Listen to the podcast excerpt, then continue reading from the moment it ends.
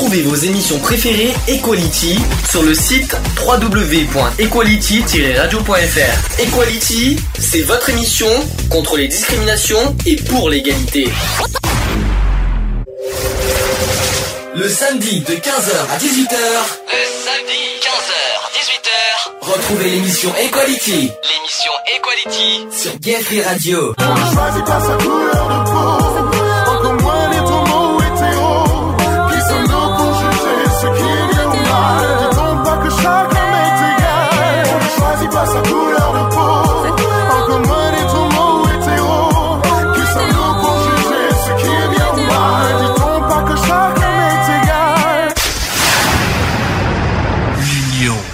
la force.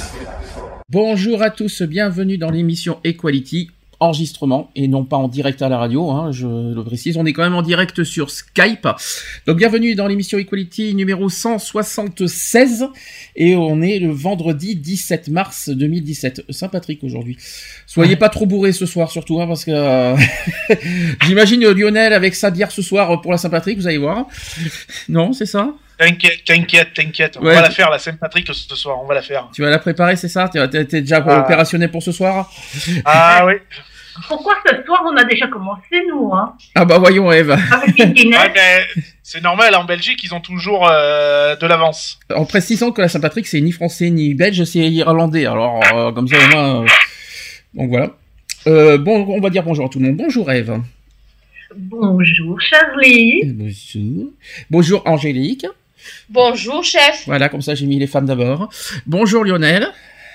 Bonjour euh, Sandy, bonjour Alex, bonjour Eve, bonjour euh, Angélique, et bonjour à tous et à toutes. C'est bien, j'ai toujours pas dit Alex, mais c'est pas grave. Bonjour Alex aussi. Bonjour à tous et à toutes. Voilà, bonjour à tous. Donc, euh, je sais pas si Laurent est pas, co- est pas loin, je lui fais un coucou aussi. Donc, Il est juste en train de mettre ses affaires dans la voiture. Ça marche. Donc émission spéciale aujourd'hui, on va commencer à parler de notre euh, projet Art de 22 qui va être lancé le 22 mars prochain, donc mercredi. Euh, on va avoir une grosse réunion euh, de, de préparation mercredi tous ensemble, mais on va quand même un petit peu en parler aujourd'hui à la radio pour euh, voilà histoire de, de, de comprendre à quoi consiste le projet Art de 22. On, en- on va expliquer ce que ça veut dire Art 22. Je rassure, c'est pas le journal du Art, Eve. hein. Non, non, hein, gna, gna, non, c'est pas Mais du tout ça. merde, j'ai sorti mes avec euh. Non, ben non, j'arrive, j'arrive, j'arrive, j'arrive. qu'il n'y ait pas de malentendu sur art. Je vais dire art. De toute façon, on expliquera ce que ça veut dire art de 22 tout à l'heure. Euh, avant toute chose, on va faire les nouvelles de l'assaut. Il y a plein de choses à dire cette semaine. Il s'est passé beaucoup de choses. Euh, D'abord, on va parler de où en est le vide-grenier qui va avoir lieu le 9 avril prochain euh, dans l'esplanade des Mares à Sisteron. Angélique, je te laisse la parole. Euh, oui, oui, euh, pardon, excusez-moi. Euh, alors, le vide-grenier est toujours maintenu. J'ai eu, allée chercher à l'état civil la licence pour les boissons. Et j'ai eu aussi un courrier de la mairie qui nous autorise à mettre la banderole et les barrières. Est-ce qu'il y a, il commence à avoir du monde qui, a, qui commence à appeler pour les emplacements? Oui, Oui, c'est bon, ça marche bien là-dessus? Oui. Sachant que cette semaine, je me suis un petit peu bien déchaîné à mettre, euh, on va dire, l'événement sur des sites internet. Donc, euh, qu'on dise pas que- qu'il n'y ait pas, qu'on trouve pas l'événement euh, sur les sites, tous les sites de, des vides greniers. Moi, je, je m'en suis occupé. Hein. Après, sur Facebook, ça, Angélique, tu t'en charges. Donc, euh, vide grenier avance? Oui, très bien. Bon, bah c'est le principal. Autre chose euh, qui s'est passé, euh, bah, c'était quand mercredi? Quand est-ce qu'on a eu rendez-vous à Fréquence Mistral? Angélique, c'était mardi, je crois. Mardi. C'était mardi, oui. qu'on a- Mardi. donc mardi, ouais. on a été voir Fréquence Mistral une nouvelle fois. Évidemment, vous me connaissez, je bafouille toujours, mais c'est pas grave. Ils vont faire de leur mieux pour faire un montage clean pour la, bah, qui va, le, ça va être publié la semaine prochaine. De Oui. toute façon, sur Fréquence Mistral Sisteron. Donc, on a été interviewé pour à la fois pour parler du vide-grenier et pour parler euh, de, de l'assaut. Ça sera donc pour la semaine prochaine.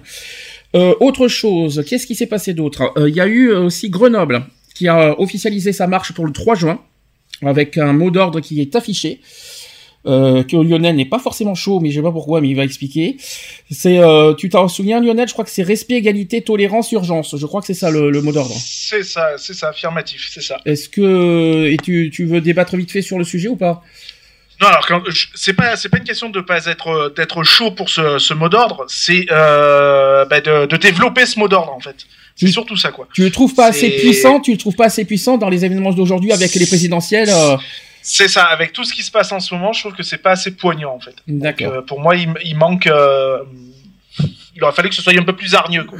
D'accord. J'ai écrit à Grenoble. J'attends des nouvelles pour euh, l'inscription parce qu'on va, on risque d'inscrire, euh, quoi qu'il en soit, l'association pour la marche de Grenoble. Euh, J'attends des nouvelles. Pour l'instant, j'ai pas encore de retour.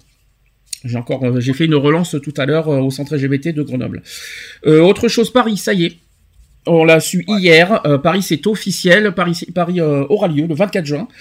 Euh, s'est expliqué, euh, bah, voilà, par rapport à ce qui s'est passé. Il y a eu une histoire encore, euh, comme l'année dernière. L'année dernière, c'était reporté pour une histoire de foot. Là, cette année, c'était une histoire de journée internationale de l'olympisme. Mais là, cette fois, c'est bon, il n'y a plus de report. Il n'y a pas de report, c'est officiel, c'est le 24 juin cette année. On attend le mot d'ordre. Mm. Mais je m'attends à un mot d'ordre de fou parce que, un, c'est les 40 ans de, de la marche de Paris. Et deux, c'est euh, avec les présidentielles 2017, je m'attends à un mot d'ordre de, de cinglé cette année. Je le sens bien, donc euh, il y a des chances que quoi qu'il en soit, on sera à Paris. Donc préparez-vous, hein, Lionel. il va y avoir du travail à faire au niveau de la banderole, je pense. On va euh, et de toute façon, j'ai annoncé, on va avoir un- une banderole, on va dire bien poignante parce que euh, je pense qu'on va nous, euh, je pense qu'on va bi- aller vers le, le, le le combat politique vu comment ça se passe en ce moment. Je pense qu'on va, on va aller vraiment là-dessus, je pense. Et ça va être un peu, un- une, ça va pas être une banderole pacifiste, je pense cette année. Je sais pas ce que t'en penses, Lio- Lionel, mais ça va pas être pacifiste Ah. cette année. Ah, Euh, bah, non, ça va pas être pacifiste de toute façon, puisqu'on attend aussi au point de vue euh, présidentiel. Mhm. Euh, donc, de toute façon, euh, j'ai hâte de voir le mot d'ordre. Oui, moi aussi. Mais ça va pas être tout de suite au mot d'ordre. Ils vont en parler, je pense, euh, au printemps des, au printemps des assos. Ça, ça va être le week-end prochain, le 25 Non, mars. ils ont, ils- de toute façon, ils ont dit qu'on serait informé du mot d'ordre que euh, après les présidentielles. Ah, carrément. Ah ouais, mais alors pour les inscriptions, ça, Ouais. nous, ça nous pose problème, ça. Parce que. Ouais, ouais. non, mais est-ce qu'on y va quand même? Est-ce qu'il n'y a pas de souci? On y va quand même. hein, On peut, même si on n'a pas le mot d'ordre, Euh, c'est- on prend moi, pas de risque. Moi, oui, euh, je je pense que c'est bon, quoi. Ouais, moi aussi. hein, on l'a fait quand même alors. On l'a fait. Je pense qu'on l'a fait quand même parce que là cette année il faut faut vraiment aller euh, faut aller sur le fond euh, euh, il faut aller euh, être sur le front. Je vais arriver à parler et aller et attaquer quoi. Je pense que là il faut aller à l'attaque cette, cette année. Je pense. Je pense qu'on va pas être cool hein, parce que vu à, voir euh, comment, à voir comment ça se passe. c'est pas parce qu'il y a deux candidats qui sont pour les LGBT que qu'il n'y a pas menace derrière notamment avec Ah oui, le non, Front mais ça, National. ça m'étonne pas. Euh, donc euh, hein, il y a de quoi dire cette année je pense. Ça m'étonne pas de toute façon. Euh, notamment, il faut sauver le mariage pour tous. Je pense qu'ils attendent effectivement les élections présidentielles parce qu'on ne sait pas qui va gagner. Et je pense que ça. je pense que c'est ça, c'est selon le, le, le- gagnant des présidentielles qui va Ah, avoir le mot d'ordre. c'est ce qu'ils disent. Hein. Je pense que, euh, je- et je, et je les comprends totalement que- quelque part. Hmm. Je les Ouais, comprends. on les aura pas avant moi. Si par exemple c'est Macron, je Fin pense mai. que le mot d'ordre va pas être méchant. Si par contre c'est Fillon, euh, ça- là le mot d'ordre, va- vous allez voir comment il va être? Non, mais je vais voir. on les aura pas avant fin avril. C'est un exemple, je vous dis comme ça. On aura, on aura- le, non, Fin le- avril. le résultat des présidentielles c'est le 7 mai. hein. Ah ben on l'aura, ouais, pas avant Euh, début mai, On l'aura pas avant début mai, le mot d'ordre. oui. Voire le 15. Et l'inscription, ça va pas être avant, avant mai aussi. hein. Bon, c'est pas grave. Euh, autre chose qui s'est passé. Alors, j'ai des nouvelles aussi de Digne. Euh, par rapport au forum des assos. Euh, le forum des assos aura lieu apparemment le 3 septembre. Et notre association est pré est pré-inscrit au forum. On aura, on recevra le- le- les inscriptions euh, quand ils vont, euh, quand ça sera officiel. Mais c'est bon, le CCS de Digne a pris en compte nos demandes. Nous serons donc, euh, en principe, au forum des assos le 3 septembre. J'espère, que vous êtes satisfaits. Non, C'est noté. c'est noté. Ça, c'est la bonne nouvelle. Je l'ai reçu hier, le mail. D'accord. Non, aujourd'hui, pardon, même ce matin. Et dernière chose, Mister Alex qui a été voir aussi le Café du Sourire. Ça, c'est quelque chose qu'on a, qu'on a entendu, par- Ouais. qu'on a entendu parler avec Angélique mardi avec euh, Fréquence Mistral et on nous a demandé euh, d'y aller. Et on y a été. T'as vu le président ce matin? J'ai vu le président euh, de Saint-Vincent-de-Paul ce matin et qui m'a dit qu'il allait faire un tour euh, sur le site, Eve, pas de retour, s'il te plaît. Tu disais? qu'il allait faire un tour sur le site pour voir et savoir après réfléchir en commission, savoir avec les autres partenaires de des autres associations qui qu'ils ont euh, avec eux. Euh, Tu m'as dit qu'en tout cas, il va regarder le site internet Ouais. et il va voir selon ce qu'on fait, que- qu'est-ce qu'on, comment on va travailler avec eux. voilà. Là aussi, une petite nouvelle euh, qui, est- qui est intéressante à, voilà, que je voulais vous Comment on communiquer. pourrait travailler ensemble. Voilà. Est-ce qu'il y a d'autres infos à communiquer? Non. Non. Lionel, pas de nouvelles. Angélique, pas de nouvelles. C'est bon, tout est dit, tout est fait? Mhm. J'ai tout dit? Ouais. Euh, oui. Bah, Bon, ben, si, si, si, si- c'est déjà pas mal, hein, ce que j'ai dit, hein, donc euh, c'est déjà pas mal. Par contre, moi j'ai un truc à dire. Oh là, attention, oui. Qu'est-ce que tu as à dire?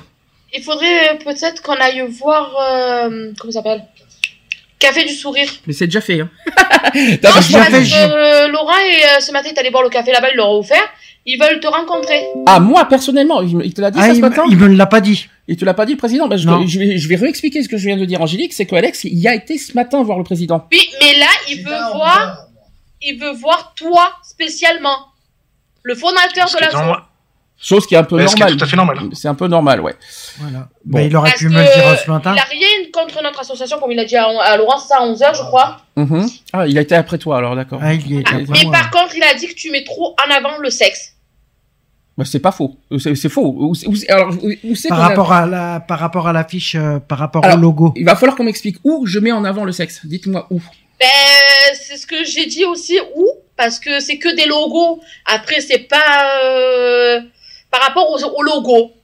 Ouais. Ben, il faut au pas logo. oublier qu'on est une association LGBT, quoi. Voilà, c'est pour ça. Alors, euh, peut-être. Quand auras t'en parler de toute façon, parce que euh, il a dit que il y a trop le logo devant le. Alors, c'est faux déjà. Alors déjà c'est faux parce que le logo ça représente effectivement euh, les, euh, les orientations sexuelles mais à ce que je sache il y a les mains qui représentent le racisme. Bah, donc, euh, avant ça.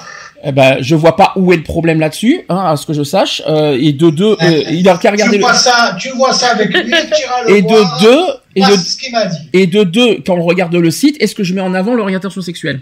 Non, Ben, pas moi, du c'est tout. ce qu'il m'a dit par rapport affiches. Non, moi, c'est vrai que c'est vrai que j'ai dit, euh, je vois pas où il met en avant le euh, le sexe. Comme j'ai dit à Laurent ce matin, il faut peut-être aussi un peu arrêter. C'est que des logos, c'est rien.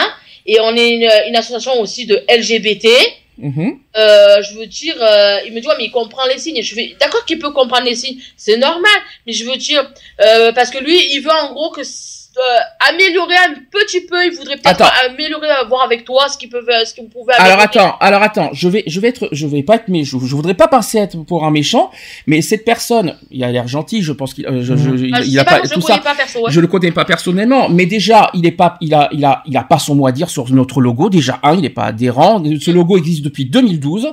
C'est un logo qu'on a tous créé ensemble, que, qu'on a tous Oh été oui. d'accord. Euh, deux, on n'a jamais, ça fait, ça, va faire, ça va faire quoi, sept ans cette année qu'on fait le, le- euh, que l'association existe. À ce que je sache, on n'a jamais mis que en avant le, le- l'orientation sexuelle. S'il écoute toutes les émissions radio, il verra qu'on met pas que l'orientation sexuelle. Déjà Mm. un, deux, je pense qu'il a, il a pas, euh, à ce que je sache, est-ce que nous, on, on doit dire ce qu'il doit faire, comment il doit fonctionner dans son association? Qu'est-ce qu'il doit faire? Alors, je pense qu'en retour, le- minimum, il n'a pas à dire qu'est-ce qu'on doit faire, qu'est-ce qu'on doit faire. Non, ça, c'est- ça, c'est- ça, c'est notre rôle à nous. Les personnes à l'extérieur de l'asso n'ont pas à dire comment on doit faire notre logo, comment on doit travailler, qu'est-ce qu'on doit combattre, etc. Non, parce que c'est pas ça. C'est qu'après, s'ils veulent, comme peut-être, euh, tu sais, comme euh, euh, essayer de de se faire connaître euh, notre association en- envers lui, je pense que, à mon avis, si, bah, de toute façon, il voudrait, il a dit que pourquoi vous mettez pas un noir, un arabe, quelqu'un qui il n'a pas à dire ça, mais il n'a pas à demander ça. Est-ce que nous, on doit, de- on a exigé le, euh, comment doivent, comment doivent être les logos des autres? Ah non, mais bon, après, euh, à mon avis, je pense pas qu'on pourra travailler avec eux. Moi, je te le Tout ça pour une histoire de logo. Et c'est ça que tu es en train de me dire. Ouais, je pense par rapport au logo, je pense pas qu'il voudra qu'on travaille ensemble. Personnellement, moi, Alors, je trouve on- ça Et, stupide. et moi, et moi, je ne changerai Moi, pas. après, le- moi, je pense que c'est quand même de la discrimination. Hein. Ah, complètement. Et moi, je ne changerai aucunement là, le logo parce qu'il faut pas, pour travailler avec les autres, hein. Ça, c'est niette. hein. Voilà, mais ça c'est sûr, c'est notre, c'est notre logo, il est comme ça et puis il restera comme ça après. euh, Euh, je il va pense- le voir, il va le voir, il se démerde avec, et c'est tout. Ah bah Lionel, oui, tu- mais ça, sûr Lionel, voulais dire. Lionel, tu voulais dire quelque chose aussi? Je, je pense qu'il il serait plus, plus sage d'avoir déjà une rencontre avec cette personne-là, Ouais. d'avoir une et de discuter avec elle, de voir ce que lui il a à dire et de mettre les choses à plat avec lui et non pas en débattre là sur le lieu, euh, sur la radio, ça sert à rien. Ça sert à Euh, et rien. de, voir ce qu'il y a à voir avec, euh, avec cette personne-là, c'est tout. à entendre, à entendre ce que je suis en train d'entendre, je suis désolé, je le prends comme ça, l'orientation, le, le côté homosexuel dérange. C'est comme ça que je le prends. Excusez-moi du Non, peu, mais je, mais je- je l'entends bien, je l'entends bien, mais il faut pas perdre de vue non plus, et je pense que c'est ce qu'il va falloir expliquer à cette personne-là, c'est qu'on est avant toute chose une, euh, une association LGBT qui lutte contre toutes les formes de discrimination. Euh, donc, euh, Alors, c'est pas voilà, que- no- notre combat primaire, c'est quand même le LGBT. Enfin, la base. euh, Enfin, base, la, ouais. la base, oui, parce que c'est vrai que quand l'association a été créée en 2010, on était uniquement LGBT. Ensuite, en Donc, euh, 2012, on a évolué l'association en disant qu'on est contre toutes les formes de discrimination. Là où la personne ne comprend pas, c'est qu'il s'imagine qu'on est que LGBT, qu'on met les LGBT en avant. C'est complètement faux. Euh, c'est archi faux et puis il suffit de, de, de regarder ce qu'on fait. Regardez Art 22, excusez-moi du peu, quand, on va, quand je vais en parler tout à l'heure, je vois pas où on met en avant les LGBT. Donc, euh, à ce que je sache, il y a un gros gros problème là-dessus. Hein. Donc, euh, moi, je Ou alors je il a peut-être pas envie de travailler avec nous et qu'il a essayé. mais de- ça dérange. Mais je l'ai déjà dit. Rappelle-toi ce que j'ai dit à, Franck- à fréquence Mistral. Je sais pas si tu te souviens, Angélique, comment on a quand, quand on a quand on a eu l'interview avec Chris euh, mardi. Moi, je l'ai déjà dit. Et, je, et c'est- et au moins, euh, tu viens de me le reprouver à nouveau aujourd'hui. Le sujet de l'homosexualité dérange déjà que ça dérange la mairie de Sisteron. Hum. Ça dérange la ville de Sisteron et on vient ma- maintenant de comprendre que ça dérange aussi les associations de Sisteron. Mais, mais c'est pas grave. Mais, mais justement, plus on les refait chier et plus ça me motive. Alors allons-y, hein, faites-vous plaisir, hein, parce que c'est pas comme ça qu'on va se taire. hein. Parce qu'au contraire, plus ils sont comme ça avec nous, et plus je vais avoir et, plus je vais avoir de la, rage et le et le, et le, truc pour, leur faire chier une fois pour toutes. hein, parce que là, ils ont intérêt de se calmer, euh, de, nous pointer du doigt sur l'homosexualité, parce que je risque d'être très méchant un jour et ça va faire très très mal un, un de ces jours. Il va falloir qu'ils se calment. Nous, on a on a été respectueux envers les autres associations, on est gentil, on, est respectueux, on vient vers les autres, on fait tout ça. En retour, on ne respecte pas parce qu'on combat sur l'homosexualité. Il faut arrêter les conneries. Là, je suis très en colère. Il y a des limites à tout. hein. Je sais pas comment, euh, qu'est-ce que vous avez quelque chose à dire là-dessus, mais là, attention. Non, Mais il on- faut, il faut une rencontre avec cette personne, c'est tout. Il y a, ça sert à rien de se prendre la tête là. Mm. Il faut, il faut voir avec cette personne. Très bien. Mais Voilà, bah, je pense que c'est, c'est le mieux.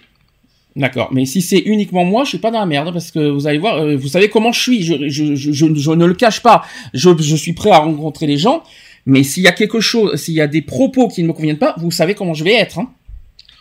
Ouais, mais bon, Je risque pas de me contenir, Faut, hein. faut avoir une discussion d'adulte. Euh, Si c'est pour s'emballer direct, c'est pas la peine. Ouais, mais ça dépend des propos. Vous savez que je vais pas me contenir très longtemps c'est selon les propos qu'on me fait. Hein. Hum. Il y a des limites à ne pas franchir avec moi, je l'ai déjà dit. Voilà, donc là je suis très déçu, très en colère. Je maintiens le cap, on a, euh, je vois pas, vraiment pas qu'est-ce qui, qu'est-ce qui, qu'est-ce qui pose problème avec le graphique du sourire, alors que le combat contre la misère fait partie de nos combats. À ce que je sache, il n'est pas bien renseigné cette personne. Euh, je pense qu'il a jamais vu le site. Je pense que Non, je, pense pas. je demande même s'il va regarder le site et je et lui en tête, ça veut dire que nous on est uniquement euh, homosexuels. Point. Je crois que lui, là, je crois qu'il va avoir, il va avoir, euh, il va avoir un son de cloche comme jamais, jamais, a- ça se voit que les gens se renseignent sur l'association. Mais non, désolé. Et c'est pas parce qu'en assistant on a mis en avant l'homophobie que ça y est, il faut, euh, faut nous pointer du doigt parce qu'on parle beaucoup d'homophobie. Eh bien oui, pourquoi on parle beaucoup d'homophobie dans le 04 C'est Parce que justement l'homosexualité est rejetée dans le 04 et c'est normal qu'on en parle souvent. Je vois vraiment pas où est le problème. Bon voilà, ça c'est dit, ça c'est fait. Est-ce qu'il y a quelqu'un qui veut rajouter quelque chose? Non, Non? Non, pas Euh, du non. tout. Bon bah c'est parfait alors. On va faire, euh, je vais faire, je vais mettre la pause d'entrée. Il y a pas mal de sympathiques pauses d'entrée. Euh, je vais mettre Quentin Mossiman, le nouveau Quentin Mossiman, avec Never Let You Go. Je vais essayer de. Tout à fait, Angélique. Et on se dit à tout de suite. À Pour tout la de suite. suite. Pour la suite. Pour la suite. All my faith, all my love in a pile, light it up. Things I'd burn to keep you warm, and in the storm, I'll never let you go. Oh, I'll never let you go.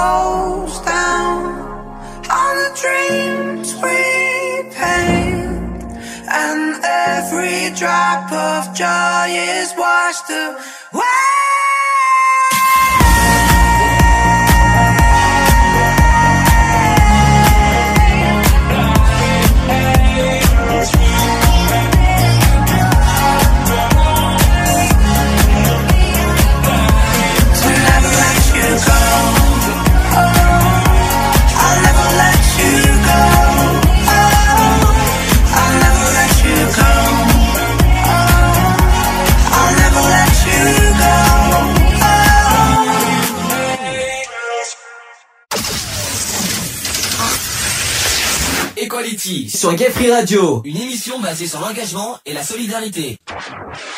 De retour dans l'émission Equality, je ne dis pas l'heure. Euh, et on va, avant de faire le sujet du jour, je voudrais faire un petit coup de cœur, euh, comme euh, voilà que j'ai que j'ai annoncé cette semaine. Je sais pas si vous avez vu la météo euh, mercredi sur France 2. Non. Non. En fait, ce qui s'est passé, c'est qu'il y a eu une, euh, une petite fille euh, qui est atteinte de trisomie 21 Ah oui, si, oui, j'en ai entendu parler. et oui. qui a fait euh, la qui a, euh, qui a fait la fin de la, du mutu- météo. Moi, je trouve c'est- je trouve- j'ai trouvé ça super émouvant. Et je tenais justement à féliciter aussi France 2 pour euh, bah, d'avoir euh, donné sa chance à, à- cette euh, fille qui s'appelle Mélanie Ségard pour ceux qui savent pas. Euh, donc elle a réalisé son rêve en présentant la météo euh, le 15 mars et c'est un pari gagné pour Mélanie et l'Union nationale des associations de parents et aussi de personnes handicapées mentales et de leurs amis qui la soutient. Donc sa prestation a été quand même suivie par 5,4 millions de téléspectateurs, record sur France 2, euh, soit 22,5% euh, bah, du de public, marché. hein, de part de marché, et en comptant aussi le replay, c'est près au total de 8,3 millions de téléspectateurs.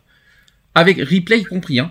Donc ce bulletin exceptionnel totalisait également plus de 6,5 millions de vues jusqu'ici sur Facebook, sur les différentes vidéos postées sur le compte, Mélanie peut le faire, et page qui compte d'ailleurs désormais plus de 250 000 likes. YouTube a enregistré aussi plus de 50 000 vues de, de vidéos de la météo, postées de, de différents pays, et c'est sans compter sur les 12 000 internautes qui l'ont félicité sur Twitter.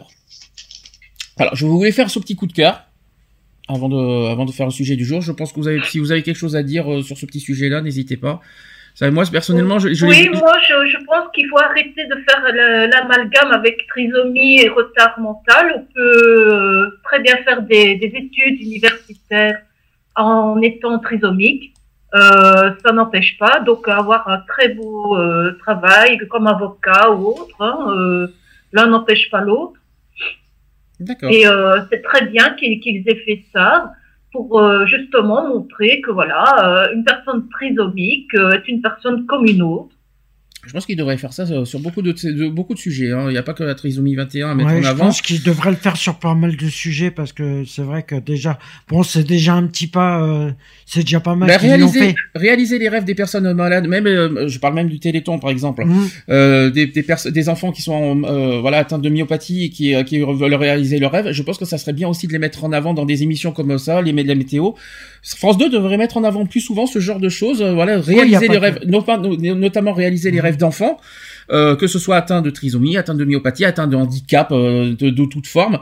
Moi, je trouve que ça serait bien de mettre, de voilà, de réaliser les rêves des enfants et de les montrer, euh, de les mettre en avant, voilà, dans des émissions euh, télé, en pub, si possible, n'importe quelle chaîne télé, pas que France 2, France 3, Voilà, tout ce que vous c'est voulez. ce que j'étais en train de dire. euh, les chaînes privées devraient faire pareil. euh, voilà, toute, euh, toute, euh, toute chaîne confondue devrait faire ça. Moi, ce que je comprends pas, et ça, et ça c'est mon avis personnel, quand on voit des candidats de jeux TV, moi, j'ai jamais vu de, par exemple, de handicapés. Non. J'aimerais bien qu'on en voie.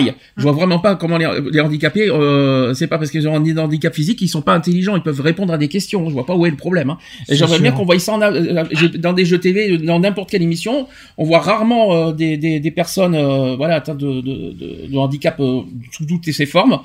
Et euh, ben voilà, le, le souhait maintenant. euh, Moi, par, oui. oui. Moi, par contre, ce que j'ai vu il y a pas longtemps, c'est un défilé de mode Oui. trisomique en fauteuil roulant avec euh, des, des membres en moins. Donc, euh, il y en avait une qui avait une prothèse euh, aux jambes, euh, voilà. Et euh, j'ai trouvé ça super. C'était à la télé? Euh, je ne sais pas te dire, c'était une vidéo que qu'on m'a passée. Et Ouais, euh, j'ai trouvé, euh, je veux dire, euh, l'idée euh, très bien. Parce que je dis, voilà, euh, tout, tout le monde euh, peut euh, défiler, présenter des vêtements très dignement, euh, voilà. Faut pas euh, forcément être sur ses deux jambes. Faut être honnête, hein, toutes les émissions auxquelles on montre des, des personnes handicapées. Regardez les Jeux paralympiques par exemple, ça a super bien fonctionné, ça a même parfois même mieux fonctionné que les Jeux olympiques au niveau des audiences. Donc je vois vraiment pas où est le problème. Et puis, moi je pense que toute émission confondue, je parle pas que des émissions de témoignages parce que là euh, on a des, euh, on a dans des émissions de témoignages on peut voir des personnes handicapées. Mais là je parle de tout, de tout, y compris euh, dans un jeu TV, par- dans un jeu télé par exemple. Dans, dans, on peut montrer toutes les personnes, même inviter des personnes dans des débats. Je sais pas comment expliquer, mais de- des personnes handicapées ont leur place pour moi dans toutes les émissions télé. On a eu un test avec la météo, il y a eu les Jeux paralympiques, et ben maintenant ça, ça serait bien que ça continue dans cette voie, si je peux me permettre. C'est clair. Voilà, un petit message et un coup de cœur. Encore félicitations à France 2, mais euh, ça serait bien de faire plusieurs, euh, pas qu'une fois quoi. Ça serait bien de faire Voilà. plusieurs. Ça serait bien quoi. Alors on passe au sujet du jour, les amis. On est prêt, tout le monde est prêt? Oui. Oui, on Parfait. n'entend plus que toi, président. Ah bah, Je ne fais que parler, donc euh, comment tu veux m'attendre? Sujet du jour. Equality. C'est le sujet du jour. Sujet du jour, on va parler du racisme et de l'antisémitisme. Dis donc, on parle du handicap, on, on parle du racisme, mais à part ça, on parle que d'homosexualité. Cherchez l'erreur. Encore mon coup de gueule de tout à l'heure. je, c'est pas grave. S'il écoute pas l'émission, je, je lui ferai comprendre. Euh, est-ce que quelqu'un, euh, tout le monde est là d'ailleurs C'est bon? Tout le monde est prêt? Non, tout le monde n'est pas là apparemment. Vois que Laurent n'est pas là. Le- Ah oui, mais Laurent n'est pas là, d'accord. Euh, petit rappel, vite fait, sur le, le- le- sujet du racisme. Vous savez que le 21 euh, mars prochain, c'est la journée contre le racisme. On parle de Mhm. l'élimination de... Voilà, euh, c'est un peu compliqué. C'est c'est- c'est un peu... C'est un autre nom, mais bon, moi je le fais en plus court, c'est journée contre le racisme. Euh, ça- Aujourd'hui, ça c'est la semaine contre le racisme qui commence aussi. Ouais. Voilà, ça commence de même, euh, même demain, pardon. C'est pas aujourd'hui, je crois que c'est demain. C'est Vous à savez ce partir de demain qui commence. Moi, je voudrais juste rappeler un détail, c'est que euh, on parle beaucoup de racisme, mais est-ce que ça, est-ce que les gens, euh, est-ce que vous savez exactement ce que veut dire racisme? Voilà, déjà un. Ne pas supporter, tolérer l'origine d'une personne. Et non, c'est là, alors c'est là l'erreur justement. Faut pas confondre origine et racisme. Chose différente. Et c'est pas la même chose. La ra- le racisme, c'est sur la La race. la race. C'est pas l'origine. Ouais, ça, ça. Eh oui, donc je vais expliquer que d'abord il n'y a pas de, définition universelle et absolue euh, du racisme et la signification de ce terme fait l'objet de nombreux débats d'ailleurs. Donc en effet, s'il est possible de distinguer un sens large et un sens, un sens strict, ces derniers sont souvent confondus et utilisés à tort. C'est un petit peu ce que je suis en train de vous faire comprendre. Donc les idéologies qui classent l'être humain de différentes races biologiques comportant des caractéristiques mentales génétiques et qui dressent une hiérarchie de ces races biologiques sont considérées comme racistes. Voilà ce que c'est le racisme. Cette notion classique du racisme était prédominante à l'époque du colonialisme et de l'impérialisme européen et perdura jusqu'à la Seconde Guerre mondiale. Euh, Cette idéologie pseudo-biologique a servi de justification au colonialisme, à l'esclavage ainsi qu'aux crimes nazis et au régime de l'apartheid. Donc le racisme, en fait, je vais expliquer que- qu'est-ce que ça veut dire exactement. Le racisme comprend des idéologies et des pratiques basées sur la construction de groupes sociaux classés sur, le, sur leur origine et leur provenance, auxquels sont attribuées des caractéristiques collectives évaluées implicitement ou explicitement et considérées comme difficilement modifiables, voire pas du tout. Ça, c'est de la définition. Ça, si vous avez compris quelque chose, tapez un. Ben, Moi-même, c'est un peu compliqué à le dire. C'est clair. Euh, donc cette définition élargit donc la sphère euh, d'application ter- du terme racisme, qui concerne non seulement les races biologiques, mais également tous les groupes ethniques considérés comme différents. Voilà ce que c'est le racisme. Euh, le terme race apparaît parfois dans les textes constitutionnels et législatifs, par exemple dans l'article 261 bis du Code pénal. Euh, cette utilisation est contradictoire dans la, mesure, où le mot race peut être interprété comme un, un concept raciste, à savoir comme un élément caractéristique des idéologies racistes. Voilà, jusque-là vous suivez. Hein. Mhm. Donc à partir de demain, 18 mars, euh, donc les prochains établissements scolaires, universitaires, clubs sportifs et établissements culturels vont se mobiliser pour la semaine d'éducation et d'action contre le racisme et l'antisémitisme. On en parlera ce que c'est que l'antisémitisme et vont s'associer à la mobilisation contre le racisme et l'antisémitisme. Donc en tant qu'association, nous personnellement et ou institutions partenaires, nous avons pour rôle à proposer nos actions sous forme, donc soit sous forme d'actions culturelles, soit sous forme de conférences, soit sous forme d'expositions, soit sous forme de théâtre de rue, soit sous forme de fresques, de projection vidéo ou d'intervention dans les, dans les écoles. Donc nous sommes dans les cordes. Vous savez pourquoi? Parce que euh, on est dans les cordes. Pourquoi? Projection vidéo, ça vous parle pas? Ah oui, le projet euh, Art 22, oui. Le projet Art 22, projection vidéo, donc euh, ça fait partie euh, bah, de, de- de- du, du sujet. Nous devons combattre le racisme partout, chaque jour. Hein. C'est pas, euh, c'est pas uniquement le 21 mars. Il faut quand même le rappeler. Euh, le 21 mars, on va voir quand ça, s- ça s'appelle Journée internationale pour l'élimination et de la discrimination raciale. Donc, euh, Journée internationale pour l'élimination de la discrimination raciale. C'est plus Journée contre le racisme comme, comme on disait à l'époque. Et cette année 2017, le thème de cette journée, c'est tous unis contre la haine. Ça tombe bien, Art 22. On fait partie. on y est dedans. On est en plein dedans. On en parlera après. Jusque là, ça va Vous suivez? Ouais. Oui. Quelqu'un veut rajouter quelque chose? J'ai fait un petit peu de définition sur le racisme. Quelque chose à rajouter sur euh, un petit peu les haines raciales en ce moment? Quelque chose à rajouter? J'aurais des choses à dire en tout cas là-dessus tout à l'heure au niveau des chiffres. Non? Vous êtes, Non, bien, vous êtes bien silencieux et bien calme en ce moment, je sais pas pourquoi.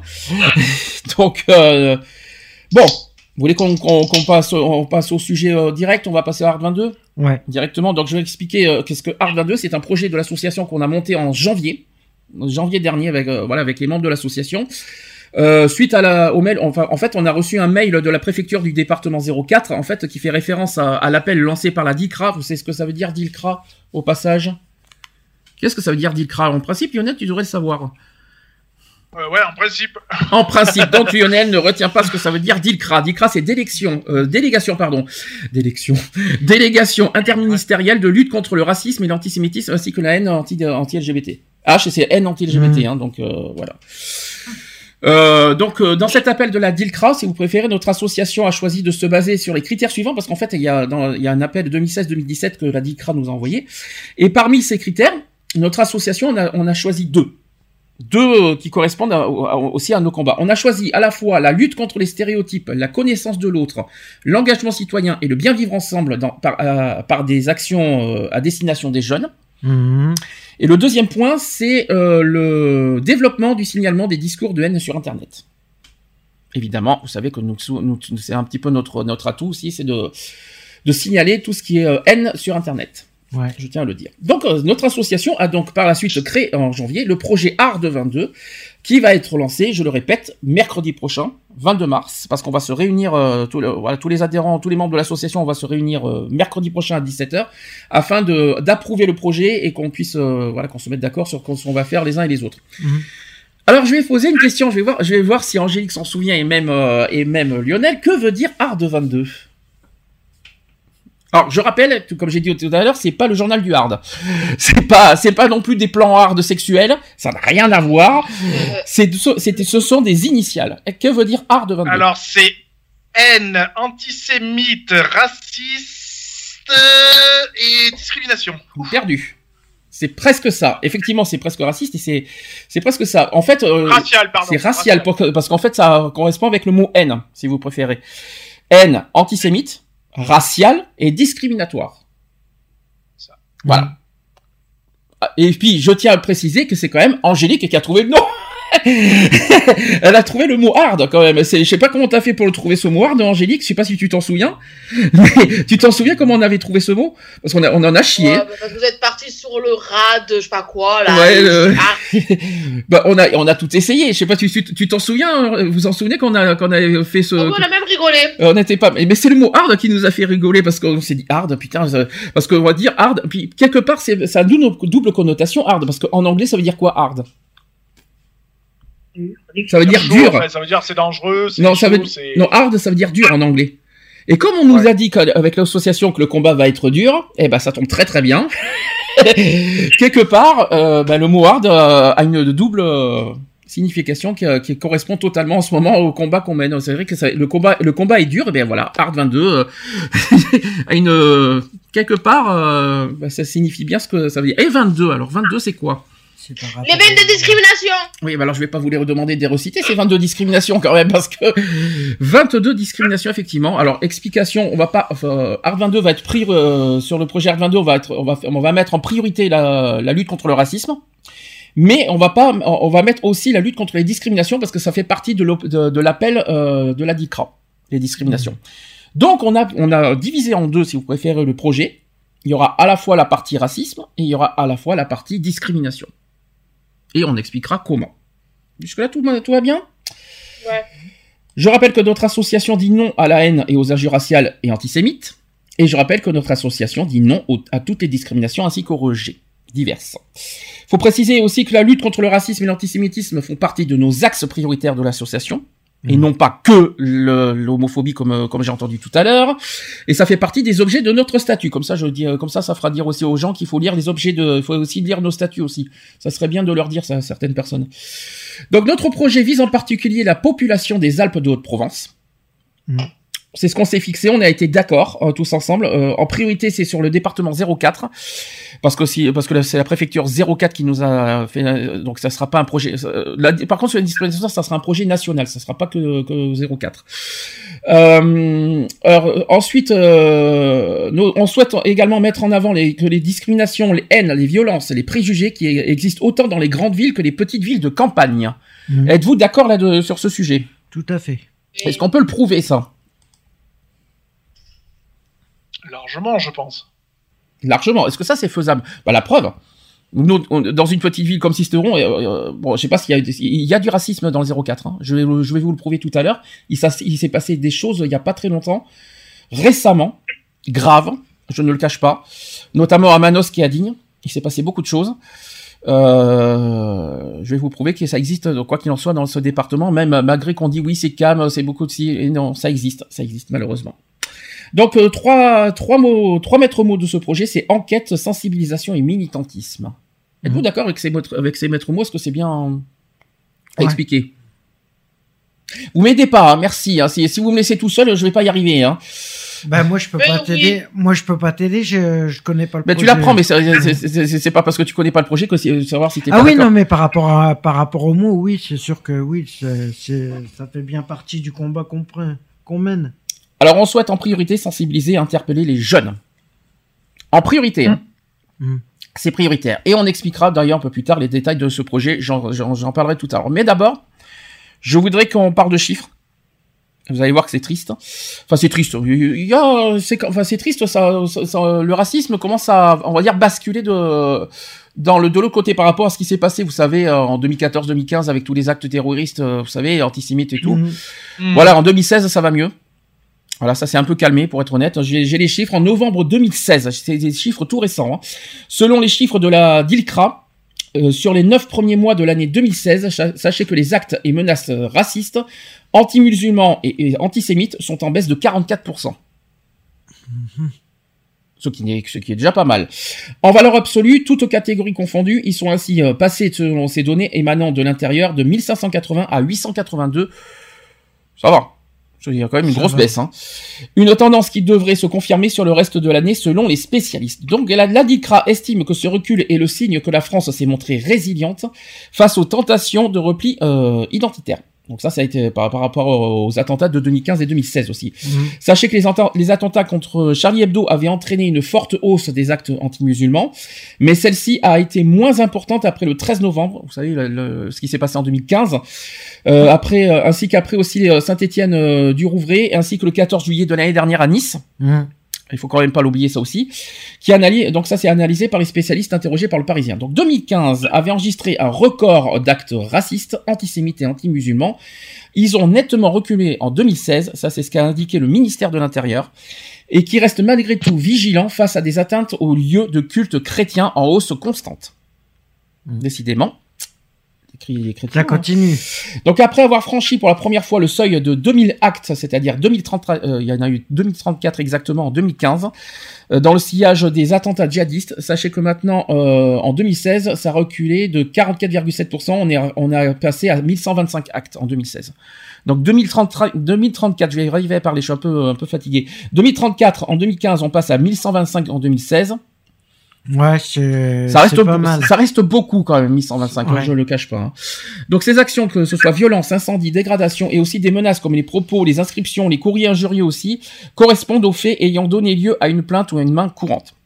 Donc les actes antisémites et les actes euh, anti-musulmans connaissent une forte baisse presque identique de 58,5% pour les premiers, donc 335 en 2016 contre 808 euh, en 2015.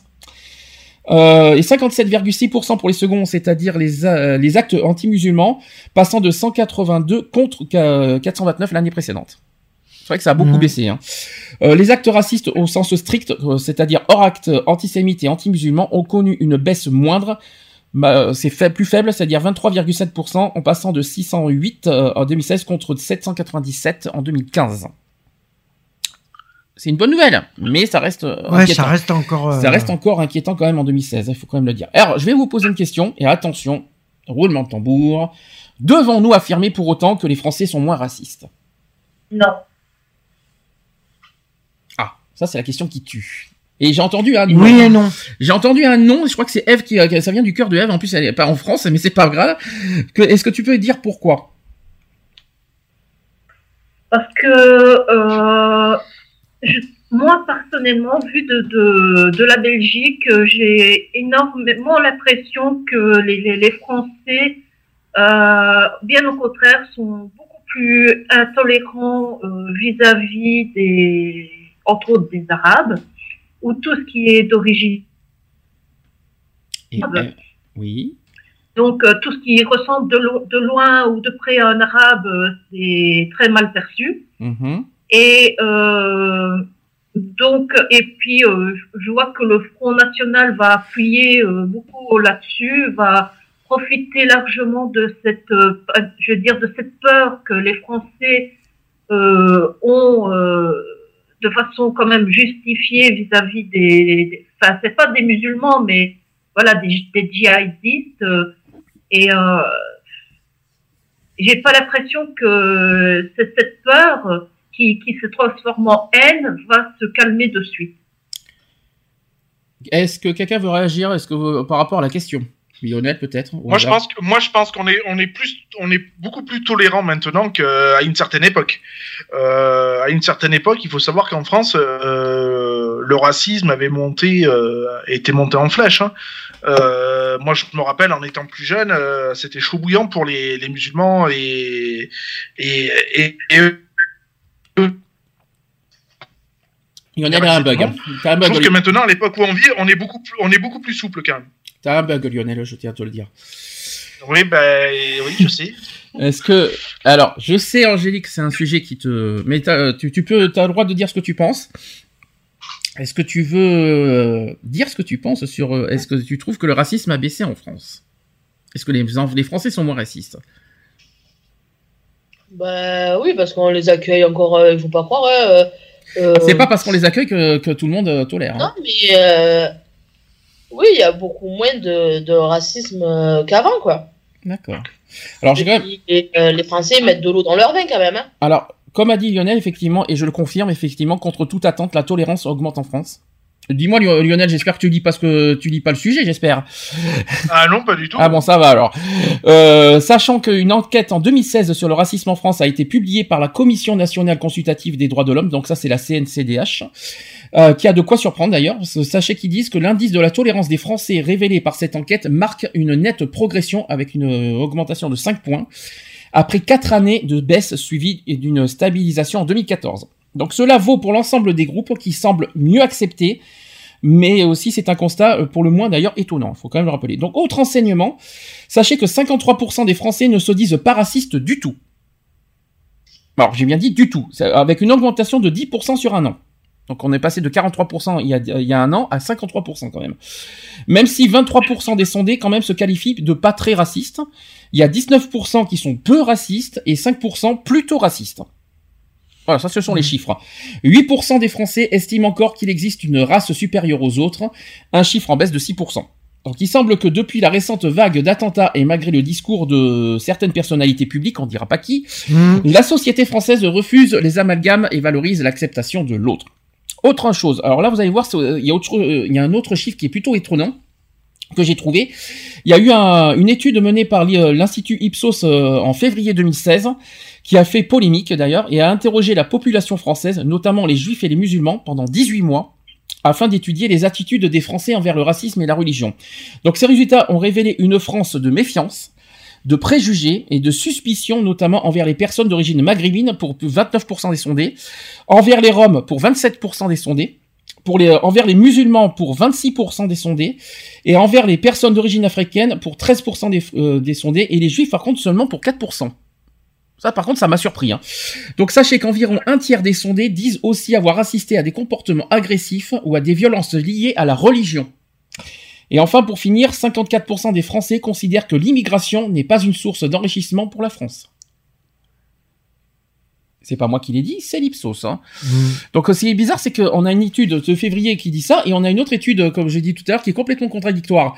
Donc qui croire, j'en sais rien, je dis pas, je ne le cache pas, mais je prends en compte tous les tous les euh, tous les sondages. Est-ce que vous êtes d'accord avec ce avec cet autre sondage d'ailleurs? Est-ce que ça vous surprend? Moi je dis non. Un- Moi, je dis que ça reste un sondage, quoi. Je veux dire, est-ce qu'on peut vraiment euh, se, se fier à des, à- à des sondages?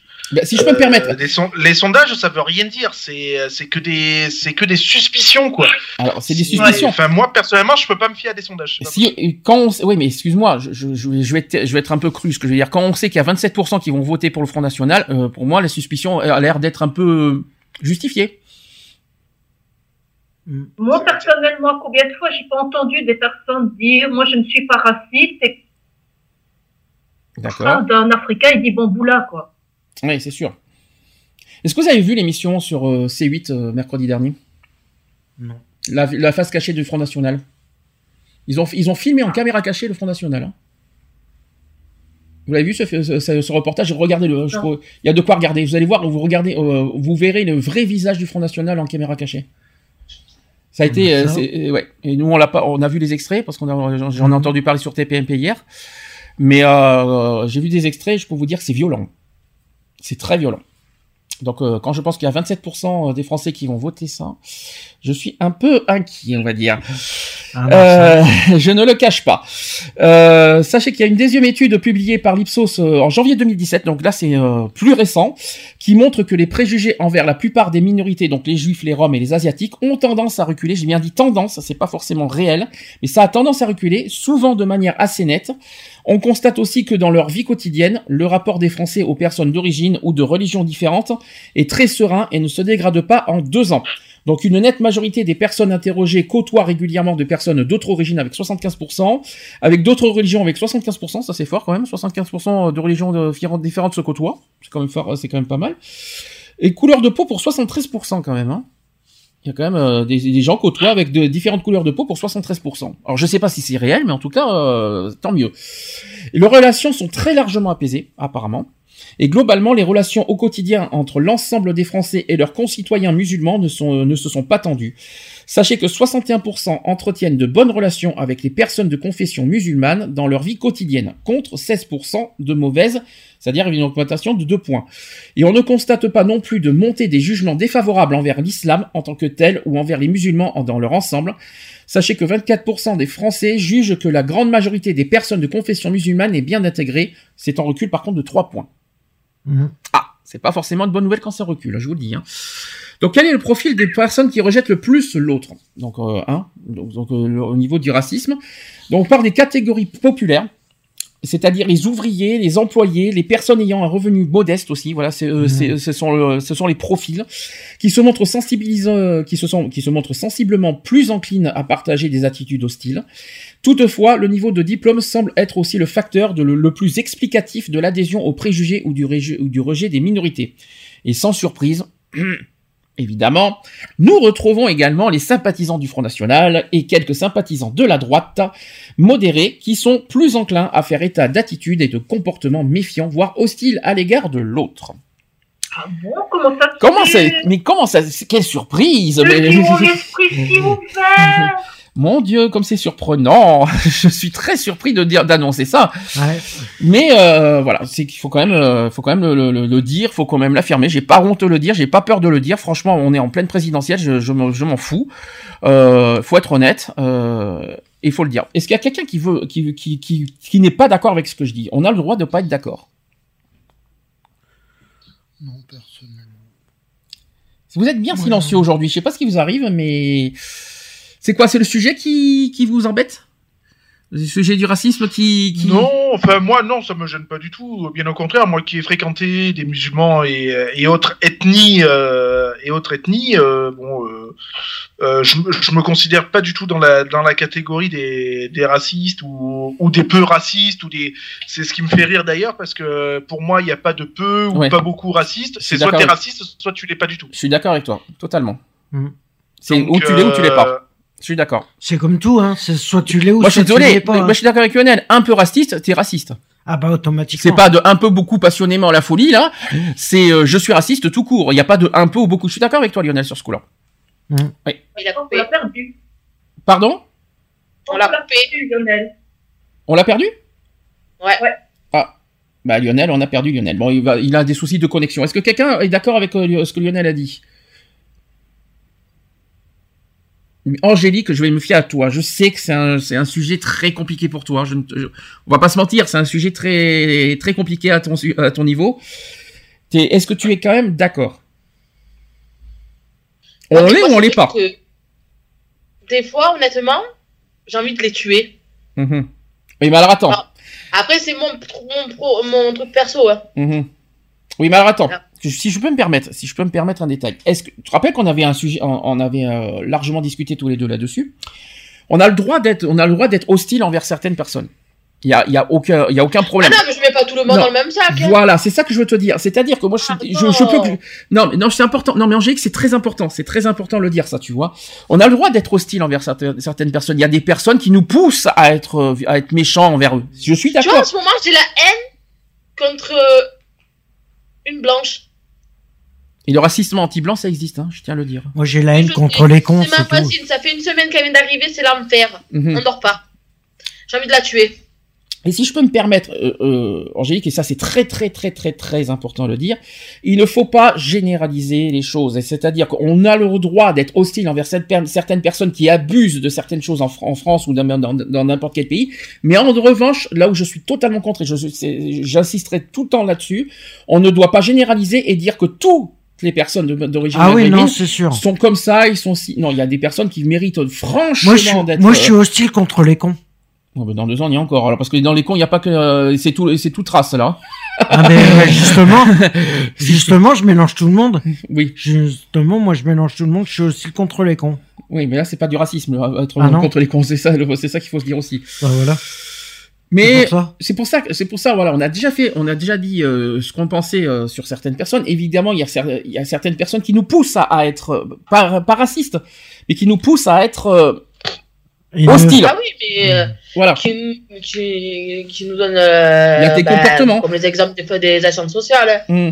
Ah bah. Voilà. Je veux dire, toi, t'as un problème, on te dit non, non, non, non, et puis la dame, elle arrive derrière. euh, allez, c'est une C'est pas la, euh, c'est pas la faute. Je te l'ai déjà dit, Angélique, c'est pas la faute des musulmans, ça. Ah non, Ah ben c'est non, la faute c'est les, eh ben, c'est justement, c'est toutes les personnes qui sont comme, qui, les personnes, euh, ben, comme les actions sociales qui nous poussent à devenir comme ça. Oui, mais de là, de là, s'en prendre aux musulmans sur la, fa- euh, sur, si tu, si t'as un Ah coup de gueule à mais il y a passer certaines là-dessus. personnes de, je trouve qu'il y a certaines personnes qui abusent. Je veux dire, ils vont pleurer de partout, secours catholique, croix rouge et C'est tout un ça, droit, et tu c'est- te vois rouler en, en merco, C'est quoi. un faut droit. arrêter. C'est un droit, Angélique. Tout le monde a droit à ça. Il n'y a pas que les, euh, que les personnes d'origine. C'est, euh, que c'est toute personne. C'est, un droit. Euh, après, je pense qu'il y a des priorités parce que je pense qu'il y a des personnes qui n'ont pas les mêmes revenus, les mêmes euh, vie, leur, même vie euh, socio et sociale, tout ce que vous voulez. Je pense qu'on met plus en avant ces personnes-là, non pas pour euh, pour nous faire chier, mais plus parce qu'ils n'ont pas la même euh, la même vie sociale que nous, on va dire. Moi, ça me dérange pas ça. Après, quoi après, je suis d'accord. J'ai quoi de plus que je vis dans les HLM comme eux euh, J'ai voilà, je veux dire, j'ai un petit revenu de. C'est une hache, c'est quoi C'est c'est rien Et la hache, Je on n'y a pas droit en général. Hein. La hache, on n'y a pas droit aux aides. Donc, euh, sauf. Eh oui, mais pourquoi? Parce qu'on dépasse le Et moi, je suis pas d'accord avec toi parce que quand on était à Bordeaux, quand on était à Bordeaux, moi, j'avais pas de problème. Je voyais, je crois, on on, était, quand on faisait le Mhm. secours populaire, les restos du cœur, tout ça à l'époque, nous, on n'a jamais eu ce problème-là. Euh, Il y a euh, Si, euh, oui. et euh, peut- ah, peut-être ici, j'en sais rien. Bah, c'est là qu'on va se poser des questions. Y a-t-il plus de racisme dans la campagne que, que dans, le- que dans les villes? Moi, je sais qu'à Bordeaux, on n'a pas, ce- on n'a pas eu ce On n'a pas eu ce problème. Euh, il n'y a pas eu de préjugés. Euh, on met en catalogue là. Avez-vous, vous pouvez pas parce que et on met plus en avant. ça. Il n'y a pas eu, ce- il y a pas eu ce problème de jugement hein, à Bordeaux. Eh ben, alors à Bordeaux, alors peut-être ils sont grands, peut-être ils sont un peu plus intelligents parce que ici, c'est un peu, tu vois, regarde, quand on m'avait coupé pendant six, euh, 8 mois la hache, euh, Laurent il avait que son salaire de 600 et quelques euros. Mhm. Tu regardes bien, tu veux vivre comment quand t'as un loyer, un appartement, un véhicule à assumer et un gamin? Alors maintenant, je vais, je vais te répondre par une, par, euh, par une autre question. D'ailleurs, ça, ça va faire la transition avec celui d'après. On est quand même dans la région PACA ici. Mhm. Faut quand même pas l'oublier. La région PACA, côté racisme, est-ce que je dois faire, est-ce que je dois faire un, est-ce que je dois faire un bilan ou ça ira? Ouais, non, c'est pas la peine. Je crois que je crois qu'on dépasse tous les records. Euh, Je pense que même, je vais, vous l'annoncer euh, vous allez voir. Donc sachez que d'abord en 2015, et là je vais passer aux chiffres au niveau régional, 429 actes ont été comptabilisés en France, dont la moitié, j'ai bien dit la moitié, se sont produits dans seulement 5 régions, donc Île-de-France, Rhône-Alpes, Nord-Pas-de-Calais, Provence, euh, si vous préférez, Proven- Provence-Alpes-Côte d'Azur et Midi-Pyrénées. Et je n'ai pas fini. Attention, je vais rajouter une couche. En 2013, selon le baromètre, baromètre, il n'y a pas eu un autre baromètre depuis. Hein. Selon le baromètre euh, réalisé par le CRAN, qui est une association contre le racisme, sachez, et attention, roulement de tambour, la région PACA a été jugée et qualifiée comme étant la pire région en, maté- en matière de lutte contre le racisme. Ouais, non, mais ça m'étonne pas. Quatre villes dans cette région ont été très mal notées. Est-ce que vous savez lesquelles? Marseille, Il y a Marseille, Aix, Aix-en-Provence, oui. Euh, Grenoble, Non, Grenoble, c'est pas le PACA. hein. euh, je sais plus après. Il y en Lyon, manque deux. Lyon, c'est pas le PACA non plus. Je ne savais Je pas que sais Lyon- pas.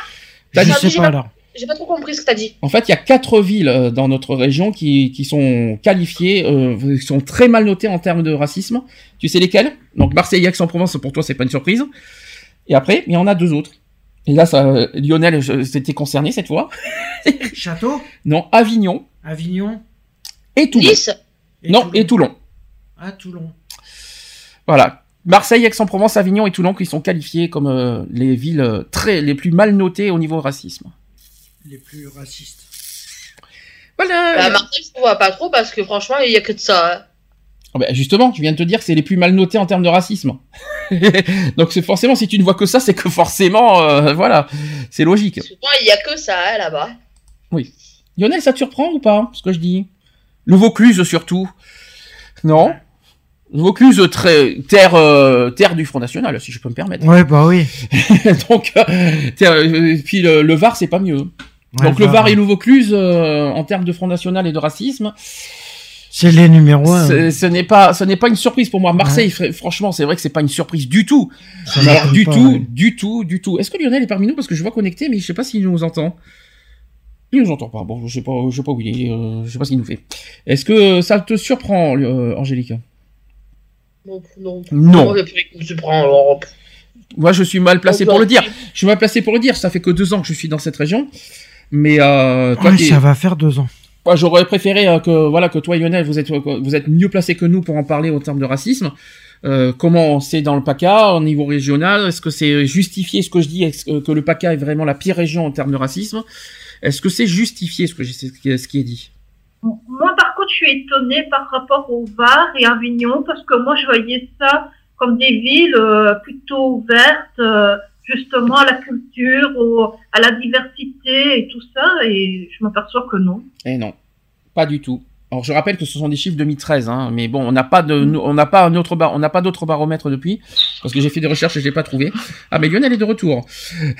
Oui, oui, oui, oui. Bonsoir Lionel, t'étais parti Mange. quelque part Non, non, j'ai eu une petite urgence euh, personnelle. Voilà. Donc je disais, que- est-ce que t'as entendu, est-ce que t'as entendu les chiffres au niveau régional, euh, Lionel?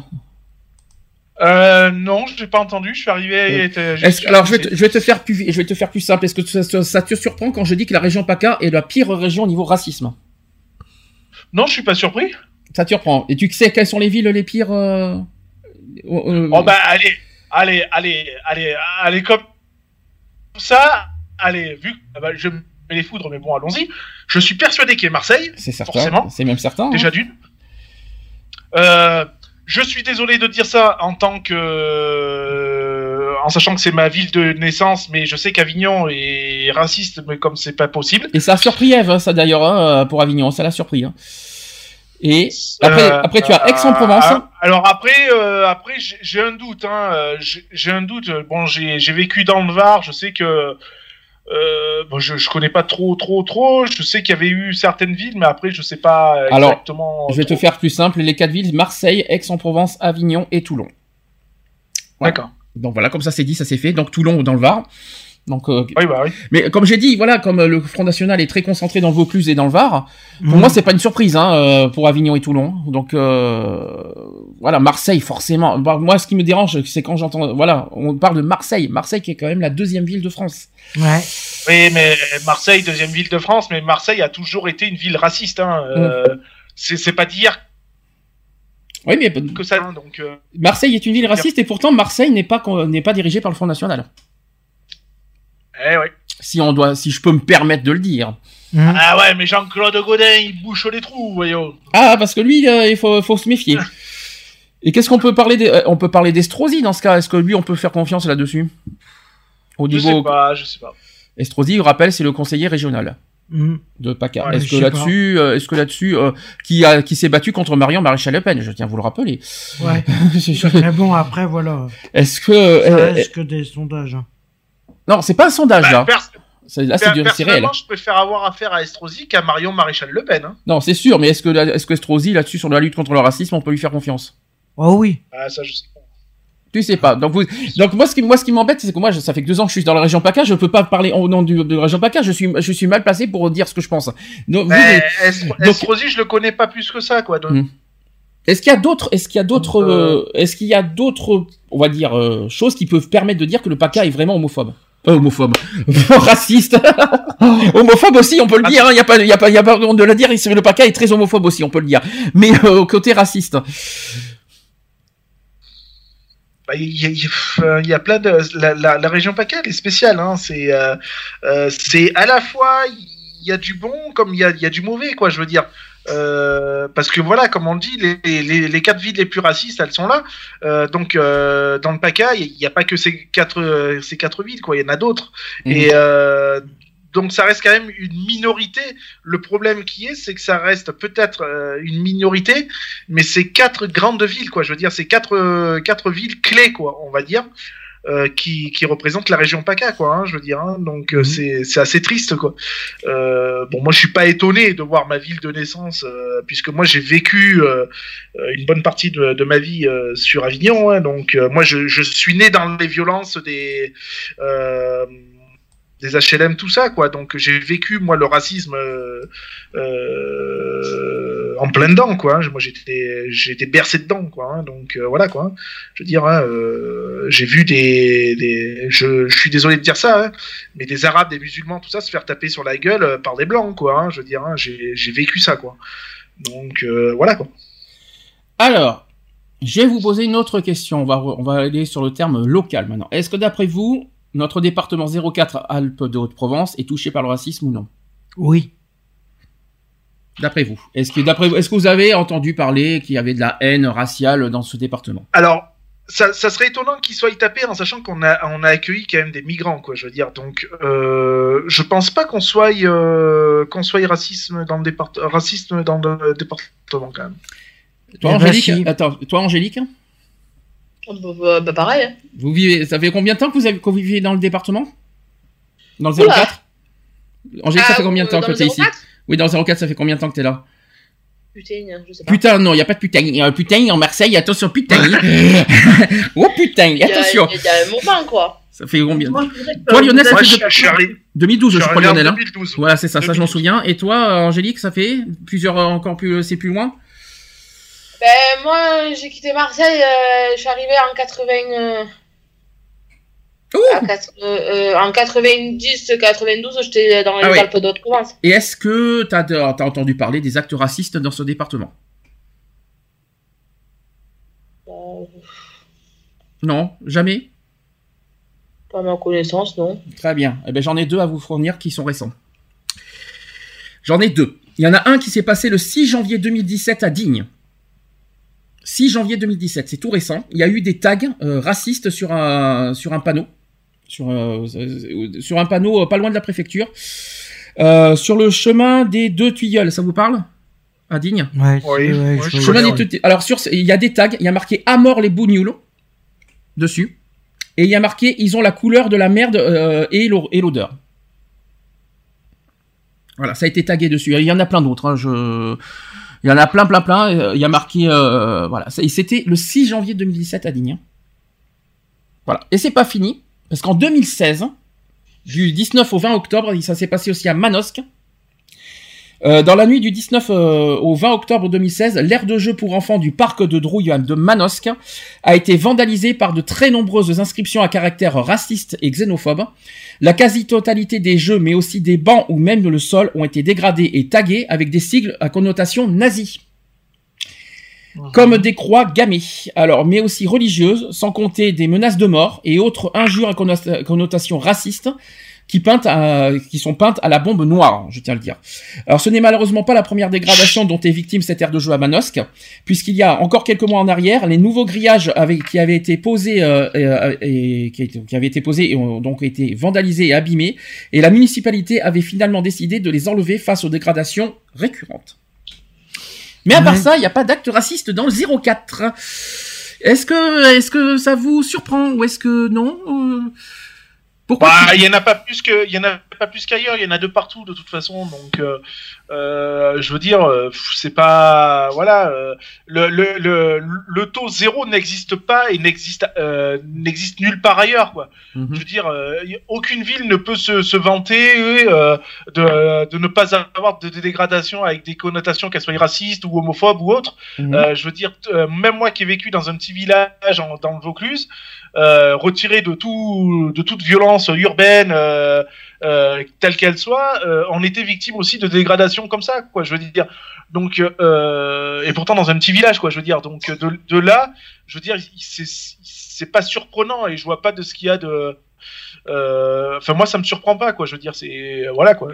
Moi, quand j'entends dire que les Alpes de Provence, il y a zéro. euh, il y a, y, y a aucune, euh, il y a aucun problème de racisme ou quoi que ce soit. Je rigole, euh, mais je rigole à, à grande bouche ouverte, quoi. Je veux dire, c'est impossible. Le risque zéro n'existe pas, quoi. Et puis là, je viens de vous le prouver. Je sais pas si assisteront, ça s'est déjà produit. Mais en tout cas, Manos et Digne sont touchés. hein. Mais même si à Ciceron ça s'est ça s'est produit, il faut dire les choses telles qu'elles sont. Euh, on a un maire qui camoufle tout, donc de toute façon, euh, dans à Cisteron, il se passe jamais rien. Oh, bah, on est au courant qu'il y a eu des descentes de flics pour des pour du shit et tout ça, qu'il y a eu un gros bras qui s'est fait descendre, mais tout ça on n'en parle pas parce que c'est caché. Euh, quand j'entends dire qu'à Cisteron il se passe jamais rien, il faut arrêter de prendre les gens pour des cons. Même les même les le savent. Mhm. Euh, voilà quoi, je veux dire, il il arrive un moment donné où il faut ouvrir un minimum les yeux, il faut, il faut euh, accepter, euh, il faut accepter que bah ouais, même dans ton bled, eh ben euh, t'as t'as des dégradations, c'est tout. Bah, Sisteron- dans Sisteron, il y a des dégradations, ça se voit. Dans Sisteron, il y a des tags un peu de partout. Mhm. Est-ce qu'elles sont à connotation raciste ou pas On n'en sait rien, mais euh, il y a des dégradations. Est-ce que le Beaulieu est victime de racisme? Ouais, c'est possible. Beaulieu, qui est de la cité de, une des cités de Sisteron, euh, ils sont victimes ou pas? Je sais pas. Est-ce qu'ils sont rejetés? Je sais pas. Moi, je sais que oui. Je, hein. je, je sais pas. Après, enfin moi après je les, euh, bon, je les ai pas côtoyés, hein, donc euh, voilà. Euh, moi, je suis désolé, tu vois, ça fait deux ans que je suis à Sisteron. J'ai jamais vu, euh, j'ai jamais vu la cité de Beaulieu mise en avant sur, quoi que ce soit. Personne n'en parle Ah, hein, mais de, non, de cette c'est- cité. hein. C'est le, c'est le- mais c'est normal, c'est normal, c'est le four merde de, de Sisteron. Mhm. Euh, je, suis, je suis désolé de le dire. C'est là où on met les rebuts et les, les personnes qui gênent entre parenthèses et on les fout dans un coin. C'est comme sur Avignon. Avignon, à une certaine époque, tu avais ce qu'on appelait la, la cité, euh, euh, la cité Champfleury et la cité de Montclar. C'est là où je suis né. Euh, c'est là où on mettait ben, tous les tous les rebuts de, de la ville, quoi. Je veux dire, donc tous les cassos, tous les tous les les les, les, les arabes, les machins, les les cassos, machins, tout ouais, ça, bien ben, sûr. tu, tu... Non mais voilà, mais il faut dire les choses telles qu'elles sont, quoi. Enfin, c'est vrai. Euh, Est-ce que, est-ce que franchement, dites-moi la vérité, parce que vous êtes assistant depuis plus longtemps que moi, est-ce que oui ou non, les, les personnes qui habitent à Beaulieu sont mises en avant? Non. Moi, personnellement, jamais j'ai entendu. J'ai Mais jamais non, mais entendu mais- parler, non. Mais non, mais personne n'est mis en avant. Même les migrants qui ont débarqué à, à, à Sisteron ne sont pas mis en avant. J'en parlerai tout à l'heure d'ailleurs des migrants de Sisteron. Euh, donc Euh, voilà si, quoi. quand même, ils sont mis quand même plus en avant. Les, Alors, les euh, migrants, précision que Daniel Spagnou a quand même mis en avant les immigrants. Parce qu'il a fait un discours là-dessus, sur les migrants. Ouais, non mais attends, il a fait un discours depuis qu'ils sont arrivés, super. Euh, je veux dire, euh, en attendant, quand ils sont dans, dans quand on les croise dans, dans Sisteron, moi je suis désolé, hein, j'en ai côtoyé, j'en ai côtoyé euh, deux ou trois avec qui j'ai eu des discussions euh, fa- fabuleuses. Euh, ben ouais, Mais, mais, comment t'as fait? Juste comme ça, De comment t'as fait parler avec eux? Ils, ils parlent pas notre langue. Mais Ah, tu peux parler, il y a, il y, a, il y, a, il y, a toujours- il y a toujours moyen de communiquer. vas trop vite. Angélique, tu vas trop vite, tu vas trop vite dans ton jugement, tu vas trop vite. Je, je- je dirais- tu vas trop vite, je, te- je dirais pourquoi. c'est pas parce qu'ils sont soudanais, qu'ils sont machin, qu'ils qu'ils parlent pas notre langue. Oui, mais vous allez trop, Ils a- vous allez trop ils- vite dans le jugement. Ils, apprennent plus ils la langue. ils apprennent la langue depuis, euh, depuis, depuis des mois. Attention, on va, le jugement est euh, trop rapide. Et puis, il y a pas, il y a Bah, écoute, de la... euh, moi je les vois assez souvent passer devant chez moi. J'en vois jamais un qui parle Bah, français. le- entre eux, ils ont pas besoin de parler à la langue française entre eux. Bah, du moment où tu Euh. vis en France, du moment où tu. Non, non, non, moi, je... moi non, là c'est un peu abusé. Du moment où tu vis en France, tu parles français. Tu vas demander à un anglais, tu vas demander, tu vas demander, Allons-y, les actes. Tu vas demander, tu vas demander à des touristes chinois tout ça qui viennent en France à parler français. Tu vas au Maroc, tu vas au Maroc, les, les Français, les Belges et autres parlent français entre eux. Oui, mais alors moi je vais poser une question. Euh, Donc vous allez demander à des touristes qui, euh, qui soient anglais, polonais, tout qui viennent en France à parler français. Bah, Il y en a des Polonais, des Français, des là qui parlent, qui viennent. Bon, je suis désolé à Paris. euh, en- Ben, parce qu'ils ont appris la langue. Moi, je suis désolé, désolé quand on va à Paris euh, tous les mois de juin, on va y aller en juin prochain. Euh, moi, j'entends pas que du français. Hein. Et puis, il y a pas que des, euh, des, des personnes d'origine euh, que vous pensez qui ne parlent pas que qui ne parlent pas français. Il y en a plein d'autres qui parlent pas français en France. Hein. Bah oui, mais tous les euh, touristes, En parlent. Tu devrais parler Mais- français. Il y a des, il y a, il y a pas, il y a pas que les personnes d'origine maghrébine qui parlent pas français ici. Hein. Il y a les touristes, hein. Il y a les, y, a Touristes anglais, des touristes anglais, chinois, il y a des il y a anglais qui habitent en France euh, qui parlent anglais, par exemple. Irlandais, italiens. Non, je ne euh, plaisante pas. Non, je ne plaisante pas. Il y a des anglais qui vivent en France et qui parlent anglais. Ah oui, oui, non, mais sûr. oui. Bien sûr. Donc pour moi, c'est pas justifié la critique. Je Et suis un ancien qui Front Nationaliste. Moi, j'ai connu quelqu'un, elle est allemande, elle, ben, elle parle allemand, elle parle français. Oui, Mais parce qu'elle a appris la langue, et puis elle est intégrée depuis combien d'années? Là, les gens, ils viennent à peine d'arriver, Eh donc ben, tu peux pas leur apprendre de parler langue, français couramment, mais c'est pas possible. Tu ne peux pas. Et par contre, et par contre, ils font des efforts à apprendre le français. Attention, Ah, le bah jugement est faux. Hein. Attention, le jugement, le jugement, parce que je, vais- je vais en parler tout à l'heure des migrants. Euh, ils apprennent le français, hein, assisteront. hein. Donc euh, c'est c'est justifié. Hein. Et puis, et Donc puis euh, ils veulent s'intégrer, ces gens-là veulent s'intégrer. Ils veulent s'intégrer. T'en as qui veulent pas du tout s'intégrer. Euh, je veux dire, putain, ça, ça fait bizarre de parler comme ça. Moi qui suis un ancien Front Nationaliste, euh, et je m'en cache pas. euh, Enfin voilà quoi, je veux dire, moi j'ai vécu dans la dans la haine, hein, dans la haine raciale, tout ce qu'on veut. Euh, ouais, je l'ai. Il y a un moment donné où bon, ça, ça dépassait les bornes pour moi, mais voilà. Euh, je veux dire, à, connaître aussi les gens. Moi, j'ai vécu pendant 5 ans avec des, musulmans, des, Irakiens, des machins. J'ai appris à les connaître, ces gens-là. J'ai appris à connaître leur culture, à, connaître certaines choses. Leur, vie aussi, puisqu'il y a leur vie, euh, leur vie. Et je veux dire, ces gens-là, ben voilà, ils ont fui euh, leur pays parce que c'est la guerre, parce que c'est le, bordel chez eux. Euh, ben, ils veulent une nouvelle vie et ils savent très bien que pour avoir cette nouvelle vie, ok, c'est pas le tout d'arriver sur le territoire, mais il faut aussi, j'avais le mot tout à l'heure, je l'ai perdu. Il faut s'intégrer, il faut s'intégrer et l'intégration, ben, elle passe par la langue de toute façon, qu'on le veuille ou euh, qu'on le veuille pas, elle passe par la langue. Maintenant, ils sont là pour apprendre la langue. Ben, Il y a un début à tout, c'est difficile, mais le, y a, au niveau contact, il n'y a, pas- il y a pas de barrière. C'est, Et puis on là- peut toujours communiquer. et puis là où je suis pas d'accord. vu ce qui s'est passé jeudi à ce restaurant? Jeudi, c'était hier. Ouais, ben hier, justement, vous avez su? Non. Ah ben je de le recevoir. Bon, tu nous le diras après. Mais par contre, pour revenir sur l'histoire des langues, le, ce qu'on impose nous aux migrants, c'est qu'ils apprennent le français, mais on n'a pas exigé qu'ils parlent tout le temps le français. C'est pas du tout ce qui est exigé. Ah non. Euh, à ce que je sache, est-ce que quand nous on va aller chez eux, parce que nous on va, on- ça peut nous arriver qu'au Maroc, tu vas, tu- euh, eux aussi ils ont le droit de nous imposer de, de parler arabe alors?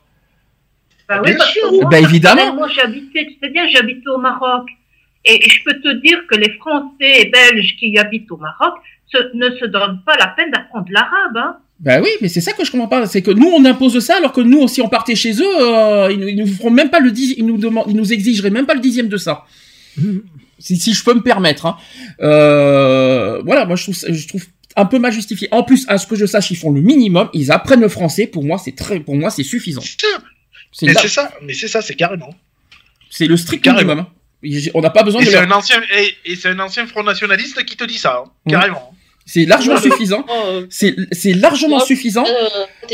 C'est non mais c'est largement suffisant si je peux me permettre. Euh, C'est c'est c'est le strict minimum demandé. Après de là leur demander qu'ils parlent français. Ah non. Par contre la seule chose par contre parce qu'à Bordeaux c'est du vécu qu'ils arrêtent de parler fort. Ça c'est juste ça qui m'embête chez eux en fait. C'est c'est qu'ils ont tendance à Ah, gueuler. Non, ils sont sourds, c'est pas pareil. Ils sont Voilà. sourds, ils sont sur de la feuille. Pour moi, voilà, la seule chose que je, le rep- que je les reproche, c'est qu'ils ont tendance à gueuler. Moi, c'est ce qui m'est arrivé Mhm. quand j'étais parti à, à Grenoble. Il y en avait un qui était juste derrière moi. Au lieu de parler, il gueulait. Alors, j'ai dit, d'accord. Voilà, c'est juste ça que je reproche. Par contre, ils font le, ils font le minimum à parler français et je, je- et c'est prouvé parce que j'en ai vu qui parlaient à la fois dans leur langue et à la fois français. Hmm. J'en ai vu. Donc, à- donc on peut pas dire Euh, qu'ils font pas d'efforts. la chance, parce que moi, j'en ai vois jamais parler un français. Même quand tu te passes à côté, ils te parlent, ils te disent même pas bonjour en Si je te français. dis que j'en ai vu un peu quand j'étais parti à Grenoble, c'est que j'en ai vu un. Et pourtant, il, il- Ah, en plus, euh, vous, roi. vous avez de la chance parce que moi qui les vois, je les vois souvent passer, je sors souvent, il n'y en a pas un qui te dit bonjour en français. Ah, ça, c'est, alors ça, tu- alors, tu tu tu là, c'est autre chose. petite. C'est Ben, pas le même sujet. tu Attention, c'est, c'est pas le même débat, Angélique. Là, on parle de la langue. Là, tu parles du manque de respect. Là, c'est pas du tout la même chose. Et même, ils te disent pas bonjour, tu leur, même toi, Tu leur dis bonjour Tu leur dis bonjour Ah ben attends, quand tu passes devant chez moi, ils me regardent, je dis bonjour. Ah, En français, tu veux que je fasse quoi? D'accord. Alors, si tu leur dis vais pas bonjour. leur faire un fuck quand même. D'accord. En plus, toi, t'es dans une, dans une leur HLM. peut-être qu'ils comprendront. T'as pas besoin de gueuler pour autant, hein, parce que là, si tu, si- si- sinon, on va être, on va être sourd à nouveau, alors. Pas grave. Je suis Petite, comme les migrants, je parle fort. petite précision que chez les, chez nos voisins, euh, dans le 05, c'est pas mieux. Hein, Il y a des tracts racistes qui ont été distribués devant les établissements scolaires de Gap. Ça, c'était en février 2017. Et en septembre 2016, il y a le secr- secrétaire euh, Front National des Hautes-Alpes qui s'appelle Amaury Navaran qui publie des appels au meurtre et au viol ainsi que des insultes racistes. Donc, Vous allez pas me dire, vous allez cautionner ça non plus. Ah non, ça c'est sûr que moi je le cautionne pas C'est du justement tout. ça, c'est justement ça. On va faire le débat rapide sur le Front National. Euh, Eux, qu'ils ont, ils ont des propos, à- ils ont, ils sont contre l'immigration, je suis d'accord. Mais de là à faire appe- appel au meurtre, au viol et aux appels, euh, aux insultes racistes, ça on cautionne? Ah non, Il faut pas du cautionner tout, ça? Il y a des limites. Et 27% des Français votent ça? Eh ben, excusez-moi du peu. hein. Hmm. Comment on peut cautionner C'est ce pour- genre de... Oui, Lionel. c'est pour ça qu'il et qui- qui- c'est pour ça qu'il n'y a pas de, de un peu, de pas très, de petit peu raciste. C'est comme je l'ai dit tout à l'heure, c'est soit tu l'es, soit tu ne l'es pas. Euh, quand j'entends, quand je remonte un petit peu sur euh, euh, sur ce que tu as dit tout à l'heure, euh, quand on entend qu'il y a tant de pourcentages qui sont un peu racistes, tant qu'ils le sont plutôt, ou des autres qui ouais mi figue mi, mais non, mais il faut arrêter les conneries. Quand tu prends une direction avec ta voiture, que tu arrives à un carrefour qu'il faut tourner soit à droite, soit à gauche, tu vas pas aller au milieu. Non, c'est Donc c'est soit tu l'es, soit tu l'es pas. Donc je veux dire, ouais, il faut, il faut- après il faut appeler un chat un chat. Il y a 27%, oui, qui sont 100% racistes. Il faut, il faut pas dire que c'est un peu ou pas du tout. Non, Mhm. ils sont racistes et tout ça. Maintenant, ce que la- l'appel du secrétaire de euh, Monsieur Amaury ou je sais pas quoi, qui, qui voilà, qui, qui publie des appels de meurtre au viol et ainsi qu'à l'insulte raciste et j'en passe. Euh, on peut pas, nous Français, on ne peut pas cautionner ça et je ne comprends même pourquoi d'ailleurs pas les, les autorités, euh, euh, nos autorités euh, euh, présidentielles ou autres, ne réagissent pas à ce genre de truc. Euh, il faut quand même euh, se réveiller, quoi. Je veux dire, euh, on est en 2017, quoi. Je veux dire, euh, d'où on va se donner le droit d'aller violer, de, se rabaisser à des à des pays où ils prônent encore le meurtre, le viol ou, ou j'en sais quoi d'autre, où on va se rabaisser à ça, quoi. Je veux dire, mais on est qui, quoi? Moi, ça me rappelle euh, les, les- les époques sombres euh, qu'on a vécues euh, durant la guerre. Oui, Mais c'est ça, mais carrément, on a, on a l'impression de se retrouver en 39-45, quoi. Je veux dire, Ah oui, c'est les conneries, quoi. C'est vrai, on peut le dire. Puis euh, la preuve, puisqu'il y a encore les croix nazies euh, dans le 04, euh, il y a Mm. encore, il y a encore, il y a encore cet appel euh, nazi, euh, et c'est pas fini, il y en a toujours. Hein. Euh, et on est en 2017, s'il vous plaît. Ça fait mal au cœur Ça de dire craint. C'est ça. ça. Et c'est ça. Ça, Ça craint craint. du boudin, quoi. Alors, on parlait des migrants, on va en parler justement. Euh, je vais commencer par parler des migrants de Champtercier. Alors, Champtercier, vous pouvez me dire où c'est, s'il vous plaît? C'est au-dessus de Digne. Champtercier, c'est à côté de Digne. Champtercier, oui. D'accord. Au-dessus de Digne? Alors, euh, donc à Champtercier, je vous rappelle qu'il y a eu, euh, voilà, euh, y a, cette ville a accueilli des migrants. On les a rencontrés d'ailleurs, Lionel. Je sais pas si tu te souviens. On les a rencontrés euh, lors de la soirée Amnesty International. On les a rencontrés les migrants. Et ils sont loin d'être méchants. Ils ont, on n'a pas eu de regard de travers. Ils ont été Non, très, non, ils étaient même avenants et tout ça. Bon, avec un peu de timidité, forcément. forcément. euh, puisqu'ils puisqu'ils nous connaissent pas puis on les connaît pas. Euh, mais voilà, c'est des gens avec qui euh, le, le dialogue est, est totalement possible. Bon, c'est vrai Mhm. que là, ce qu'on a vu, il y avait le, le- le petit côté de barrière avec la langue, je pense. Mm, Je pense, ouais. Euh, Mais bon, euh, voilà quoi, je veux dire, c'est des gens ben, qui sont venus à un minimum s'intéresser à ben, ce qu'ils ont fait. Ils, euh, ils ont remercié aussi euh, Amnesty International aussi pour ce qu'ils ont fait, puisqu'ils travaillent avec eux de toute façon. Mhm. Enfin voilà quoi, je veux dire, c'est moi, moi je les ai trouve, je les trouve, voilà, comment dire, ils sont attentifs à ce qu'ils font et ils sont Et puis, aussi. Tu te souviens de, de leur message? De, Ça, de tout ce qu'ils ont marqué il y, avait des messages qui étaient très très très chaud bouillants. hein, C'était fort, hein, c'était fort je le puissant. hein. C'était fort puissant. euh, ils Et, ont et fait. tu, et, et tu peux- et on peut pas dire que voilà ces personnes-là, elles ont écrit des textes. Alors ouais, on va me dire ouais c'est facile d'écrire, c'est facile d'écrire, mais putain c'est ce qu'ils ont sur le cœur quoi les gars. quoi. Et les textes sont Je en dire, euh, et les textes sont en français.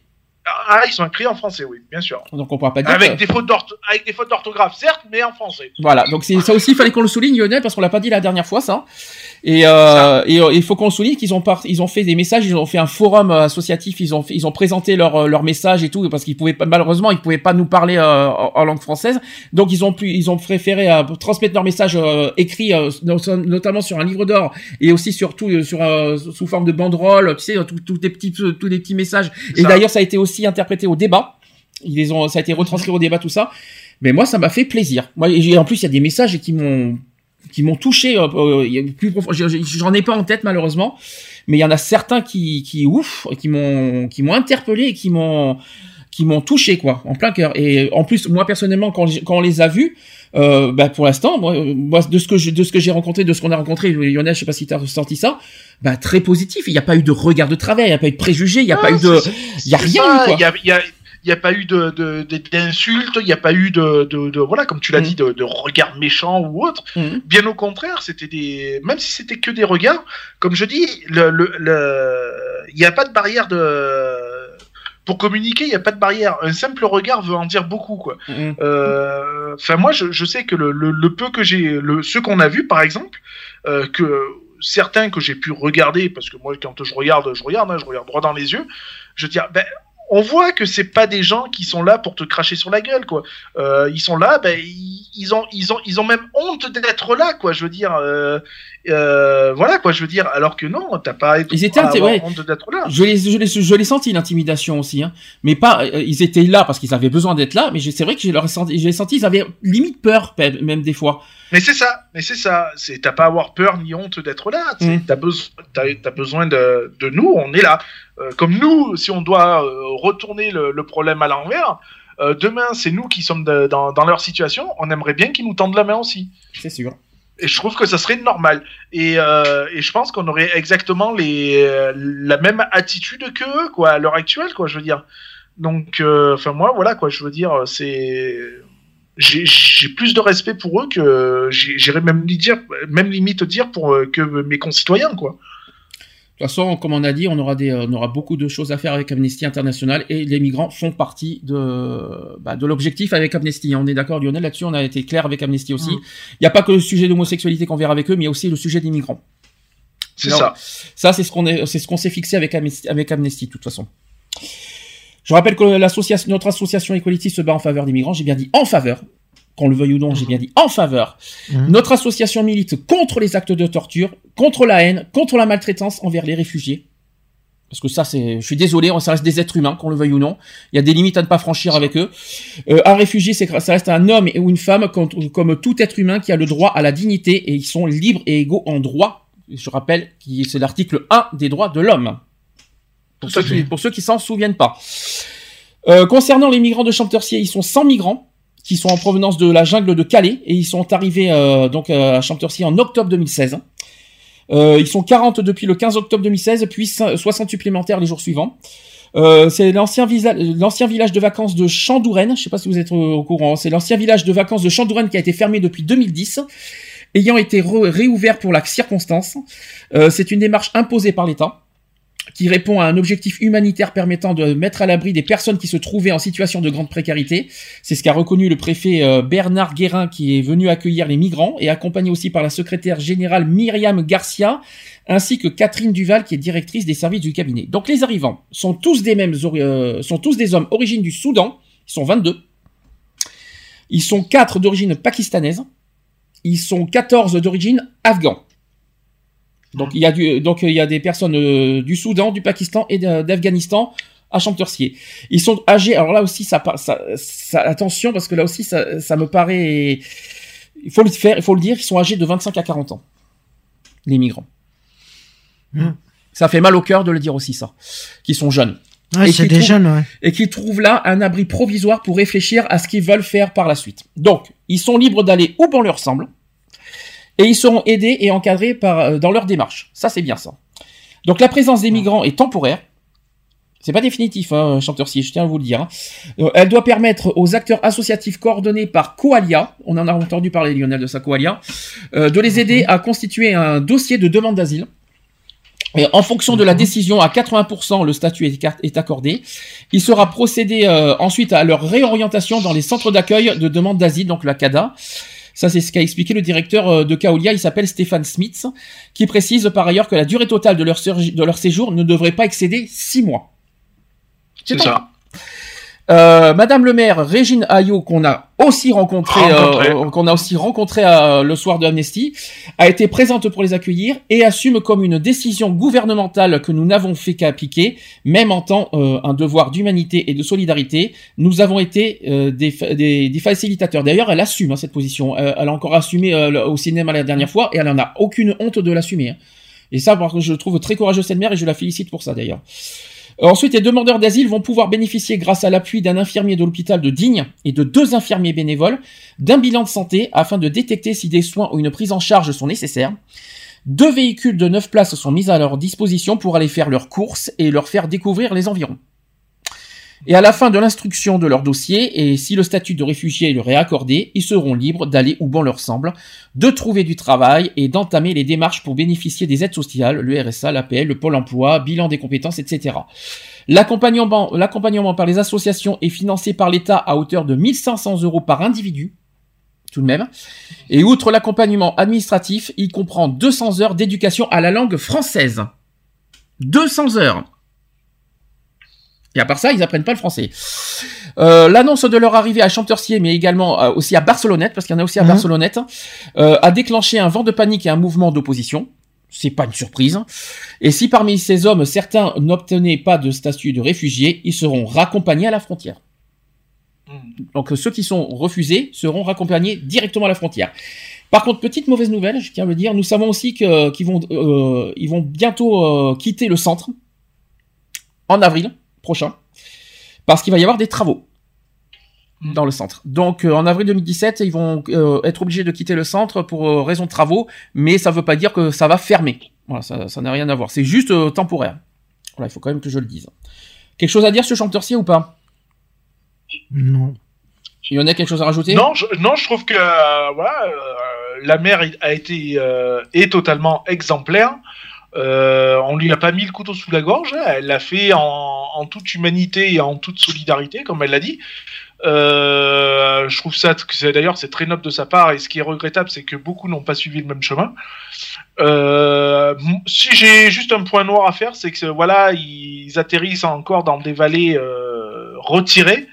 Donc, c'est-à-dire comme ceux de Barcelonnette, par exemple, qui sont loin de tout, quoi, parce que Barcelonnette, c'est quand même le trou du cul euh, de- des Alpes de Haute-Provence. Euh, Enfin, voilà, quoi, je veux dire. Après, euh, moi, je dis que c'est bien. Alors voilà, hein, quand on dit qu'ils ont, euh, comme tu l'as dit, ils ont 1500 euh, enfin, 1500 la- euros par tête, L'association est financée par l'État, euh, qu'elle touche 1500 euros par individu. hein. on en avait discuté d'ailleurs, je sais pas si tu te rappelles, au cinéma, où ils nous avaient dit exactement ce que, ce que les migrants avaient pour eux. Alors c'est l'association qui touche 1500 euros. C'est ça, voilà. Euh, Euh, tandis que les migrants, les migrants, ils touchent 200 euros par mois. C'est ça, voilà. Et c'est que dalle. C'est moins que le RSA. C'est combien Ça, 2 en euros par jour, je crois. ne peuvent pas travailler. ils ne- et, euh, alors certes, ils ont une, ils ont une liberté de mouvement, Hum. mais pendant ce temps-là, ben, ils ont, ils ont accès à rien, quoi. C'est combien dire, ils ont, ils bénéficient juste de la CMU pour, euh, pour les soins Voilà, médicaux. ça. Et la CMU aussi, oui. Exact. Voilà, et ils touchent 200 euros par, euh, par mois. Euh, bon, je veux dire, ils sont largement en dessous du seuil de, de RSA, de, de tout ce qu'on veut.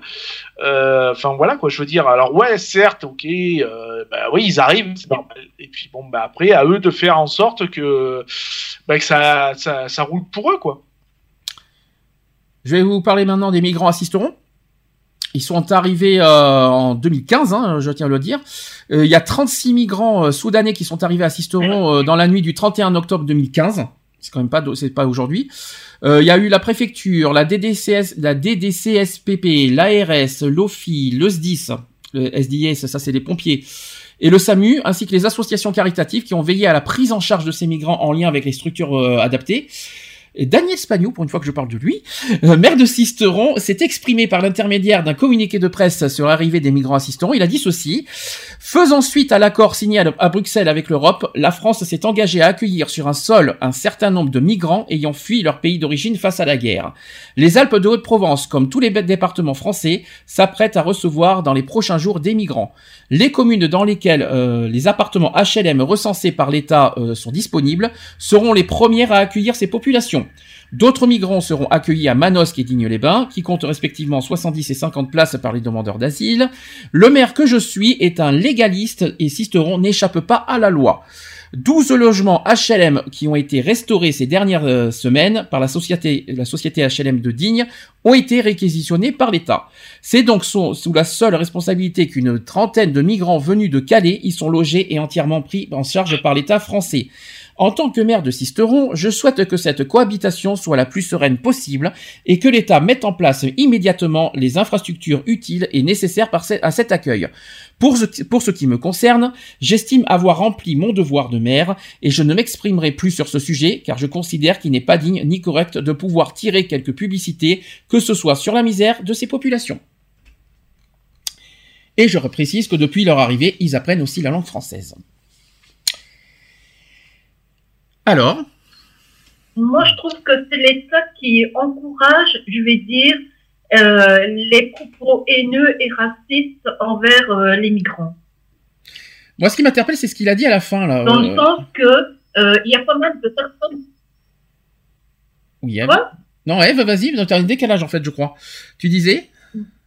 Donc, euh, je dis que c'est l'État qui encourage les propos racistes et haineux vis-à-vis des, des migrants. Parce que quand tu regardes des personnes qui sont à la rue, des personnes SDF, euh, tu vois aucun maire, personne, ni euh, propriétaire dire, bah, écoutez, moi j'ai un logement de libre, de disponible, je le mets à la disposition de cette personne qui est SDF. Alors que tu vois, quand moi je, je vois des, des reportages à la télévision qu'on reçoit des migrants, il y a des personnes qui ont de, de- de très beaux appartements et euh, la personne se montre en grand donateur, en grand généreux. Voilà, moi j'ai un appartement, je peux recevoir une famille de migrants. Euh, ils auront tout le confort nécessaire. Et je, et je pense que les personnes, voilà, euh, il y en a beaucoup qui se disent, mais enfin, euh, il faut qu'on soit migrant pour qu'on s'occupe de la personne, parce que les SDF, ben, on n'en a rien à faire en fait. Moi, ce qui me choque un tout petit chouï, bon, il a rempli son rôle de maire, on n'a rien à lui dire là-dessus. Moi, je- je- ce qui m'interpelle, c'est sa dernière phrase. Je sais pas si ça vous a pas choqué quelque part, sa, sa On n'en parle plus. Il a dit ceci, je vais vous rappeler la phrase, et vous allez me dire ce que vous en pensez. Il a dit, pour ce qui me concerne, j'estime avoir rempli mon devoir de maire, et je ne m'exprimerai plus sur ce sujet, car je considère qu'il n'est pas digne ni correct de pouvoir tirer quelque publicité que ce soit sur la misère de ces populations. Pourquoi le cacher? Pourquoi, pour- pourquoi que, euh, moi je suis désolé, euh, il veut plus en parler, mais il dit ça vraiment pour, pour les protéger ou il dit ça parce que c'est euh, un sujet qui le dérange? C'est ça que moi j'ai l'impression que ça le dérange quelque part ce sujet. Enfin, comme il a dit, je sais pas comment vous le prenez sa phrase. Vous, toi qui connais mieux que moi euh, le maire euh, euh, Lionel, euh, euh, je sais pas ce que tu en penses. Non, moi, je pense qu'il a plus voulu euh, di- euh, dire dans le sens où, euh, tu vois, euh, faire de la publicité pour faire voir que Sisteron a bien accueilli des migrants qui sont bien, qui sont bien intégrés, etc., etc. Je pense qu'il a voulu dire dans ce sens, euh, voilà, il a fait son boulot. On lui a demandé d'accueillir des migrants, chose qu'il a faite, et que lui, de son côté, euh, bah, il a fait ce qu'il voulait faire. Maintenant, il veut plus entendre parler dans le sens où, ben voilà, maintenant que euh, ils sont assisteront, ils font ce qui, euh, bah, ils sont, in- enfin, ils sont intégrés, façon de pas parler. Ils sont, euh, ils sont logés, ils sont dans un coin machin, et que il y a, y a pas besoin de revenir sur ce sujet-là, et que ça- il il a pas besoin de publicité pour. euh, euh, pour faire voir, pour se faire bousser, on va dire ça comme ça, quoi, je pense. Alors je suis d'accord sur le côté publicité, mais quand même le, le combat, leur combat euh, ne doivent pas être mis de côté. Hein. Je suis d'accord sur le côté Ah pub. non. On ne doit pas parler. Oui, Sisteron accueille euh, accueille des migrants. Voilà, ça, je suis sûr que ça devient, ça va devenir lourd, ça. Mais par contre, que de là mettre de côté leur combat, euh, c'est-à-dire de, de là, de là qu'on leur fasse taire et qui euh, quelque part, c'est ce que je comprends. Euh, ils sont là, d'accord, ils sont intégrés, d'accord, mais euh, ils, ils ont quand même, ils sont quand même assisteront, ils ont le droit de- de- d'exister. C'est ça que je veux dire. Non mais tout à fait, tout à fait. Mais après il y a le rôle des associations aussi qui sont là pour ça. Je pense que lui, en tant que maire, voilà, il a fait son taf en disant moi responsable de ma ville, euh, patron de ma ville, j'ai fait le boulot qu'on m'a demandé, c'est-à-dire de les accueillir, je les ai logés, nanani nanana. Moi maintenant, ce que je demande, c'est qu'on a, c'est qu'on arrête, par exemple, de, de, euh, de lui casser les burnes en disant oui, vous avez accueilli les migrants, nanani nanana. Oui, il c'est a ça. fait ce qu'on lui a demandé, il a fait ce que machin et basta. Maintenant, il y a le rôle des associations qui sont là aussi pour prendre le relais pour les pour ces personnes. Euh, il garde forcément un œil dessus puisqu'il il est obligé en tant que maire d'avoir un œil dessus. Euh, voilà. Et puis euh, comme il a dit, il a dit en espérant que la, cohabitation se fasse sans problème, etc., etc. Voilà. Maintenant, il a fait son taf. Lui pour lui maintenant, il a fait ce qu'il avait à faire. Maintenant. tout en gardant un œil dessus, mais il veut pas en tirer une publicité à des fins personnelles, on va dire, en tant que maire, euh, sur ces personnes-là. Enfin, en tout cas, le combat continue. Il faut pas laisser tomber. Et puis ils ont le droit d'exister. Exactement. C'est ça que je veux dire. Il hein. a jamais dit qu'il il Mm. a jamais dit qu'il laissait tomber, mais lui il ne veut en tirer aucune publicité. D'accord, oui, ça, ça, je comprends. Je Voilà. comprends. C'est ce juste, voilà, c'est juste euh, que je trouvais un petit peu bizarre euh, la manière qu'il a dit. Enfin bon, ça moi ça m'a un petit Mm. peu perturbé, mais je mais je comprends sa position. Je la manière que tu me le dis maintenant, là je comprends. Voilà. Et c'est normal. Sachant, sachez qu'il y a certains qui accueillent mal les migrants en France, c'est pas une surprise. Euh, Peut-être un petit rappel, il y a Robert Ménard, ça vous parle? C'est qui ça? Robert Ménard? Euh, ça, ça te parle ou ça te parle pas? Robert Ménard, c'est le maire de Béziers. Alors, le maire de Béziers qui estime par exemple que le nombre de Soudanais qui fuient la guerre en Syrie est surréaliste. Autrement dit, la France accueillerait des Soudanais alors que leur pays n'est pas en guerre.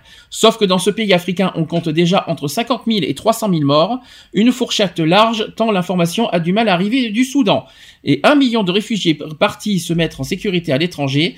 L'ancien, d'ailleurs, l'ancien des Reporters sans frontières semble ne pas être calé euh, en géopolitique. Il faut quand même le rappeler. Il y a du confrété du Front National. Waouh, quelle surprise. Florian Philippot qui estime que nous n'avons rien à offrir à ces migrants.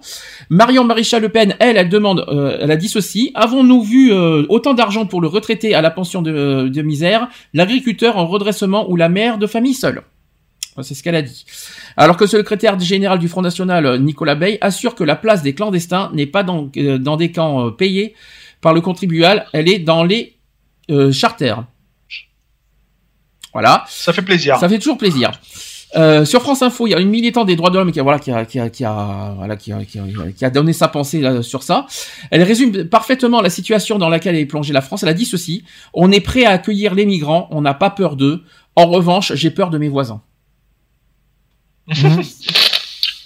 C'est pas mal, hein, ça. Et Ah. question, euh, allez, à la courte, est-ce qu'on n'est pas censé être dans un pays des droits, des droits de l'homme? Si. Bah, euh, en principe si. hein. En principe. Sur le papier on l'est, après ailleurs euh, c'est autre chose. Et puis en réel aussi. C'est ça. Sur euh, concrètement parlant, vu les propositions qui sont montrées, on n'est pas vraiment un pays des droits de l'homme. hein. Non, c'est Mais sûr. si, les droits de l'homme pour les Français. Je peux vous dire, j'ai j'ai les pro- ça y est, hein, j'ai tous les programmes des, des huit candidats. Même, je sais pas si on en est à neuf aujourd'hui parce qu'on attend euh, Jean Lassalle. Si jamais euh, aujourd'hui il est, euh, il fait partie des candidats. Aujourd'hui, il y a huit candidats. Euh, Souhaitez-moi bonne chance quand on va faire les deux émissions parce qu'il y a de quoi dire. hein. Vous allez voir si on est vraiment dans un pays des droits de l'homme. Souhaitez-moi bonne chance pour, ce- pour ces deux émissions, je vous le dis, c'est en début avril. hein. Euh, donc, question, euh, je vais vous dire ce que j'en pense au niveau de, de notre association, quel va être notre rôle au niveau du racisme? Vous allez me dire si vous êtes d'accord ou pas. On n'est pas forcément d'accord, hein, surtout. Hein. Euh, déjà, un, je voudrais qu'on rencontre les migrants de Champtercier. Et aussi ceux de Sisteron.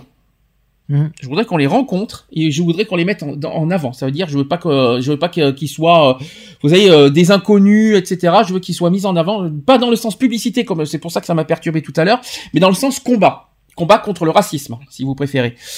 Euh, on veut aussi rencontrer les habitants dans, la, dans les cités, notamment la cité Beaulieu de Sisteron. Bonjour euh, Angélique. hein. Et aussi montrer leur quotidien. Je voudrais qu'on montre leur quotidien Parce que toi, t'es pas cité Beaulieu. Je euh, là-dessus, t'es honnête. Donc, euh, je voudrais qu'on les- montre leur quotidien. Parce que je voudrais tout simplement les valoriser, parce que je trouve qu'ils sont, qu'ils sont trop mis à l'écart. C'est mon, mon ressenti, mon ressenti, ça fait deux ans que je suis à- chez Assisteron. Euh, mon ressenti, c'est qu'ils sont pas valorisés, ils sont trop mis à l'écart, ils sont tout ce que tout ce qu'on veut. Moi, personnellement, même dans les articles de presse, tout ça, j'entends jamais parler de Beaulieu, personnellement. Il y a rien qui est mis en avant, il y a rien, mais rien, rien, rien. Moi, je voilà. Et moi, je voudrais qu'on les fasse exister, tout simplement. Donc, ces personnes qui ont des origines ne doivent pas être euh, des obstacles pour les autres. Ils sont de toute façon des habitants de Sisteron. C'est ça que je veux dire. Ils sont aussi des habitants.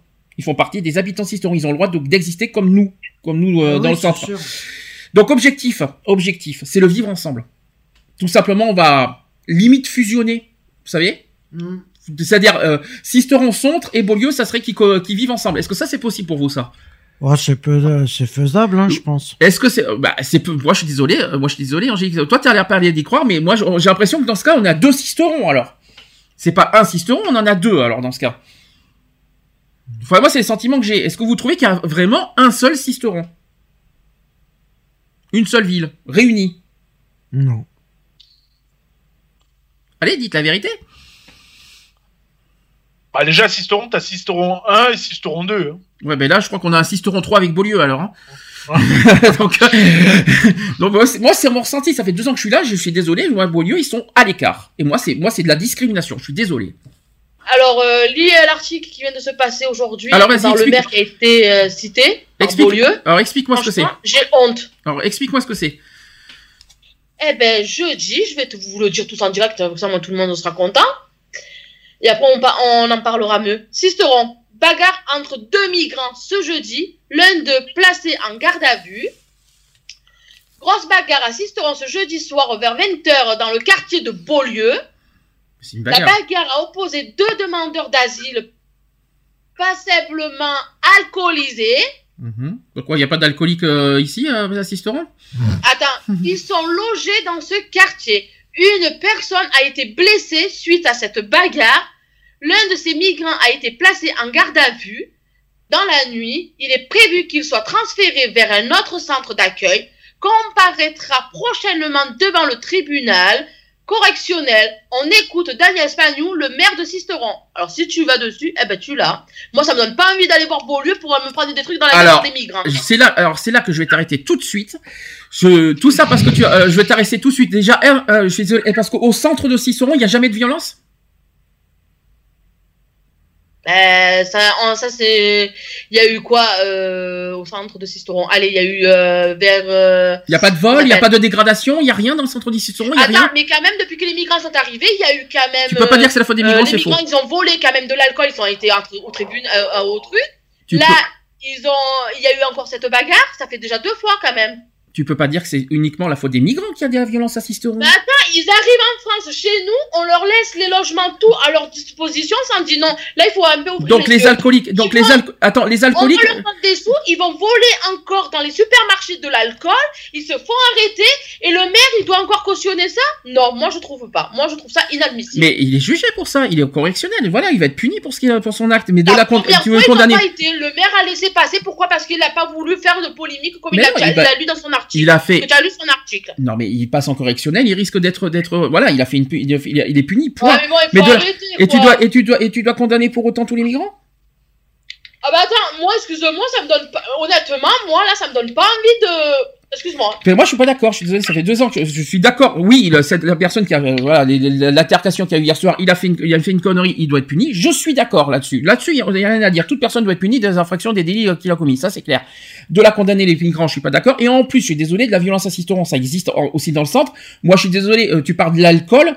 Euh, tu veux que je te précise comment ça, comment euh, c'est au centre de, de Sisteron au niveau de l'alcool et des violences Moi, Ah. j'étais quand j'étais sorti faire tout ça à 1h du matin, quand j'étais faire sortir tout ça, c'était pas des, des migrants. Et vas-y que je me bagarre, et vas-y tout ça, c'était où? C'était au Primrose. Et il y avait pas de migrants là. Alors excuse-moi du peu de la dire que c'était qu'il faut condamner que les migrants. Moi, de la violence à Sisteron, j'en ai vu aussi. Hein. Non mais euh, je, je Et, sur- et au sujet et au sujet de l'alcool. comme on parle de- des migrants, on passe dessus, on leur donne tout et tout bazar et regarde. Attends, je suis désolée. Non, là le maire il veut pas faire comme il, comme il a dit qu'il voulait pas faire de de, de se faire de la pub dessus leur dos, je comprends, je conçois, je, tr- je très bien.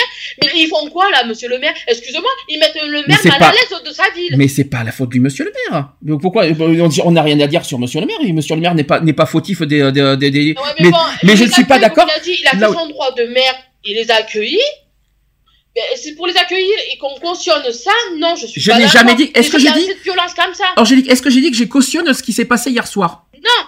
Tout ce que je ne cautionne pas, c'est qu'on qu'on crie, qu'on met, qu'on met tout sur le dos des migrants. Voilà, c'est tout ce que je, c'est ça que je ne cautionne pas. Moi, j'ai, j'ai- je ne cautionne pas la violence qui a été, qui a été, qui s'est, qui s'est passée hier soir. Je n'ai jamais dit ça. Mais en revanche, là, ce que je ne cautionne pas, c'est que tu généralises à nouveau. Ben ouais, ben, je suis désolée, mais moi, ça sera comme ça. hein. Tu fais une erreur. Ouais. Ben ouais, peut-être c'est une erreur, mais après, voilà, euh, moi, voilà, c'est- c'est c'est mon point de vue à moi perso après. Oui, c'est ton point de vue, mais je te dis que c'est- tu fais une erreur. C'est aussi. on a- je sais pas ce que pense Lionel là-dessus, mais moi, tu, euh, c'est mon point de vue per- personnel. Alors, je- J'essaye de voir le... ce qui s'est. Euh... C'est sur ah, euh, ce qui a Disney, été- moi, ça a été passé sur DC, c'est une amie qui me l'a passé. D'accord. Oui, Non, mais- non, mais je suis sur, je suis sur le. le... Je condamne. Attention, Le site euh, carrément, il y a, y a une interview de DC TV, donc euh, je suis en Ah, train de voir. Qu'on soit clair, hein, je condamne totalement la violence qui s'est passée hier soir. hein. Euh, je, je, ne, je ne cautionne pas ce qui s'est passé hier soir non plus. Tout ce que moi... Après, voilà, c'est deux mecs, c'est deux mecs qui ont picolé, se sont mis sur la gueule. Il y en a un qui a voulu les séparer, il s'en est mangé plein la gueule aussi, et puis voilà, c'est tout. Et les altercations- ben, il y en a un qui, il y en a un qui est en cabane, et puis voilà. Et les altercations, à ce que je sache, j'en ai vu plusieurs fois, et pas qu'avec des migrants, assisteront. Euh, et puis il y en a qui, il y en a qui se sont fracassés la gueule hein, ici, notamment au sujet de l'alcool et dans le centre. euh, si je dois parler de tous les bars qu'il y a dans le centre, ils commencent à gueule, etc. Ils commencent à se gueule dessus, ils commencent à se. Je vais pas dire que ça se frappe tout le temps, mais ça, je peux dire que ça se gueule dessus, etc. Donc de là à dire, euh, ça y est, beau mieux, ça- il y a une altercation d'hier soir, donc les migrants, etc.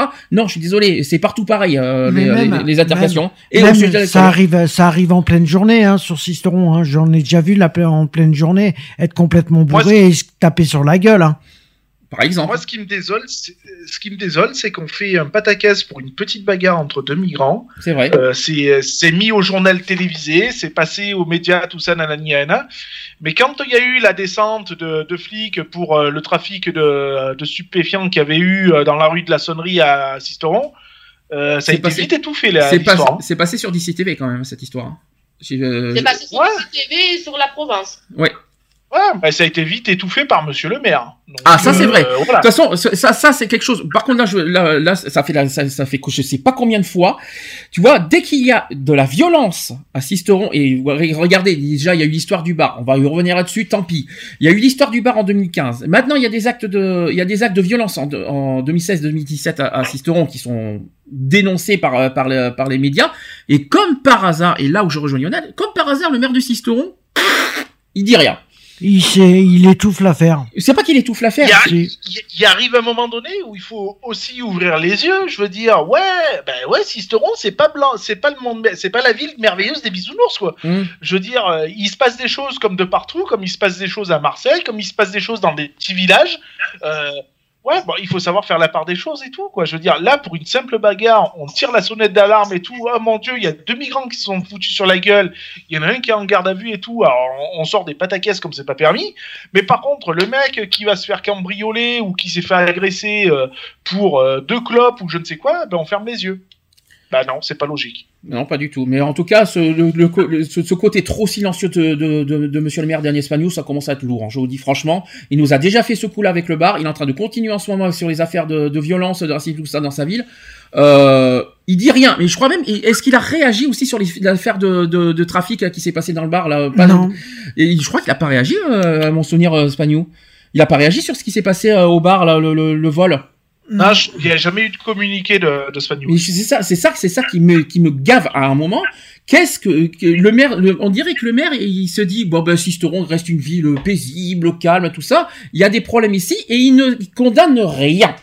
Il fait aucune condamnation franche, claire, nette et précise dans, en disant dans ma ville la violence ça passe pas, dans ma ville l'homophobie ça passe pas, dans ma ville le racisme ça passe pas. Est-ce que moi moi personnellement j'ai jamais vu euh, un, un communiqué du maire dans ce sens-là? Et c'est pour, et c'est ça que, et tu vois, tu vois Lionel, tu vois quand je pense, quand je, quand je pense qu'on lui a foutu plein la gueule en 2015 à ce, à ce sujet-là, euh, eh bien aujourd'hui il nous confirme il nous confirme qu'il est toujours dans cet esprit-là et, et pas uniquement sur euh, par rapport à nous, mais euh, l'homophobie, mais finalement sur tous les sujets, sur tous les domaines. Il dit sur mes sujets de la misère, je vais me taire parce que voilà, c'est fait, c'est fait. Sur le sujet du racisme, il se tait, mais il se tait sur tout en fait. Tout ce que tout ce que veut le maire, c'est sa priorité uniquement. C'est tout ce qui est sa place. non, c'est pas ça. Je vais vous dire, je vais vous dire moi ce que je pense. Euh, je, je n'ai pas peur de le dire. Maintenant, on est en Art 22, on va le commencer. Et je, et je m'en fiche complètement. Le maire ne voit que par du sport et ne voit que par de la culture dans sa ville. Tout le reste, il s'en fiche. Il s'en ta- il s'en tape royalement. Et le pire, c'est qu'il ne veut pas en entendre parler. Hum. Voilà moi ce que je ressens. Si vous avez quelque chose à rajouter, dites-le C'est moi. ça. Oh non, moi c'est bon. J'ai bien C'est fait. pour ça que moi, du, du côté là, Spagnou a baissé euh, vraiment dans mon estime. là, ce qu'il là, ce qu'il est en train de faire, là, ce qu'il est en train de faire, c'est pas digne d'un maire. Je suis désolé. Et a un moment ou un autre, je risque de voir très rouge. Et euh, s'il continue à, à se taire sur tous les faits, il- parce que euh, sur le terme de l'homophobie, en même temps, c'est pas une surprise. Mais s'il continue à faire ce- euh, la même chose avec le racisme, la misère, etc., s'il fait la même chose, niet. Euh, Il y a un moment, il faut arrêter, quoi. Euh, là, il est en train de montrer le, un visage qui me dégoûte. Je j'ai pas peur de le dire. J'ai pas peur de le dire. Ça me dégoûte cette image-là. Ouais, mais bon, ça après. C'est pas digne d'un maire, je Tout suis ça, désolé. pa- non, mais tout ça parce qu'il veut, il veut garder sa place au pouvoir et. Ah, il veut- gardera pas, déjà en 2020, il sera pas là, hein, donc euh, il tiendra pas, il, il fera pas un autre mandat. hein. C'est même pas la peine de rêver. En 2020, euh, Et il là, arrête. il, il en a pour 3 ans. C'est ça, 3 ans, 2020. 2020, Voilà, le prochain il ne plus, il a des problèmes de santé. hein. Oui, ben bon. C'est pas une raison, c'est pas parce qu'elle a des problèmes de santé qu'il doit faire ce qu'il veut dans sa ville. Hein. J'ai l'impression, j'ai l'impression qu'il se prend pour le maître du monde dans sa ville, vous savez. Euh, moi, ça, à un Bah, en attendant, c'est lui qui fait pas mal de choses quand même. Il fait venir des artistes, euh, Waouh. on paye pas les, les concerts, il fait faire venir la foire expo, il fait pas mal de trucs pour les cisteronnais et cisteronnaises les gens de l'extérieur. Tu es sûr Et en retour, il a Pour quoi tous Il a les cisteronnais, il- les- la- de la merde. Tu es sûr, il fait des choses pour tous les cisteronnais? Bah, écoute, euh, moi jusqu'à présent, depuis que j'y suis, j'ai toujours vu le maire faire quelque chose pour, Pas ça, tout. pour, la, pour la suite de Cisteron. Moi, je suis pas sûr qu'il fait vraiment tout pour les cisteronnais. Il fait peut-être des choses pour les cisteronnais, mais il fait pas pour tous les cisteronnais. Ça, c'est faux. Lionel, Euh, si tu as quelque chose à dire, toi, tu le connais bien, donc je sais pas si j'ai si j'ai si j'ai tort dans ce que je dis, mais euh, voilà. Bah, disons qu'il manque un peu des, des trucs attractifs pour, euh, pour les jeunes, quoi. Il faut quand même dire ce est. Voilà, par exemple. Euh, Les jeunes, comme je t'ai dit, ils peuvent rien faire pour les jeunes le jour qu'on leur fait une soirée ou quoi que ce soit. Comment ça, Et ils peuvent pas Regarde, Jean-Paul, il te l'a dit. Mais comment ça, ils peuvent pas Bien mais sûr oui, que si, ils mais, peuvent. mais c'est de partout pareil, Angélique, tu le sais aussi bien que moi. Toi qui viens d'une grande ville, tu le sais aussi bien que moi. Mais comment ça, il peut pas Bien sûr que si, il peut. C'est juste qu'il veut pas. Je suis désolé.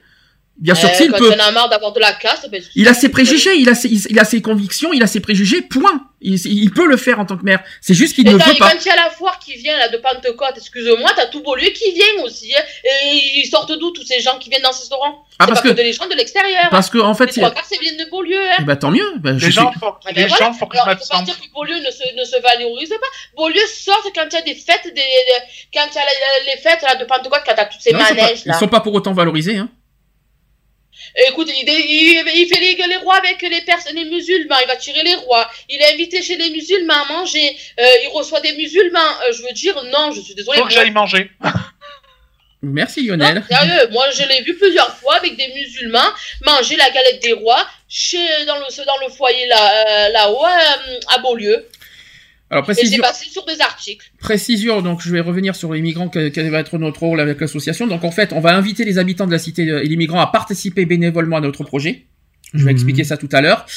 Sachant que leur vécu, leur parcours, leurs expériences seront au cœur de notre projet. Voilà, ça sera, leur expérience au cœur de notre projet parce que c'est eux qui vont faire le- les scénarios. C'est pas nous qui l'ont imposé, c'est eux qui vont nous faire, euh, qui vont créer les choses. Et nous voulons monter aussi un scénario autour de leur parcours. Donc nous souhaitons par ailleurs créer avec eux une campagne de sensibilisation contre le racisme et l'antisémitisme, mais également contre les discriminations. On va, on va, on va en arriver après, Euh, de- que ce soit dans la ville de Sisteron et aussi partout dans le département 04. En particulier contre les haines, les injures racistes qui existent dans ce département. Voilà l'objectif du sur le sujet du racisme euh, avec notre association. Vous êtes d'accord avec ça? Ouais. Elle va être toujours Lionel, vas-y, hein, je te, je te, je te libère. T'en as pour longtemps? Euh, non, normalement, non. Normalement, non. Bah, t'arrives après parce qu'après je vais parler du programme. Ça marche. Euh, je rappelle que l'association, maintenant, on va passer à l'étape numéro 2 de Hard 22. Euh, l'étape numéro 2, c'est qu'on lutte contre les discriminations. Voilà, donc là, on sort du sujet racisme maintenant. Euh, je rappelle ce que c'est qu'une discrimination, vite fait. Hein, dans le projet Art 22, on va rappeler ce que c'est que la discrimination. La discrimination, c'est une... aux origines, à la race, là où on habite, euh, euh, le, handicap. euh, C'est pas tout à fait ça. Alors je vais expliquer. La discrimination, c'est une in- in- inégalité du traitement fondé sur un critère interdit par la loi. Donc comme tu as dit, euh, Eve, tout ce que tu viens de dire, il y en a 22 critères en France. Et aussi dans un domaine visé par la loi, comme par exemple l'accès à un service ou même euh, l'accès à l'embauche, etc. Donc au sens général, la discrimination consiste à distinguer une personne ou un groupe de personnes et, et à lui appliquer euh, un traitement spécifique. Cependant, toute différenciation ne constitue pas une discrimination punissable. Les préjugés se définissent comme des opinions, des jugements comportant une dimension évaluative euh, imposée le plus souvent par le milieu social, l'éducation, les croyances à l'égard d'une personne ou d'un groupe social donné. Une personne est, en situation d'exclusion quand, quand sa situation économique et sociale rend difficile son intégration dans la société. Ça, c'est au sens général. Et ensuite, en sens juridique, la loi considère comme discrimination punissable une distinction opérée selon les critères illégitimes ou illégaux. La loi punit la discrimination selon les articles 225-1 et 225-2 du Code pénal.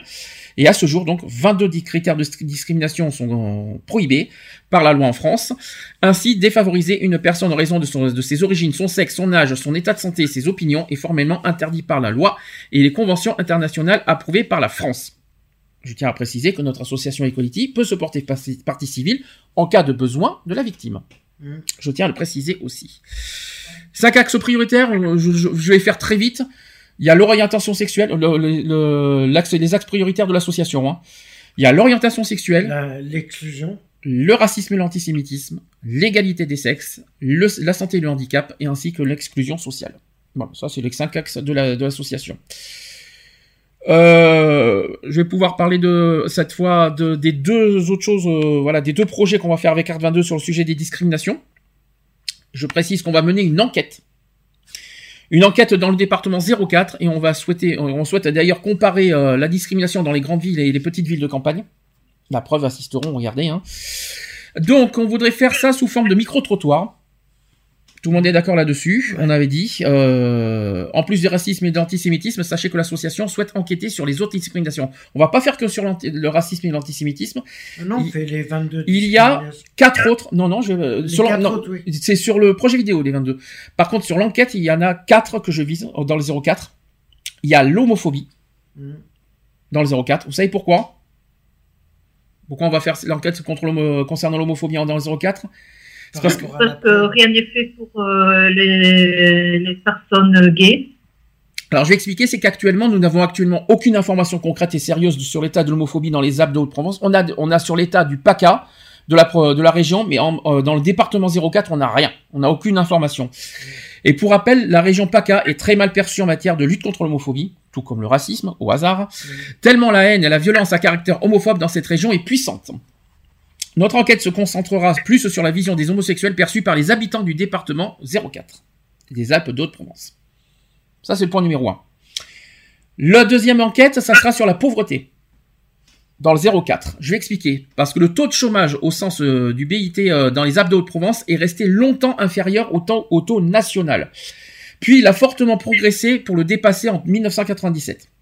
Et depuis 2012, il s'établit au-dessus de la moyenne régionale, sachant que la précarité dans l'emploi est très présente dans les Alpes de Haute-Provence. J'ai bien Mhm. expliqué, on a un souci de chômage ici. Ouais. Euh, sachez que hein, dans le 04, et ça c'est ça c'est un chiffre réel que je vais dire, dans les Alpes de Haute-Provence, sachez que près d'un salarié sur cinq n'a pas de contrat à durée indéterminée. Mm. C'est déjà un problème. Que ce soit public ou privé. Sachez que 22% travaillent à temps partiel. C'est faible, hein. En 2011, le taux de pauvreté s'établit dans les Alpes de Haute-Provence à 15,9% contre 16,4% dans la région. Donc la pauvreté n'est pas haute dans le, dans le n'est pas forcément élevée dans le, dans, le, dans le département, mais elle est quand même présente.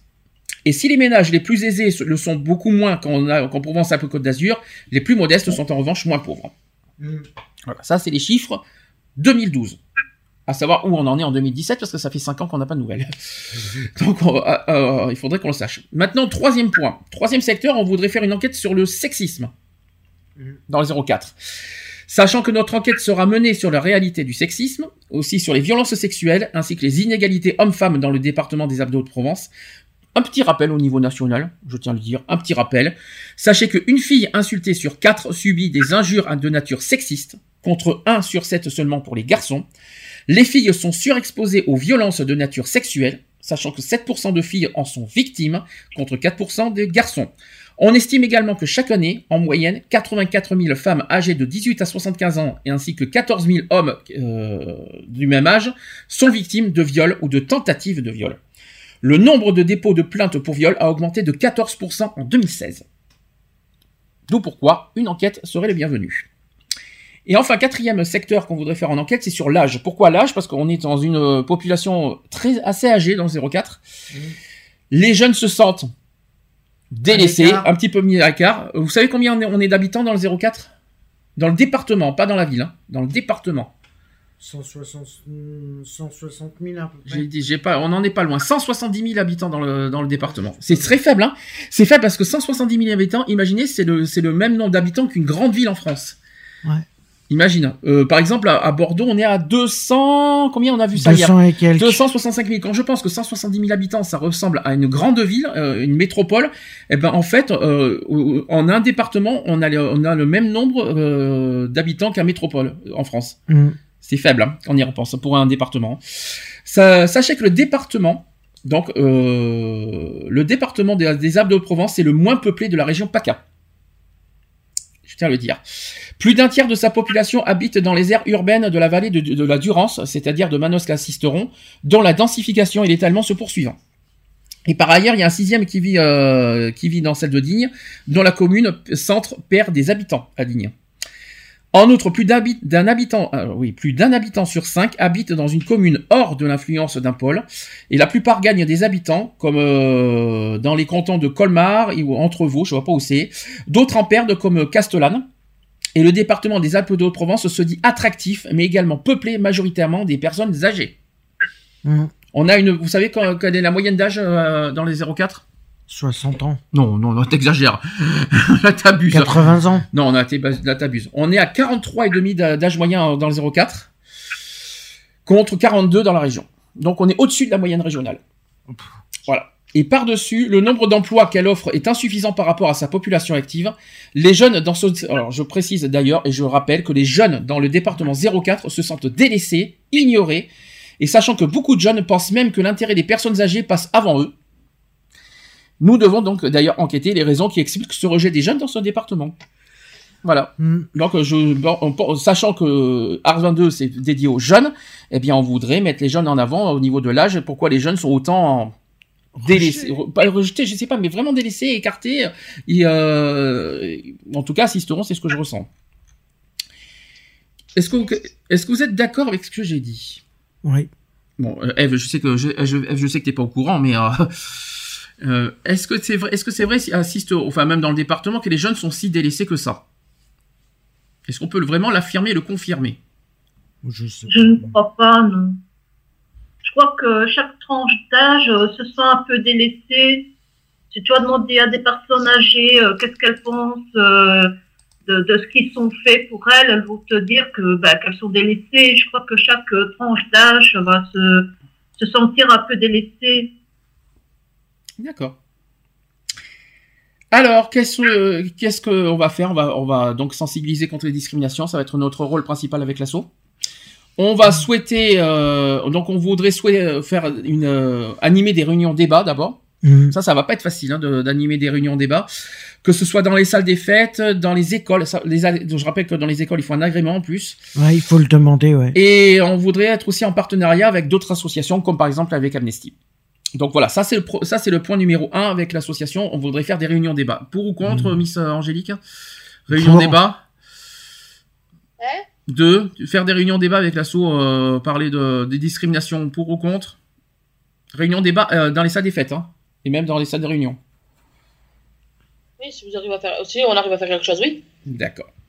Ensuite, je rappelle, autre chose, autre euh, atout majeur de l'association, c'est qu'on a notre émission radio chaque week-end, qui a pour obje- objectif de lutter contre toutes les formes de discrimination, et j'insiste, toutes les formes de discrimination et pas uniquement contre l'homophobie.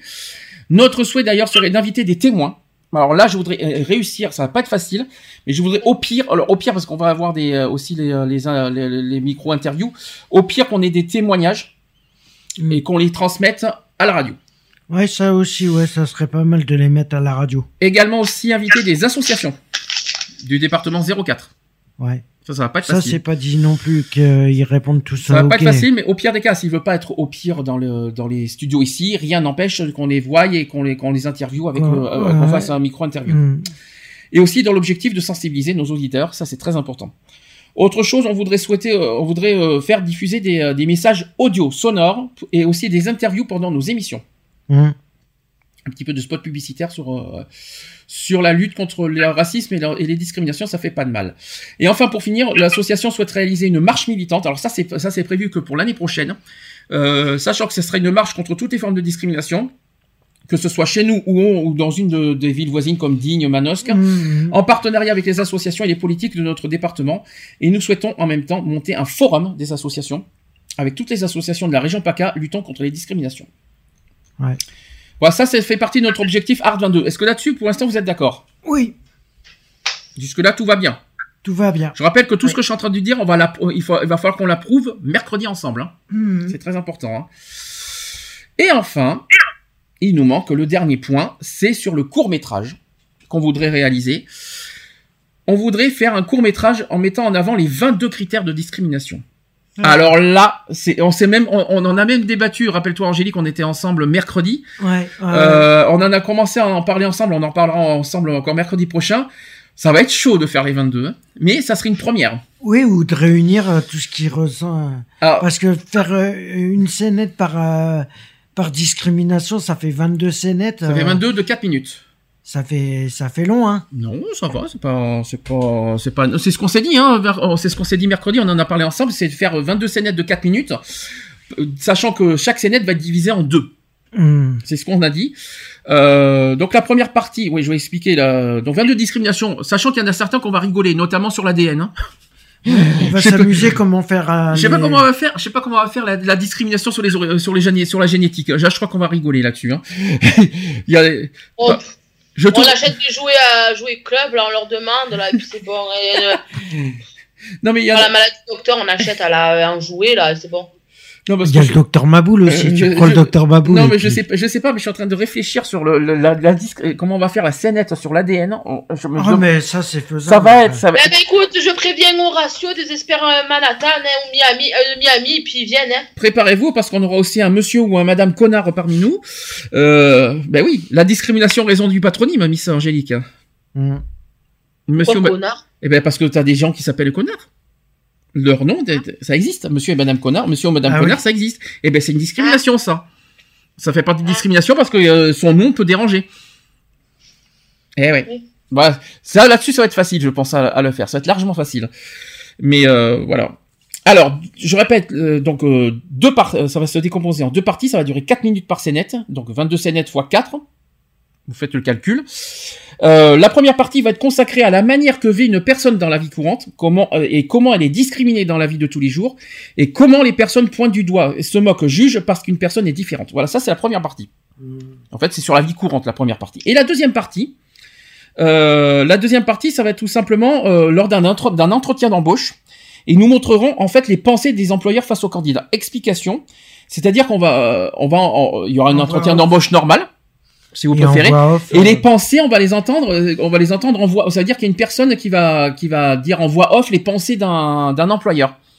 mm. Par exemple, je on fait un exemple. On peut faire un exemple. La- L'apparence physique, c'était d'ailleurs, c'était d'ailleurs la première, le premier exemple qu'on s'est fixé fo- mercredi. Ah, Pareil. bah, cette personne, La- elle est trop, L'apparence euh, physique, alors dans les pensées, hmm, oui, bon, tu sais, le- la, la personne super hypocrite en face, mais dans ses pensées, ouais, celui-là, je vais pas l'embaucher parce que lui, il va, il va être lent, il va être, euh, il va être, euh, voilà, il va être très long au travail. Non, lui, je veux pas. Mais C'est une discrimination. mm. C'est un exemple. Ouais, style, oh non, pas celui-là. Il va passer ses journées à bouffer. Et puis, t'as vu le poids qu'il a Euh, Voilà. À mon avis, il doit mettre 10 heures pour faire un truc que moi, je mets 10 minutes pour le faire, quoi. Bah, c'est un exemple, mais tu sais que ça, Eve, ça fait partie de- du projet. C'est exactement ça qu'on veut mettre en avant. ça, ouais. Et c'est tout à fait ça. Mm. Alors imagine que et c'est une première ça parce que jamais personne n'a fait les 22 discriminations. hein. Ouais, Aucune association a mis en avant les 22. hein. Je dis je dis franchement. ça va être compliqué à faire, mais Précision. bon, il faudra qu'on. Précision, c'est que notre association souhaite démontrer que chaque personne est différente et qu'il est possible de vivre ensemble. Ça, c'est le premier point. Et sachez que pendant 4 minutes, nous, suivons- nous, nous allons suivre le, le parcours d'une personne moquée, injuriée, bousculée, persécutée, parfois même violentée en raison d'une, de son, que ce soit son orientation sexuelle, sa santé, son âge, son handicap, sa santé, euh, les origines, ses croyances, etc. Mhm. Donc toute forme de discrimination est, une véritable, est un véritable calvaire pour celui qui l'a subi. Donc que ce soit au travail, dans la vie courante ou même par exemple dans les écoles pour les jeunes, toutes les scénettes doivent permettre une réflexion sur les problèmes de société posés par les, euh, par les discriminations. Mhm. Donc en fait le message va être très clair dans euh, l'objectif de Howard 22 va être euh, très clair. Voilà l'objectif, c'est que malgré les moqueries, malgré les insultes, malgré les regards et même parfois les coups et même les- euh, tout ce que vous voulez, les personnes victimes de discrimination se relèveront toujours la tête haute et dignement. Ça, c'est vraiment la chose qu'il va falloir mettre en avant. Et notre souhait serait de faire visionner notre court métrage euh, dans les salles de cinéma du département ou encore dans les salles de réunion suivi d'un débat. Mhm. Après, ouais. Voilà. Ça, ce serait l'objectif final. Ouais, ça serait pas mal, ouais.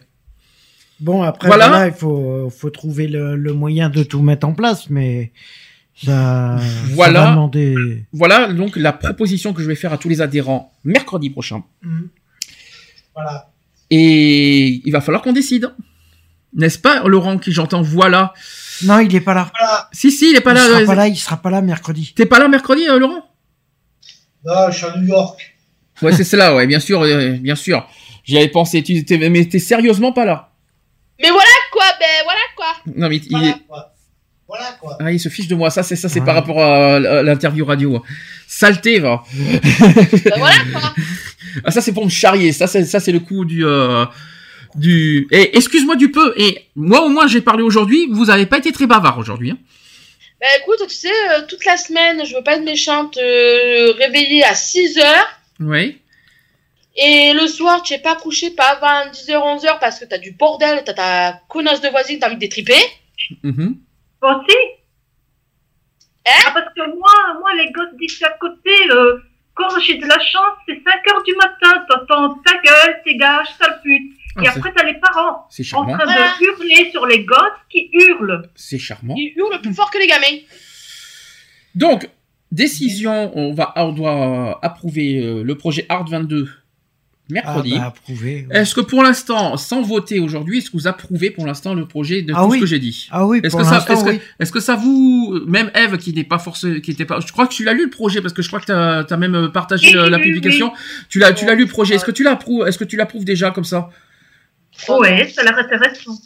Ça a l'air ou c'est, intéressant? Parce que entre l'air et la, c'est c'est intéressant. C'est intéressant. d'accord. Et Angélique, bof ou très bien. Le projet Art 22. Oui, oui, oui, Oui, oui, oui. Je sais pas si Lionel est là. Il Non, doit bien, il pas. doit bien manger en ce moment. hein, Ouais, dans ce il cas- doit bien manger. oui. ouais. Ouais, ben Mais moi aussi, c'est je pas l'ai le envie seul. après que fini pour que j'aille préparer à manger parce que j'ai le petit. Alors ça tombe très bien puisque de toute façon on va faire la pause, on va les actus. Et euh, je vais mettre dans ce cas euh, deux petites musiques. hein. Je vais mettre Julie Zenati avec Chimène Badi. Ouais. Zina, Ouais. magnifique chanson contre le racisme, hein, je tiens à le dire. Et je vais mettre aussi, alors ça, ça va beaucoup toucher tout le monde. Je vais mettre le nouveau Jane Constance. On Qui est Jane pas. Constance Ah oui, Jen, ouais. Jane, gagnante de The Voice Kids, ouais. celle qui a des problèmes, euh, vous savez, De de, de vue. vue. Voilà, exactement. Quel, euh, Et quel, justement, euh, son titre s'appelle À travers tes yeux. Hmm. C'est mignon tout ça. Ah oui. Elle, est, elle est magnifique cette chanson. On se dit à tout de suite. Pour la suite. Pour la suite.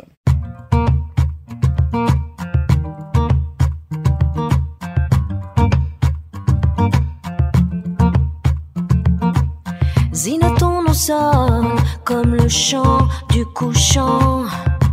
Du devant résonne l'écho du chemin. Faites tant de fil, tu es partout chez toi. Petite fille née ici, de parents d'ailleurs, ma bonne-fille Que la vie devant toi mélange rive et langage. Hey, Zina, emmène avec toi, ici ou là-bas, la liberté dans tes bras. Yeah, yeah, yeah. jamais prisonnière. Jamais nulle part étrangère. Zina. Zina.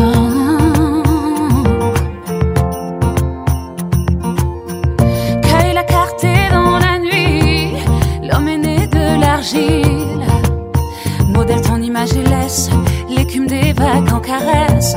Portée comme une broche à ton cœur. Prénom d'oiseau migrateur. De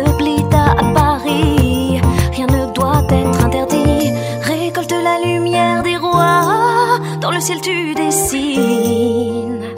L'héritage n'a pas de loi, de terre pour tes racines. Yeah, yeah, yeah, Zina, emmène avec toi, ici ou là-bas. Là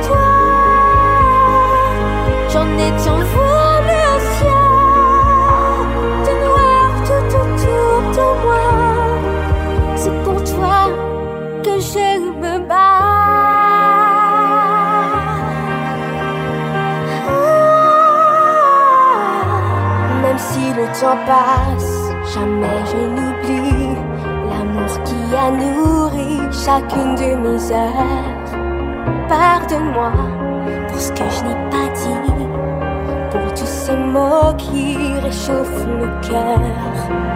Les barrières que j'ai dû franchir jeune, j'ai dû partir chercher ma chance. Avec ta force, j'ai pu construire seul mon avenir malgré le silence. Je vois à travers tes yeux chaque jour blottie contre toi j'en ai tant voulu.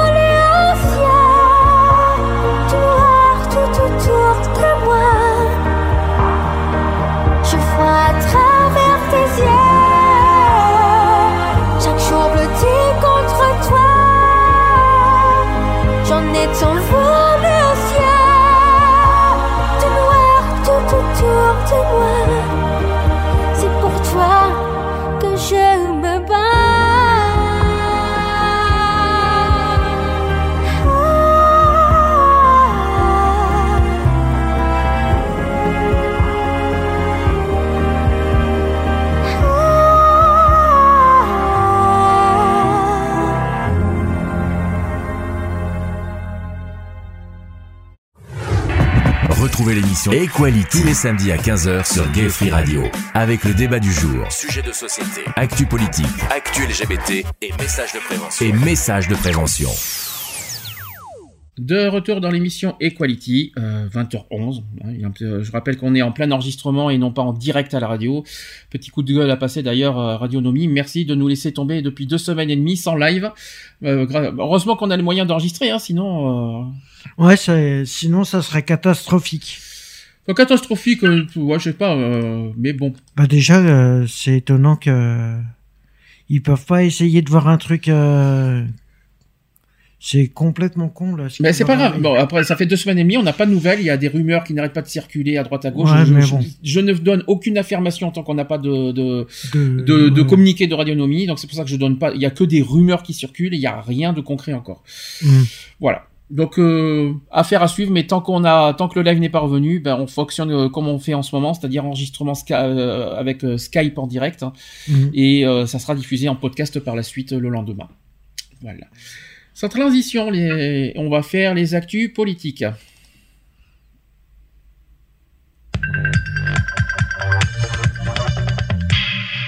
Equality, les actus politiques. Politique. Politique. Je commençais à m'inquiéter sur le jingle qui était long à venir, dis donc. Alors, info majeure de la semaine, c'est sur la fusillade qui s'est passée dans un lycée de Grasse. Voilà, très très, euh, voilà, très, une- un événement qui nous a particulièrement touché. Je vais expliquer ce qui s'est passé. Donc, euh, ce sont, donc il y a une fusillade qui s'est produite dans les locaux du lycée Alexis de Tocqueville en fin de matinée. Donc ça, c'était hier, 16 mars. Euh, selon nos informations, les, un individu s'est introduit dans l'établissement et a ouvert le feu. Euh, un témoin joint par euh, le, le- le média France Info explique avoir entendu plusieurs coups de feu. Et ce commerçant, dont la boutique est située en face du lycée, euh, raconte que trois lycéennes sont venues se réfugier dans son magasin. Immédiatement, un important dispositif de sécurité a été déployé dans le quartier et dans le quartier, et le raid a été envoyé sur place. La préfecture a par ailleurs demandé aux habitants proches du lycée euh, de rester chez eux. Est-ce qu'il y a des blessés? Évidemment que oui.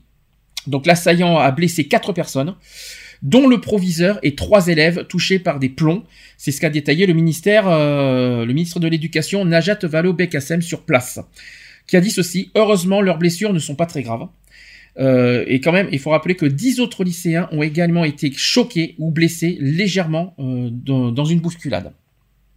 Euh, donc euh, la ministre, la ministre a dit ceci, Najat, Vallaud-Belkacem, nous sommes passés à côté du pire. Euh, donc en expliquant que le proviseur s'est précipité sur le tireur pour le raisonner, et c'est ainsi qu'il a été blessé au bras et il a été héroïque, ce, le proviseur. Alors, que sait-on de l'assaillant? Alors selon nos informations, l'assaillant qui a été interpellé à Grasse, et c'est un élève du lycée, âgé de 17 ans, il était armé d'un fusil, d'un pistolet, d'un revolver et de deux grenades. Rien que ça. On ne sait toutefois pas si ces armes étaient toutes opérationnelles. Il est inconnu des services de police. Et le suspect aurait consulté des, sites internet évoquant des tueries dans les écoles américaines avant de passer à l'acte. Selon Pierre-Henri Brandet, qui, qui n'exclut aucune piste, les recherches continuent quant à une éventuelle complicité, euh, sachant que Najat Vallaud-Belkacem a, a, elle, qualifié la fusillade euh, comme, comme un acte fou d'un jeune homme fragile et fasciné par les armes. Euh, sachant le, par rapport au dispositif de sécurité qui a été mis en place, euh, donc une centaine de gendarmes et de policiers sont mo- mobilisés. Euh, tous les établissements scolaires de Grasse ont été confinés par l'académie pendant quelques heures. Sur Twitter, le recteur d'académie a indiqué que les élèves étaient en sécurité en appelant les, les parents à ne pas s'y rendre. Au lycée Tocqueville, les élèves sont eux évacués. Et selon le ministère de l'Éducation joint par France Info, euh, cette évacuation sécurisée touche d'ailleurs à sa fin. Donc ça c'était hier soir. Le confinement des établissements a pris fin peu après 15 heures, ça c'est qu'a indiqué la municipalité à France Info. Il y a un numéro d'urgence qui a été mis en place pour les proches de la famille, donc je vais expliquer le, je vais, euh, je vais donner le numéro, c'est 04 93 72 22 22. Et c'est ce qu'a indiqué la protection civile du département des Alpes-Maritimes qui était sur place aussi, je tiens à le dire aussi. la protection civile. Hum. Ensuite, après, euh, est-ce que, c'est- est-ce que d'après vous, c'est une alerte terroriste? Oh, il y a des grandes chances. Eh bien, a priori, non. Voilà, c'est ce qui est indiqué. Bah, excuse-moi pour euh, avoir retrouvé des armes comme ça et Alors, a vu a priori- vu des sites. euh, A priori non, euh, ça veut pas dire que c'est formellement non, hein, c'est pas Oui. formel. Mais a priori non, parce que même si la fusillade a entraîné le déclenchement de l'alerte attentat euh, SAIP, cette application d'alerte et d'information des populations en cas de crise, ce message a été diffusé. Donc il y a, voilà ce qui a été, voilà le message qui a été diffusé. Lycée Alexis de Tocqueville, alerte attentat, intervention en cours des forces de l'ordre et de secours. Abritez-vous, ne vous exposez pas. Mais par contre, selon Christian Estrosi, vous savez qui c'est, c'est Mhm. le maire de Nice, ainsi que conseiller régional de- du PACA. Euh, L'enquête qui a été ouverte dans la foulée ne s'oriente pas du tout sur la voie du terrorisme. Voilà, donc quelles sont les réactions des politiques? Euh, Najat Vallaud-Belkacem, la ministre de l'Éducation nationale, doit se rendre sur place, donc c'est ce qu'elle a fait. Le président de la République, François Hollande, s'est lui exprimé vers 15 heures, commentant au passage l'explosion d'un courrier piégé au bureau du FMI à Paris, survenu quelques heures plus tôt. Euh, il a dit ceci, euh, François Hollande, tout, cela me conduit, comme je l'ai fait euh, depuis le début, de ce que nous avons pu appréhender comme menace sur notre pays, à justifier l'état d'urgence qui durera jusqu'au 15 juillet. Donc l'état d'urgence ne, cha- Mhm. ne bougera pas. Mhm. Parce qu'il y a eu euh, une possible, euh, je, vais- je vais en parler juste après, parce que dans la semaine il y avait un débat sur la possible euh, sortie de l'état d'urgence. Malheureusement, euh, voilà, avec ce qui s'est passé, l'état d'urgence est maintenu, Maintenu. euh, jusqu'au 15 juillet, quoi qu'il en soit, c'est ce qu'a indiqué François Hollande. Quelque chose à, à, à dire sur ce qui s'est passé à Grasse? Quelqu'un veut Je trouve réagir? que c'est un peu euh, illogique, moi, qui dis qu'il n'y a pas d'attentat, euh, qu'il y a, il y a rien de lié. euh, mais à mon avis, ça peut être lié. hein. Jeune homme de 17 ans quand même, faut quand même le rappeler. Ouais, ça peut être lié. hein. Surtout qu'en ce moment, les messages Ça peut être aussi djihadistes. tout euh, simplement une question de vengeance par rapport à ce qui s'est passé à l'école. Ouais, possible. Il y a pas mal, il y a pas mal d'enfants qui font comme ça des, euh, je veux dire, des, attaques comme ça avec des armes. Et en général, c'est souvent par vengeance, parce qu'il a eu quelque chose dans l'école qui a fait que, soit il a été euh, expulsé de l'école, soit voilà, il y a quelque chose qui a fait que euh, il se venge. Mais euh, c'est pas, je veux dire, euh, un, un jeune qui est parti dans un mouvement djihadiste ou autre. Alors, juste vite fait sur le, le débat de l'état d'urgence, est-ce que maintenant c'est justifié que ça soit maintenu jusqu'au 15 juillet? Est-ce que pour vous c'est maintenu? Ah Est-ce bah oui, hein. est-ce que pour vous maintenant c'est justifié ce que je veux dire? Ah bah automatiquement, vu ce qu'il y a. euh, Donc le débat, il n'y a pas forcément de débat avec ce qui s'est passé hier. euh, Ah voilà, l'état d'urgence doit être maintenu. Point. Il n'y a pas besoin de, Ouais. de débattre parce qu'il y a eu un débat il n'y a a pas très longtemps sur une possibilité de sortie de l'état d'urgence. Et euh, en fait, si vous préférez, il y a le Parlement euh, des trois là sur le renseignement et le renforcement de la lutte antiterroriste qui rend possible une sortie de l'état d'urgence sans nous affaiblir ni demeurer impuissants face à la menace du terrorisme. Ça, c'est ce qu'a dit indiqué le texte du discours de Jean-Jacques Urvoas transmis par ses services. Il a dit ceci l'état d'urgence n'est pas un instrument ordinaire de la lutte antiterroriste. Ouais. Voilà. Oui, mais moi, ce que j'ai peur, c'est que voilà, les djihadistes, ils, vont se dire, ben, on va attendre que euh, l'état d'alerte soit passé, et comme ça, nous, on peut passer à l'attaque, puisque ils seront moins vigilants, moins attentifs, moins, Mhm. moins réceptifs, je veux dire, euh, que maintenant. D'accord. Donc, euh, pour- donc il n'y a pas besoin de débattre longtemps là-dessus. Non. De toute façon, Non, François, Hollande, là, euh, Hollande a, fait- a pris sa décision de toute façon là-dessus. C'est maintenu jusqu'au 15 juillet, de toute manière. Point final. Euh, autre sujet, on va parler, on va parler bientôt. Évidemment, vous savez que les présidentielles approchent, donc forcément, on va beaucoup parler des, des présidentielles. Et cette semaine, événement majeur, François Fillon a été mis en examen depuis mardi. Voilà, depuis euh, le 14 mars. Euh, c'est ce qu'a annoncé le canard enchaîné sur Twitter. François Fillon a été mis en examen dans la matinée avec, 20 avec 24 heures d'avance sur la date prévue. C'est une information confirmée par son avocat à l'AFP et, par le parquet. Donc d'après nos informations, il est mis en examen pour détournement de fonds publics, complicité et recel de détournement de fonds publics, recel aussi et complicité d'abus de biens sociaux et manquement aux obligations déclaratives à la haute autorité pour la transparence de la vie publique. Mais disons que ça en fait des choses. Hein. Donc François Fillon est soupçonné d'avoir employé fictivement son épouse et deux de ses enfants. Euh, Antonin Lévy, qui est l'un des avocats, a dit ceci. Euh, la mise en examen est intervenue ce mardi matin. L'audition a été avancée pour qu'elle se déroule dans, les- dans des conditions de sérénité. Comme par hasard. Donc cette mise en examen intervient plus tôt que prévu puisque le candidat à la présidentielle devait être convoqué mercredi par les juges. Initialement, le juge Serge Tournaire devait euh, confronter Claude Guéant, Patrick Buisson et Emmanuel Mignon euh, dans une euh, dans une autre affaire qu'il instruit, c'est-à-dire celle dite des sondages de l'Élysée. Cette anticipation visait sans doute à permettre aux interrogatoires de se dérouler dans des conditions plus sereines avec une attention médiatique moindre. Donc il ne s'agit pas d'une affaire que difficile techniquement sur le papier, c'est ce qu'a estimé Benjamin Blanchet, qui est ancien substitut du parquet national financier, qui a estimé sur BFM TV que l'instruction pourrait durer plusieurs mois, mais sans doute pas plus longtemps.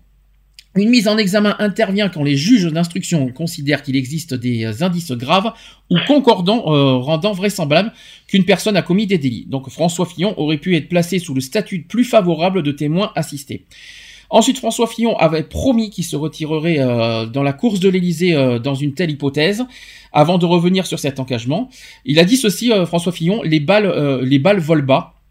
Euh, il a dit ça pendant sa campagne, euh, euh, donc il a dit ça quelques instants avant l'annonce publique de sa mise en examen.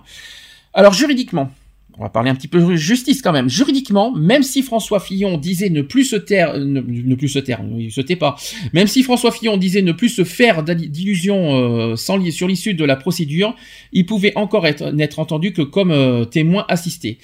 Ce mardi, cette mise en examen acte donc le fait que le dossier est solide. L'ancien Premier ministre bénéficie en revanche toujours de la présomption d'innocence et le statut ouvre aussi des droits comme l'accès au contenu du dossier pour ses avocats. Juridiquement, rien ne l'empêche d'être toujours candidat, je tiens à le dire aussi, mais contrairement à ce que laisse entendre son entourage, ainsi que celui de Marine Le Pen elle-même inquiétée dans une affaire de soupçon d'emploi fictif, aucun texte ne prévoit de gel des procédures ni pendant la campagne au sens large, ni à partir du lancement de la campagne officielle le 10 avril. La seule façon pour lui d'échapper aux éventuelles suites de la procédure serait d'être tout simplement, d'après vous Coupable. Non. La seule manière, la seule manière pour qu'il échappe à, au- au- à cette Ah, mise en examen. D'être relaxé. Non, non, non, non, pas relaxé, il sera pas relaxé. Oui, il, non, il faut, mais- il faut qu'il soit tout simplement élu Ouais. au présidentiel. Donc pour qu'il soit euh, effacé, euh, voilà, pour qu'il soit tranquille, comme Sarkozy, comme l'affaire, c'est un Ouais. petit peu comme l'affaire Sarkozy avec Big Malion, hein, si vous préférez. Ouais. C'est un petit peu le même Ça procédé. fait pareil. Ça fait pareil. Donc en fait, pour que François Fillon échappe à tout ça, il faut qu'il suffit qu'il soit élu le 7 mai prochain. La justice d'ailleurs devrait attendre, attendre la fin de son mandat pour poursuivre son enquête en cas d'élection. En cas, au- en cas où s'il est élu. Mhm. Si une fois qu'il est, si jamais il est élu pour 5 ans, il, faut- il- la justice devra attendre les 5 ans afin de poursuivre euh, François Fillon. Alors à droite, l'heure est plus que jamais à la solidarité et à l'apaisement. Donc euh, voilà. Donc sur BFM TV, il y a Daniel, Fasquelle qui est le député LR euh, du Pas-de-Calais. C'est dit certain que François Fillon allait être innocenté, comme par hasard. Euh, ensuite, autre autre euh, autre chose, il y a, il y a quelqu'un qui a dit il n'y a rien de nouveau, seulement peut-être les 24 heures d'avance qui ont été demandées par François Fillon pour éviter la foule des journalistes de demain matin. C'est une campagne difficile, mais puisque maintenant les choses sont sur la table, on va pouvoir enfin continuer à développer le projet. C'est ce qu'a estimé le député de la Manche, Philippe Gosselin. Et enfin, dernière chose, sur Twitter, Éric Ciotti qui a réaffirmé sa confiance et son soutien à François Fillon. Il a dit ceci Personne ne volera aux Français l'alternance qu'ils souhaitent. Ouais. Et même son de cloche de la part de Philippe Vigier, qui est le député d'Eure-et-Loire. Voilà le sujet. Est-ce que ça vous choque ce que je dis ou... Moi personnellement, je suis désolé, mais que tu, du moment que t'es mis en examen, tu devrais plus être présentable. Tu devrais plus te présenter. Alors, il n'y a pas de loi qui, malheureusement qui interdit ça, mais est-ce Ouais. que est-ce que c'est vrai que maintenant, ça serait quelqu'un lambda, je veux dire une personne courante, et il aurait été mis en examen, il aurait pas, ils auraient pas attendu deux ou trois Ah mois. non. Il Non, est candidat, il est candidat, il n'est pas président de la République à l'heure du jour. Oui, oui, Donc, non, mais ils préfèrent attendre. euh, pourquoi Ah mais là ils sont malins. Non mais ils sont malins. Ils préfèrent attendre. Donc ils sont en train d'attendre, je sais pas quoi. euh, Ils sont en train d'attendre tout simplement, tout simplement les élections présidentielles. Mais je trouve ça quand même injuste parce qu'il est mis en examen à l'heure d'aujourd'hui. Pour moi, à mon sens, et ce n'est que mon Il opinion devrait être déjà jugé. jugé non, mais il devrait être destitué de son de sa candidature. Ouais, bah oui. Ça, il devrait même pas, euh, devrait même pas faire sa candidature. Il est peut-être. Alors le problème, autre problème, c'est qu'il n'est pas jugé coupable. Ouais, Donc ça veut dire que tant qu'il n'est pas jugé coupable, on peut pas, on peut pas lui interdire quoi que ce soit. Il Ouais, mais même. Donc je pense que la justice ne fait rien parce que tant qu'il n'est pas reconnu coupable dans les- sur les faits euh, reprochés, eh bien euh, légalement, euh, ben, François Fillon peut continuer sa candidature. Mais moi je trouve ça injuste. Ça C'est clair. Eve, tu le- c'est perçu comment en, en Belgique cette histoire, tu le sais? Hum, personnellement, j'ai pas vraiment de retour là-dessus. Mhm. Déjà que bon, il y a déjà pas mal de polémiques avec euh, le maire de Mons et autres. Ouais. Donc, euh, personnellement, je crois que Et à titre personnel, les Belges ne se préoccupent pas trop de ça, ou alors euh, vraiment ceux qui ont des origines françaises, de Et la à- famille en France. et à titre personnel, tu le, tu le, tu le perçois comment? Et moi, j'ai envie de dire, Au revoir, euh, Angélique. fuyons, ben fuyons. Euh, Angélique qui nous fait un petit coucou. Bon appétit, Angélique. voilà. Donc, Eve, tu disais. Euh, Fuyons, fuyons. Fillon, Fillon. Et tu, euh, toi, tu, euh, ton jugement personnel, tu en penses quoi? Franch- franchement, je pense que, que ces, ces élections partent très mal et qu'il n'y en a pas un qui vaut l'autre. Tu parles en France, on est d'accord. Hein Oui, oui, je parle pour la France. Ah, il y en a un- euh, Les élections euh, pour votre euh, président, je pense qu'il n'y en a pas. Il n'y a pas un candidat qui vaut euh, la peine. euh. D'accord. franchement, je, je, je- je ne vois pas un candidat qui me dit celui-là, il fera un bon, un bon président, il sera intègre, il aura euh, toutes les valeurs pour représenter les Français, euh, leurs euh, leurs, euh, leurs droits, etc. Moi, franchement, je vois aucun. Aucun, zéro. Euh, Sur les 8, t'en vois zéro. Ouais. Ah oui, carrément. Toi, tu vas fort quand même. Et sur. euh, et Ah, donc- moi, j'en sais rien, moi. Toi, t'en sais- de toute façon, donc, comme j'ai dit, euh, en début avril, on va parler. on- il y aura deux émissions spéciales euh, sur les élections. On parlera des campagnes. Je les ai sur moi. Je peux vous dire que euh, au niveau campagne, c'est vrai, mais après, après, je comprends le, ju- le jugement de Eve. Les campagnes peuvent, peuvent- euh, enfin, les programmes des- de chaque candidat peuvent être très prometteurs, mais c'est vrai que est-ce que pour autant le candidat même est euh, apte. apte, j'en sais rien. Apte, oui, bien sûr qu'il est apte, sinon il serait pas candidat. Mais ce que je veux dire, est-ce que, est-ce que pour autant on aura affaire à un bon, un bon président, euh, comme tu dis, Eve, blanc, quoi, blanc comme neige, quoi, on va dire, c'est comme Mhm. ça. euh, euh, ça, c'est une autre question, par contre. Je crois qu'on, je crois qu'on peut rêver Eve sur ce coup-là. Est-ce que Lionel est de retour? Vous savez pas? Non, je pense pas. Non, Lionel n'est toujours pas de retour, donc il pourra toujours pas donner son avis. On marque, je, je me demande si ça l'arrange pas. Euh, il nous manque deux sujets.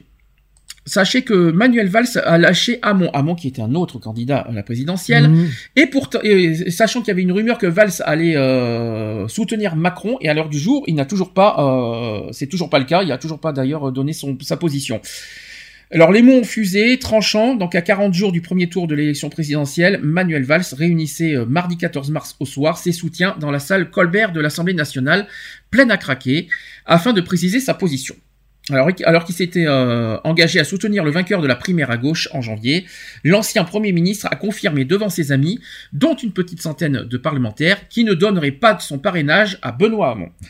Il a jugé que le candidat du Parti socialiste, pourtant largement vainqueur le 29 janvier avec plus de 58% des voix, était lancé dans une inquiétante dérive empreinte d'une forme de sectarisme. Mais Manuel Valls n'a pas annoncé pour autant son soutien à Emmanuel Macron. Il a dit ceci, Manuel Valls, je ne parrainerai personne et je n'ai aucune leçon de responsabilité ou de loyauté à recevoir. Il a, euh, il a aussi, euh, alors que certains, de ses- proches, dont le sénateur du Val-de-Marne, Luc Carvounas, l'appelaient à mouiller la, euh, euh, il demande à ce que Manuel Valls, mouille sa chemise pour le candidat du PS, tout en respectant les règles de la primaire. Alors, Manuel Valls a dit ceci, je ne quitte pas le Parti Socialiste, mais donner mon parrainage à Hamon serait incompréhensible pour les Français. Tout simplement. Il brandit d'ailleurs, d'ailleurs sa sincérité, c'est ce que Manuel Valls a dit aussi. Mhm. L'ancien chef du gouvernement qui a noté que la campagne de l'ex-frondeur ne décollait pas, reste en désaccord profond avec, me- avec Hamon, euh, sur euh, la dette par exemple, et aussi sur la sortie du nucléaire ou aussi la sortie de l'Europe. Il désapprouve aussi euh, ses orientations stratégiques. Euh, comment vous dire euh, Manuel Valls a dit ceci, Hamon veut créer un pot de mots, euh, corbiniser le, euh, le parti, mais avec cette ligne-là, il n'y a pas de futur. C'est ce qu'il a, il a, mis en garde d'ailleurs contre une rupture avec la gauche du gouvernement, il faut quand même le rappeler. Mhm. Donc le Parti socialiste qui à l'heure d'aujourd'hui est limite au bord de l'abîme et même au bord du gouffre, il faut quand même le rappeler. Euh, L'ancien Premier ministre euh, qui a acté une cassure entre ces deux gauches qu'il jugeait jadis irréconciliables semble avoir renoncé à peser sur le Parti socialiste en, en tant que tel, un parti que lui et ses amis réformistes voient comme étant au bord de l'abîme, condamné à un long crépuscule comme le Parti communiste avant lui. Euh, et c'est ce qu'a expliqué le député de la Gironde, Gilles Savary. Voilà, Ah. c'est la personne qu'on cherchait la semaine dernière d'ailleurs, c'est lui qu'on a rencontré Ouais. en, en 2003. Désireux d'occuper euh, une place centrale dans la recomposition politique à l'œuvre, Manuel Valls a mis, euh, mise en fait désormais sur le Parlement, qui sera un lieu hautement stratégique après les législatives de juin, alors qu'aucun candidat n'est assuré à ce stade d'obtenir une majorité lui permettant de gouverner sans soutien. Donc s'il a laissé euh, le- à chacun la liberté de choisir entre Monsieur Hamon et Monsieur Macron, le député de l'Essonne a toutefois appelé ses amis à rester groupés dans une maison des progressistes euh, dont lui-même serait le gardien et qui aurait vocation, notamment si Emmanuel Macron serait élu le 7 mai, à participer à la future majorité au coup par coup, au coup, par coup ou sur la base d'un accord. Donc Valls se propose une issue au peuple des socialistes égarés. Il veut prendre la tête du courant de la gauche réformiste pour créer ensuite un rapport de force avec le futur président. C'est ce qu'a analysé l'un de ses soutiens. Il faudra tenir le pays. Ça, c'est ce qu'a résumé euh, Manuel Valls. Il a dit ceci si la gauche est incapable d'être responsable, elle sortira de l'histoire. Mhm. Tout simplement. Alors si, euh, alors que même euh, Macron refuse désormais les ralliements groupés et ne semble guère désireux de voir euh, arriver dans son mouvement les Hollandais ou les valsistes, c'est joli à dire ça. euh, L'ancien Premier ministre euh, n'a pas annoncé le moindre ralliement à En Marche. Ça veut dire que, en fait, si vous préférez, je vais vous faire en plus court, Macron refuse toute alliance avec le Parti socialiste, Ouais. y compris euh, lors de son prochain gouvernement s'il est élu. Je vous fais en plus court. Manuel Valls et ses amis euh, se réuniront une nouvelle fois juste avant le premier tour euh, pour affiner leur position. Mais l'ancien Premier ministre euh, a d'ores et déjà critiqué le, raidissement de Benoît Hamon qui a multiplié les attaques à l'encontre de M. Macron, accusé d'être un marchepied vers le Front National. Donc ça rendra les coalitions difficiles après, donc ça c'est ce qu'a regretté Gilles Savary.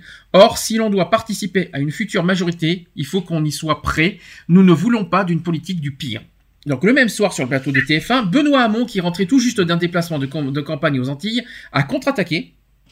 Heureusement pour lui quand même. hein, Jugeant que les électeurs de la primaire se sentaient trahis par la défection de Valls en appelant les Français de gauche à submerger ses petits calculs.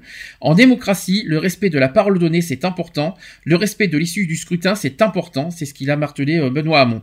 Et avant lui, le président du groupe Parti Socialiste à l'Assemblée, qui s'appelle Olivier Faure, a appelé lui aussi à Monsieur Valls à respecter sa parole donnée lors de la primaire. Donc les Français qui ont voté à la primaire sont abasourdis de voir que, des candidats s'interrogent à respecter leurs engagements. Ça, c'est ce qu'a insisté de son côté le député de la Nièvre, Christian Paul, proche d'Arnaud d'Arnaud Montebourg, mais rallié à Benoît Hamon. Euh, pour finir, donc ce sujet divise les proches de Manuel Valls euh, depuis plusieurs semaines.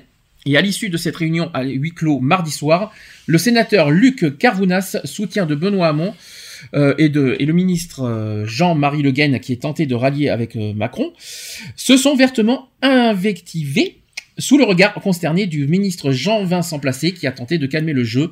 Et dans le monde, en début de semaine, le sénateur avait laissé entendre que les ralliés du leader d'En Marche n'étaient pas au rendez-vous de l'histoire. Eh ben c'est promet, hein, entre, euh, ça, ça va être, c'est joli l'alliance entre le- les socialistes et, euh, et Macron. hein, C'est c'est pas, Ouais, c'est pas joli, joli. paraît. Et puis c'est pas non plus, et c'est encore moins joli entre le Parti socialiste et Benoît Hamon. Ouais. J'en connais certains qui doivent être rav- ravis du résultat. Ouais, mais ça, on verra le, de parti, toute façon. hein. le Parti socialiste est en train de se déchirer. Oh bah. Ouais, mais ça, c'est encore une stratégie. Non, non, il n'y a pas de stratégie. Non, non, non, non, c'est Oh. réel. Non, c'est pas stratégique. Réfléchis. Euh, Le but c'est de de contrer euh, Marine Le Pen. Je vois pas où est la stratégie. Hein. Bah, je- Stratégiquement, c'est vrai que stratégiquement, si je peux me permettre, c'est ce que j'ai un petit peu entendu récemment, stratégiquement, le Parti Socialiste, en fait, certains du Parti Socialiste se rallient envers Macron, effectivement par stratégie. Ça, c'est vrai. Non pas pour contrer le Parti Socialiste, mais parce que Macron, pour certains euh, du Parti Socialiste, serait le seul à battre Marine Le Pen. Hmm. Donc voilà pourquoi verra les- bien. hein. si les socialistes, si le socialiste se rallie envers Macron, c'est pour ça. Ouais. Il y en a beaucoup qui le disent. Il y a par exemple Bertrand Delanoë qui l'a dit il y a pas très longtemps. Il a dit que je, je, je vois, je ne vote pas pour l'intérêt du Parti socialiste, je vote pour l'intérêt de la France. Voilà ce qu'il a dit. Ah oui, après si c'est pour l'intérêt de la France, mais moi. C'est-à-dire que pour contrer le Front National, il, il choisit plus l'intérêt de la France que l'intérêt de son parti. Voilà ce qu'il a dit. Et chose qui est tout à fait normale. Je, comprends, je, je peux comprendre. hein. Je, peux comprendre ce genre de position, c'est normal. hein. Je sais pas ce que tu en penses, toi, Eve, mais voilà. Mhm. Tu en penses quoi? Ben, C'est d'abord le bien-être euh, du, du peuple, des Français, avant le bien-être d'un parti. Donc, tu es d'accord avec ce qu'avait dit euh, Bert- Bertrand Delanoë, par exemple? Mm. D'accord. Parce que je sais pas si tu as vu son discours, mais en tout cas, c'est ce qu'il a dit. Donc, toi, il vaut mieux plus préserver la- notre, nos intérêts à nous, plutôt que de voter Oui. sur un, pour un par, parce que, parce qu'on est, on est fidèle à un parti. On va pas voter euh, fidèle à un parti. Il faut qu'on vote euh, vraiment pour sauver la France. C'est vrai que là, on est menacé par, euh, par les sondages Voilà. au niveau du Front National. Euh, je pense que le mieux, effectivement, stratégiquement parlant, et là, je suis d'accord sur le côté stratégie, faut mieux qu'on se rallie vers une personne euh, bah, qui a les capacités de, de, de, de combattre le Front Ouais, National. mais est-ce qu'il a vraiment les Hamon- capacités? Ah oui, il en a les capacités. Ah oui, oui, oui, oui. Ah oui, oui, oui. euh, il en a plus. Pour moi, De penser aux intérêts des Français je fais- Il a vraiment je les capacités, j'en suis pas sûr. Le but aussi, alors je rappelle que le but, on n'est pas censé dire pour qui on vote, quoi qu'il en soit. Moi, par contre, ce que je peux dire aujourd'hui, et je n'ai pas peur de le dire, c'est que Macron a plus les épaules que Hamon pour, euh, pour diriger la France. Ah oui. Ça, Oui. c'est sûr. Après, donc, si on doit, voir, hein. donc, si les socialistes doivent choisir entre Macron et Hamon, il n'y a pas de, il y a pas, il y a pas de, je, la différence est déjà tout tracée. Macron a plus les épaules et il a des, des propositions beaucoup plus souples et euh, sur l'égalité que Hamon. Hamon est un peu plus fermé sur les, sur ses De propositions. toute façon, on verra bien. hein. On verra bien. On verra bien, on n'y est pas encore. Donc euh, c'est pas on verra bien, c'est qu'on n'y est pas encore. Donc voilà. Alors il reste un dernier sujet. Euh, c'est sur les migrants. Donc euh, après Calais, euh, parce que vous savez qu'il y a des, pro- des problèmes à Calais, donc le ministre de l'Intérieur veut démanteler le plus rapidement possible le camp de Grande-Sainte qui est dans le nord. Euh, sachant que la population du camp a grossi depuis le démantèlement, fin octobre de la jungle de Calais pour atteindre aujourd'hui 1400 à 1500 personnes selon la préfecture. Et malheureusement, il y a eu un incident qui s'est produit mardi dernier, le 14 mars. Je rassure, personne n'a été blessé hein, dans cette histoire. Mais à l'entrée du camp de, de Grande-Sainte, ce, préfab, euh, préfabriqué est désormais en cendres. C'est le résultat d'une altercation entre, les agents de sécurité et quelques 200 migrants, mardi 14 mars en fin d'après-midi. Donc ils sont arrivés à plusieurs, ils étaient assez remontés. Ils nous ont expliqué qu'ils voulaient euh, euh, laisser entrer leurs amis ou leurs connaissances. Ils ont commencé à pousser la porte d'entrée, à faire partir les gardes, et ensuite, malheureusement, ils ont mis le feu à ce qu'ils avaient sous la main. C'est ce qu'a expliqué Bertrand Verte, bénévole de l'association Le Réco, ou. Depuis trois semaines, euh, de nouveaux bracelets ont été distribués pour filtrer plus sévèrement l'accès au camp, mais l'afflux de nouveaux migrants génère des trafics entre les migrants. Il nous en faut plus, et si vous n'en avez pas, vous devez tout le temps rester dans le camp. Vous ne pouvez pas aller vers l'extérieur. Et après, avec de l'argent, ça s'achète. Si t'en as un, on peut te donner 100 euros. C'est ce qu'a expliqué Ali Salah, qui est migrant irakien. Et pour l'association qui gère le camp, pas question cependant de céder à la pression. Ensuite, le lendemain, mercredi 15 mars, le ministre de l'Intérieur Bruno Leroux a indiqué qu'il voulait le plus rapidement possible lancer le, démantèlement du camp de ces grandes saintes en raison de comportements inacceptables constatés sur ce site où vivent quelques 1500 migrants. La question n'est plus euh, seulement aujourd'hui celle du rétablissement euh, euh, de l'ordre public, mais aussi du démantèlement progressif du camp qui doit pouvoir démarrer le plus rapidement possible. C'est ce qu'a affirmé Bruno Leroux lors d'une audition devant une commission du Sénat. Donc on ne peut plus laisser les choses continuer comme cela. Et depuis ses origines, le camp reste majoritairement peuplé de Kurdes, mais de nouvelles populations, notamment les Afghans, ont commencé à frapper à ses portes dès octobre. Des tensions entre communautés éclatent parfois, dont une bagarre générale avec les forces de l'ordre, c'est-à-dire le, vi- le 27 décembre dernier. Est-ce que vous êtes pour ou contre ce démantèlement? C'est bien, on va accueillir encore plus de migrants. En fait. Bah, le problème, euh, c'est que. Mais le problème, c'est que t'auras beau le démanteler, hein. Si, la, la France elle a décidé de- d'amener des migrants, automatiquement, euh, il y en a d'autres qui arriveront, hein. Et ils vont pas avoir le choix de se loger là-haut. hein. Mhm. Le problème, il va être là. hein. C'est que ils, euh, ils auront beau faire le démantèlement. Alors le démantèlement, je rappelle, c'est pour comportement inacceptable. Euh, oui, non, mais rappelle, euh, ils auront beau le faire. Le comportement il y en inacceptable. aura toujours. Le comportement inacceptable est justifié. Après, là où je suis d'accord, euh, là où là où je suis pas très pour ça, c'est vrai qu'il y a des comportements. Il y a, euh, nous, on, on, a- on les accueille les migrants ouvertement. Mhm. Ça serait bien qu'en retour, les migrants respectent un petit peu euh, certaines choses euh, en France.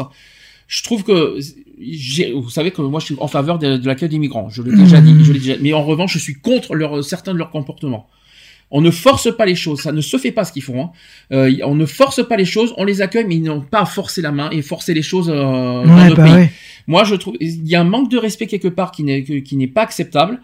Maintenant, euh, on les accueille, ils sont là, on est là, il n'y a pas de souci. Si vous voulez qu'on vous accueille à bras ouverts, soyez juste respectueux dans vos dans vos comportements sur la manière que vous rentrez en France et sur la manière que vous forcez. Euh, ça se force pas, ça ne se fait pas. Je vois pas, euh, ça ne se fait pas.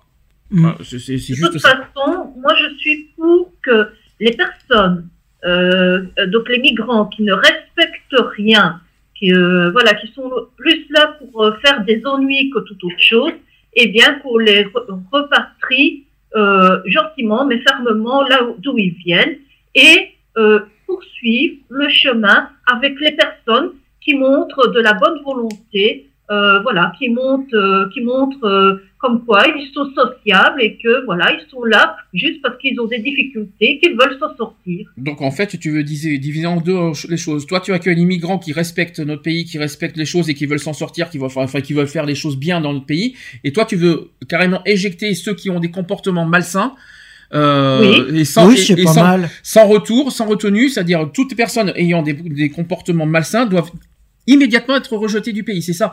Sans, il y a, il y a voilà, pas le dément. parce que ils vont jeter le discrédit sur Mhm. les personnes qui veulent s'en sortir. On marche- Et les personnes qui veulent s'en sortir, eh bien, ils vont avoir, euh, je veux dire, un, un retour négatif vis-à-vis de ces personnes-là qui, euh, qui en, en- en gros, n'en a rien à faire euh, de, de- des aides euh, qu'on leur apporte. On remarque quand j'ai réfléchi, s'ils sont capables d'être violents comme ça dans, le, euh, dans leur camp, qu'est-ce qu'ils sont capables de faire à l'intérieur du pays, euh, c'est-à-dire dans oui. dans les villes quand Le où- problème, où ils il vont est être, là. euh, voilà, c'est vrai que c'est vrai que c'est un, sujet qu'il faut qu'il faut être honnête.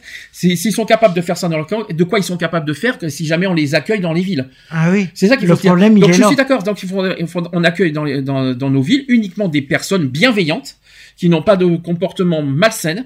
Toutes les personnes malsaines doivent être refusées dans notre pays. Mais c'est pas c'est pas du racisme. C'est une c'est juste une il y a, il y a aucun racisme là-dessus. Non. C'est une histoire de de, de, De comportement euh, voilà de comportement en disant on accueille des gens qui ont des comportements euh, sains et sains d'esprit euh, corrects etc. Euh, voilà, il n'y a pas de souci. Il n'y a rien. Et je sais parfaitement, et j'en ai vu personnellement, il y a des, des migrants, il y a des migrants qui sont parfaits, qui sont bien, très très bien, et qui méritent d'être connus, qui méritent d'être, qu'on, leur tende la main. Et d'autres migrants ben, qui, n'ont pas leur place ici parce qu'ils ils forcent les choses, ils, bousculent les choses, et en plus euh, sous forme de violence. Et moi, je trouve ça très très très mal poli. D'où pourquoi il y en a certains qui, sur l'immigration, qui commencent de plus en plus à être réticents. On peut comprendre certaines choses, mais attention, je le répète, et ça sera mon dernier mot là-dessus, on ne généralise pas. Ouais, bah oui. Tous les migrants ne sont pas comme ça. Voilà, donc, justement, pour les personnes qui veulent s'en sortir, qu'elles ne soient pas, je veux dire, pénalisées par rapport aux personnes malveillantes. Pareil, voilà, exactement. Ça va pas être facile ça, mais... euh, mais- Ouais, mais souvent le, le problème, il est que il y en a, ils regardent pas. Ça veut dire que ah bah tiens, il y a eu ça au niveau des migrants, automatiquement tout le monde va prendre euh, le lot. Hmm. Le problème, il est là, c'est que c'est ils vont en faire une généralité. Est-ce que Lionel est de retour? Non. Non. Mais dis donc, qu'est-ce qu'il mange en ce moment? Bon, on va faire la pause dans ce cas. On va mettre euh, la, la dernière pause. Je vais mettre le nouveau Shime. Le nouveau Shime avec euh, Kid Inc. Le, le titre s'appelle Mayday. Tout simplement. On se dit à tout de suite. Pour la suite. Pour la suite.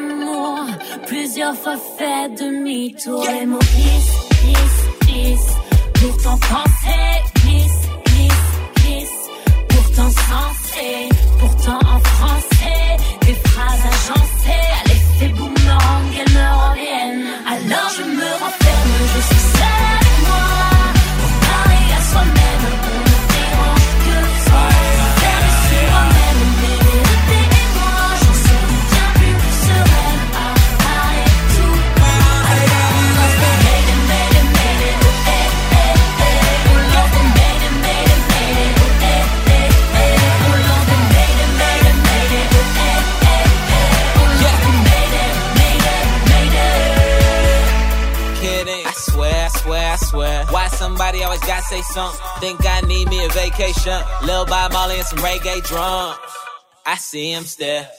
Wearing my shades in public. Cause they shade and judge it. I don't care if they hate it or love it. I'm just trying to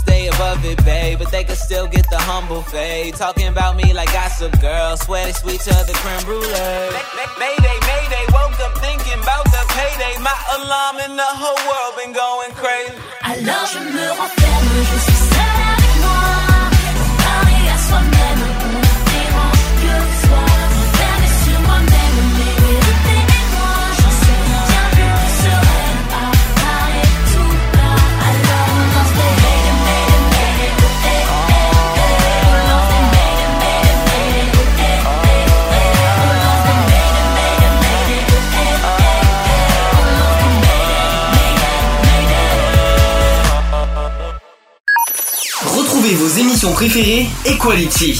Tous les samedis à 15h avec des débats, des sujets de société, des chroniques, les actus politiques et les actus LGBT de la semaine. De retour dans l'émission Equality, 20h55, toujours en direct sur Skype. Je sais qu'on a pris du temps, mais bon, hein, il n'y a pas de, il y a pas de restriction d'horaire au niveau des, euh, quand on est en enregistrement. Sans transition, on continue? Ouais. Oui. Actu LGBT, c'est parti. Equality, les actus LGBT.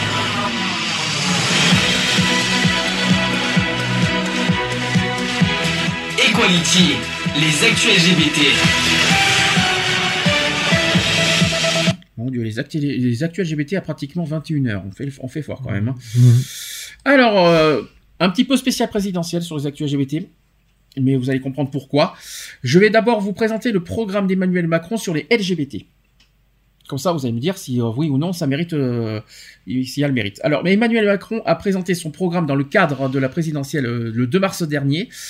Donc au chapitre Famille et Société, Emmanuel Macron indique en préambule vouloir conduire un travail de pacification de la société et de lutte pour l'égalité des droits en application et en acte. Emmanuel Macron Excusez-moi, Emmanuel Macron, euh, Emmanuel Macron a dit ceci il n'y a pas un modèle unique qui représenterait la vraie famille dans une formule, qui ne devrait pas vraiment convaincre les partisans de la manif pour tous que le candidat avait jugé humilié euh, par le débat de la, de la légalisation du mariage gay. Les familles sont de plus en plus diverses, il faut pouvoir les reconnaître et permettre à chacun de vivre sa vie de couple et ses responsabilités parentales. Alors je vais les faire thème par thème.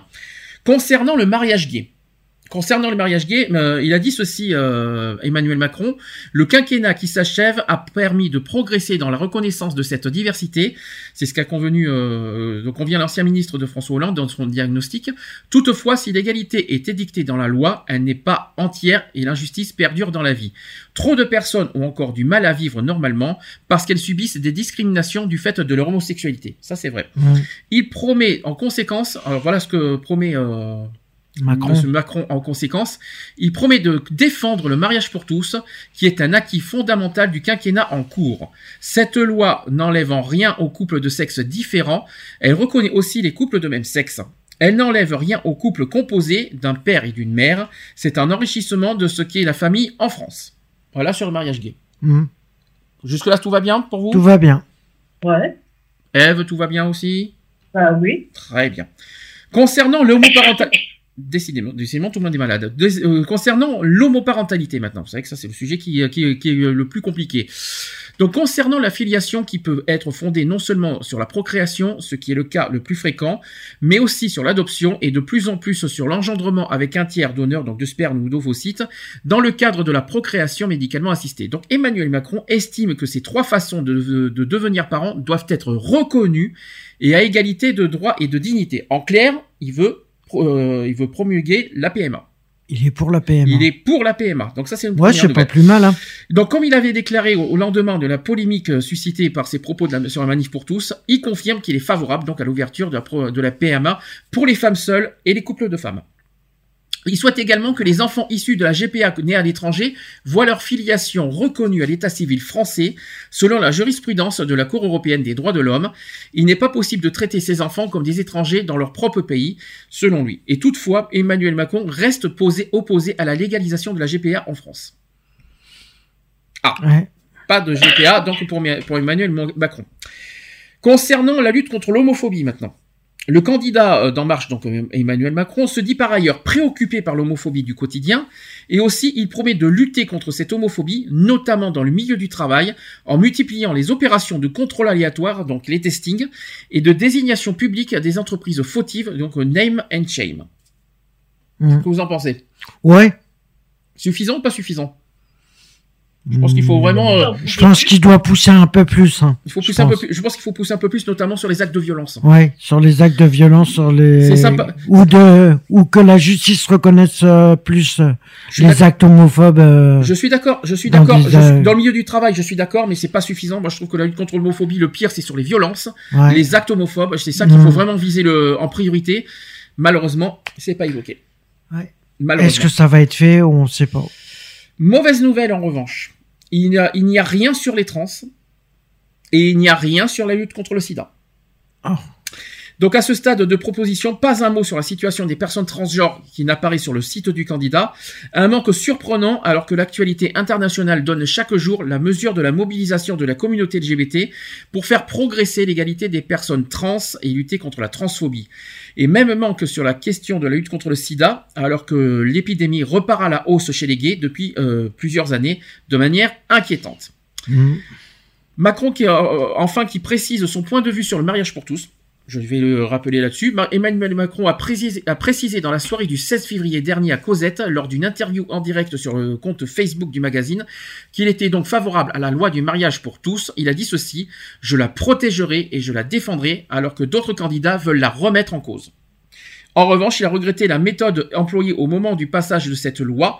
Il fallait, euh, il fallait aller vite et ne pas laisser s'installer une espèce de débat qui a clivé profondément la société et a donné le sentiment à une partie qui n'était pas entendue. Et c'est uniquement, ce que j'ai ici voulu dire. Donc il a voulu se justifier par rapport à, vous savez, à la polémique sur, euh, comme quoi il, il défendait limite la manif pour tous euh, en 2013.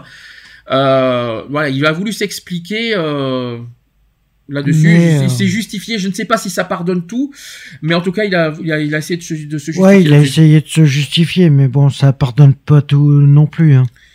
Donc euh, voilà, il est voilà, il y a la communauté homos- homosexuelle euh, a rappelé que ses plaies euh, sont encore à vif suite à ce que euh, Macron avait dit Mm. et qu'elle a, qu'elle a été humiliée, violentée, blessée par un processus qui aurait dû euh, qui, qui aurait dû être un soulagement mais euh, a tourné à l'affrontement malheureusement. Et le fait que la PMA ne soit pas ouverte aux couples de femmes et aux femmes seules est une discrimination intolérable, c'est ce qu'a voulu aussi faire euh, comprendre Emmanuel Macron. Moi, tout ce que je souhaite, c'est qu'il ne fasse pas euh, mettre renard, tu vois, dans le, le- la fable, le, le renard et le corbeau, et euh, qui s'adresse aux électeurs, vous les corbeaux, je vous promets telle et telle chose, et tu vois, ne rien tenir. D'accord. Alors, je- on n'a pas fini parce que maintenant on va passer à François Fillon. Est-ce que d'après vous, François Fillon est homophobe? Oui. Oula, toi, Oui, toi, oui, lui, hein. Lui, vous faites absolument pas confiance. Non. J'ai pas confiance du tout en Fillon. Petite, Il est, repréci- il est- Petite reprécision, c'est que François Fillon, euh, à l'heure d'aujourd'hui, continue à soutenir Sens commun, notamment sur la filiation. Euh, il me semble qu'il n'est pas forcément favorable au mariage. Ouais. Il me semble. Il est pas favorable du tout. Euh, du tout, je sais pas, mais euh, il n'est pas forcément euh, favorable. Et je tiens à rappeler, pour ceux qui ne le savent pas, c'est qu'en plus, il a voté contre la dépénalisation de l'homosexualité en 82. Hmm. En 1982. Je sais pas si vous étiez au courant ça. Non, ça j'étais pas au courant, mais j'étais Ah pas né. J'étais né, mais euh, j'étais pas au courant. Donc, euh, je Avec rappelle, deux ans. le 27 octobre dernier, euh, sur France 2, l'ancien Premier ministre est resté droit dans ses bottes pour défendre ses positions conservatrices. Il a dit ceci Je n'ai jamais de regrets, moi je regarde vers l'avenir.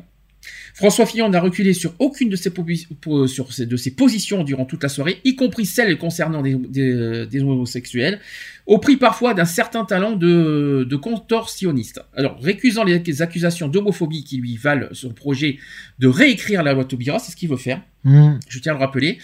Euh, il veut réécrire donc euh, la loi sur le mariage pour tous, euh, émanation politique de la manif pour tous, et François Fillon a notamment dû se justifier sur son vote contre la dépénalisation symbolique de l'homosexualité en 1982. Fillon aujourd'hui a dit aujourd'hui qu'en 2017 il ne revoterait pas pareil qu'en 1982. Ouais. C'est fou comme C'est pas dit.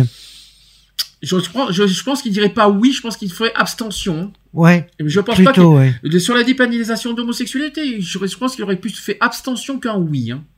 Ouais, c'est pour ça que lui, je le vois pas en tant que président. Sur les LGBT par rapport aux LGBT, ça Ouais. c'est sûr. Euh, il a dit ceci aussi. euh, à l'époque, il y a il y a 155 députés RPR, dont Jacques euh, Chaban-Delmas, Jacques Chirac, Philippe Séguin. Les 155 députés ont voté contre ce texte, dont moi. C'est ce qu'a d'abord tenté de relativiser le député de Paris. Non, je ne il a dit ceci, non, je ne revoterai pas Paris aujourd'hui. Le contexte, le débat sur les mœurs n'était pas le même.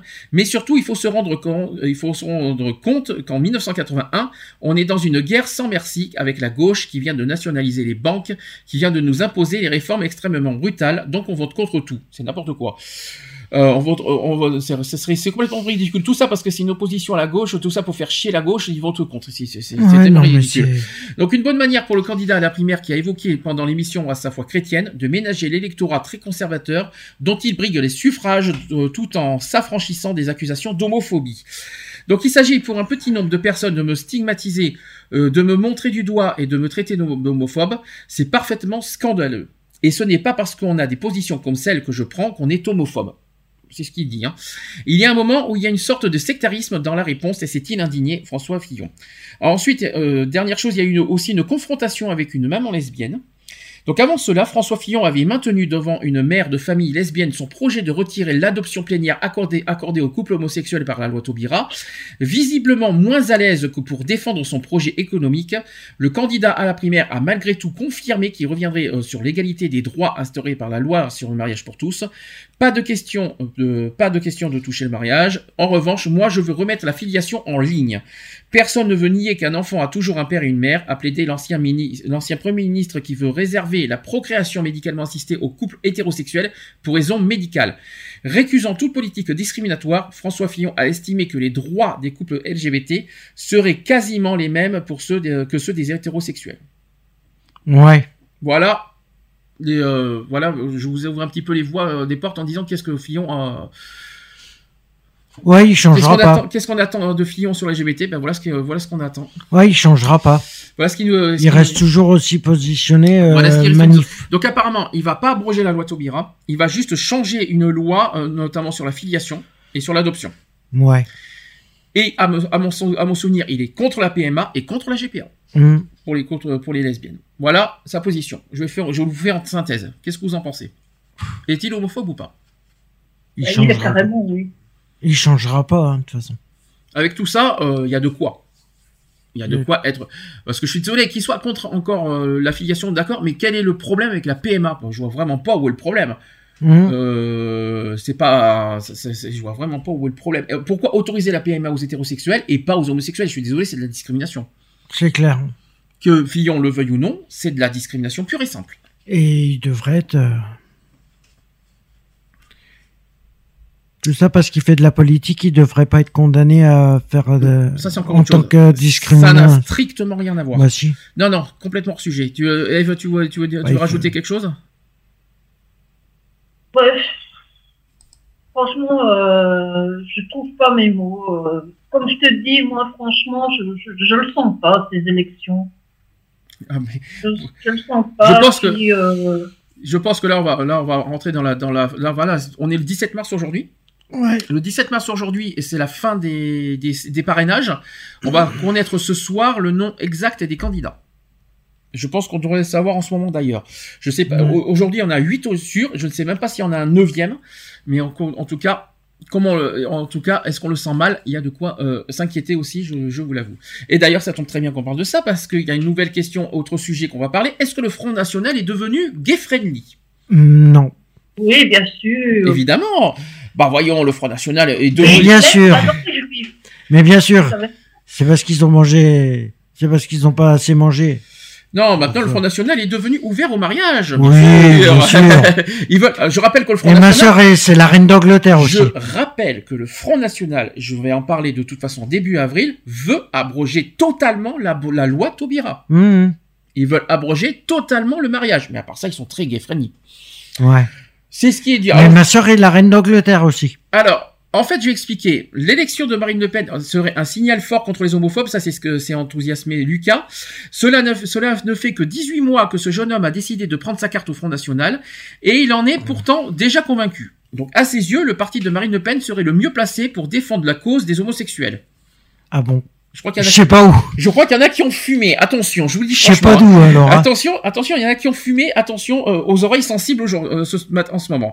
Donc une opinion qui peut surprendre au regard du programme et de l'histoire de, euh, du parti d'extrême droite, qui est très, qui est représentative d'une évolution structurelle du Front National. Parallèlement à la, dé- à la dédia- dédiabolisation du Front National entreprise par Mari- Marine Le Pen, sachez que la communauté gay, historiquement réputée proche des partis de gauche, apparaît de plus en plus séduite par le bulletin de Le Pen. Rien que ça. Selon une étude de Cevifop publiée en février 2016, le Front National a convaincu 32,45% des couples homosexuels mariés lors des élections régionales de 2015. Soit un niveau comparable au vote en faveur des listes de gauche avec 34,66%. Ouais, mais ça veut rien dire. Ça fait beaucoup hein, quand on y réfléchit. hein. Ensuite, l'histoire du Front National n'a pour, euh, n'a pourtant rien de gay friendly, il faut quand même le rappeler. Les homosexuels ne sont pas une communauté à laquelle le Front National avait l'habitude de s'adresser. C'est ce qu'a, ce rappelé l'historienne Valérie euh, Igounet. Les fondateurs du parti n'étaient pas très réceptifs à la question de l'homosexualité. Euphémise, euh, euh, euphémise d'ailleurs, cette spécialiste du Front National qui tient sur France Info le blog Derrière le Front. Donc en attestant de nombreux propos polémiques de Jean-Marie Le Pen, en 1984, le leader d'extrême droite qualifie l'homosexualité d'anomalie biologique et sociale. Rien que ça. Mhm. En 1995, lors d'un discours à l'uni- lors d'un discours à l'université d'été du Front National, le chef historique du parti lance aux militants, il a dit ceci en 1995, je confesse qu'il doit y avoir des homosexuels au Front National, mais il n'y a pas de folles. Les folles, on les envoie se faire voir ailleurs. Voilà ce qu'avait dit Jean-Marie Le Pen en 1995. Ça Ouais. fait plaisir. hein. Et ils sont pas homophobes. Mais ils sont pas homophobes. Ensuite, en privé, Jean-Marie Le Pen n'a pourtant rien d'un homophobe, c'est ce qu'il a dit, assure ses proches. Mais il se délecte euh, d'un pro- des provocations qui font parler de lui. Bah voyons. Et avec l'arrivée du jeune Florian Philippot à la vice-présidence du Front National, les sorties de route du menhir se multiplient. Comme en mai 2015, lorsque Jean-Marie Le Pen accuse sur une radio Florian Philippot de placer ses hommes, ses mignons, à la direction du parti. Comme en mai 2016 aussi, quand il évoque sur Twitter, de- toujours euh, à propos de Florian Philippot, il a dit ceci, Don Quichotte euh, de la Jaqueta, ou en décembre 2016, et encore c'est très récemment cette fois, euh, il y a aussi Jean-Marie Le Pen en, décembre 2016, il a dit quelque chose sur Facebook, il a dit ceci, les homosexuels, c'est comme le sel dans la soupe, s'il n'y en a, ah s'il n'y en a pas, assez, c'est un peu fade, s'il y en a trop, c'est un, c'est imbuvable. Du Jean-Marie Le Pen, tout craché, je vous le dis. Mhm. De leur côté, les militants gays du Front National ont la mémoire sélective. Pour beaucoup de militants, le Front National est un nouveau parti depuis 2011. Ça, c'est ce qu'a observé l'historienne Valérie Igounet. Euh, je ne me suis jamais intéressé à l'histoire du Front National, je la connais, mais ce n'est pas ce qui m'intéresse, c'est ce qui a été dit euh, par euh, David Masson-Veil, Veil, qui est jeune, élu homosexuel du Front National au Conseil régional de Grand Est. Et donc je le plains lui. hein.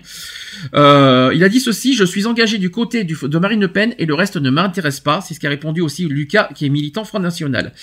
Le passé, c'est le passé. Marine Le Pen a rompu avec cette histoire, a dit Lucas, militant Front National de France Info. Ça, c'est pas sûr.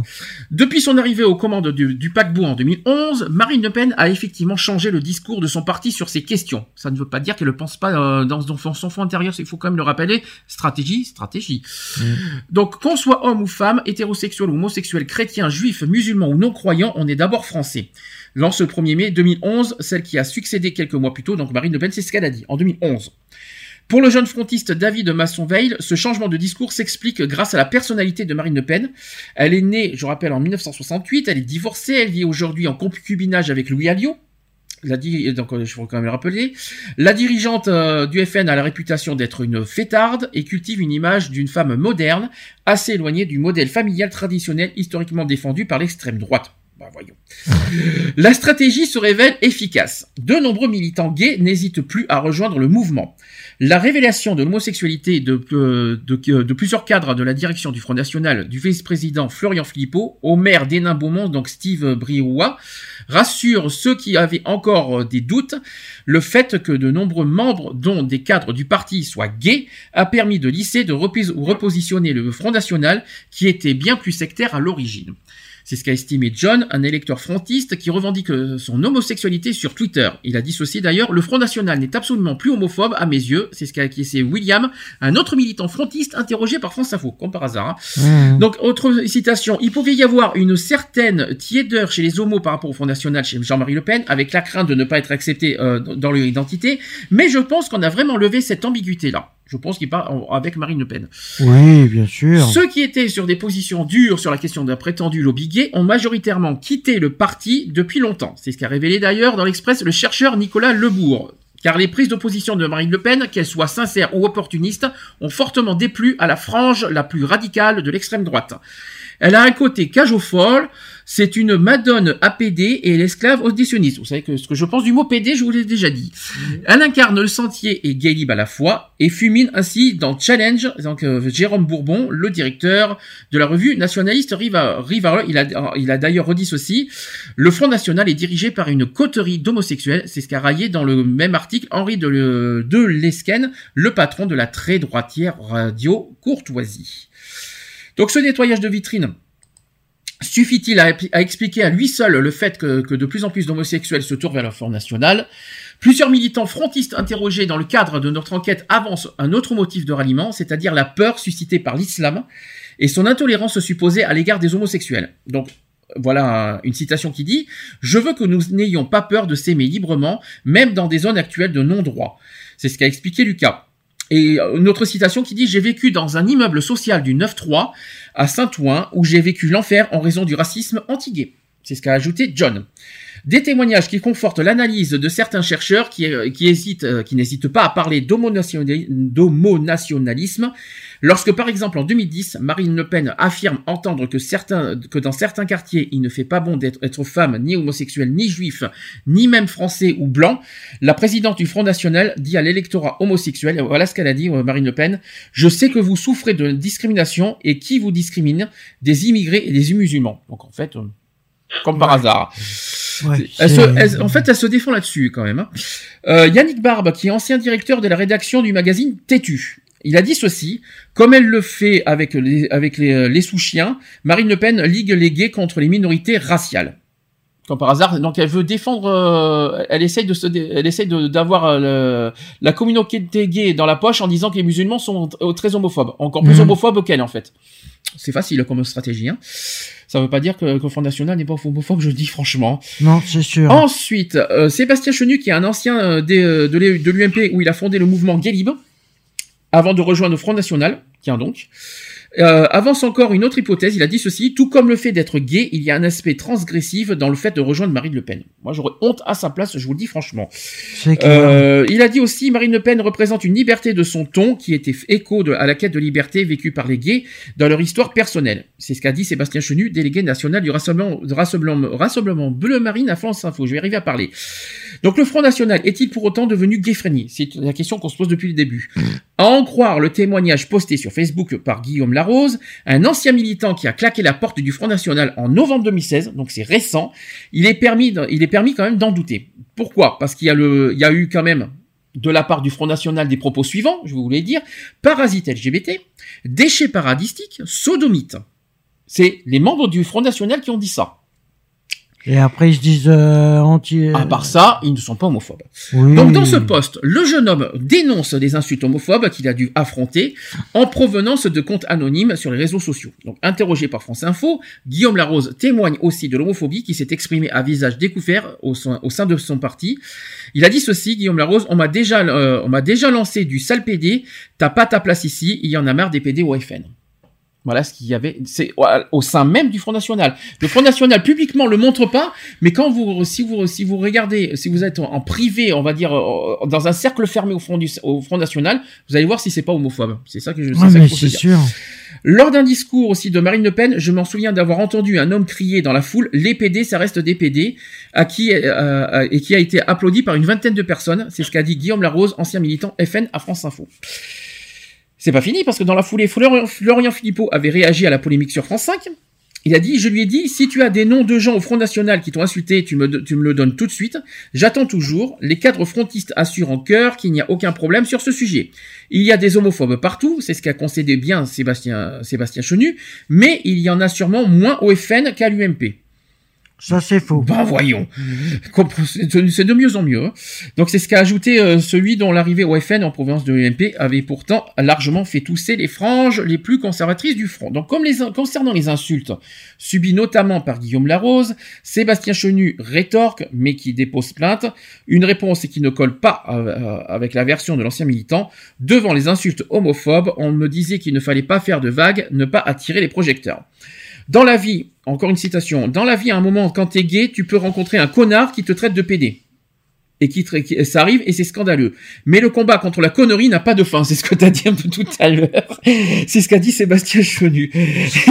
C'est pour ça que Là-dessus, là-dessus, on est d'accord, par contre. Le combat contre la connerie, c'est tous les jours, ça c'est sûr.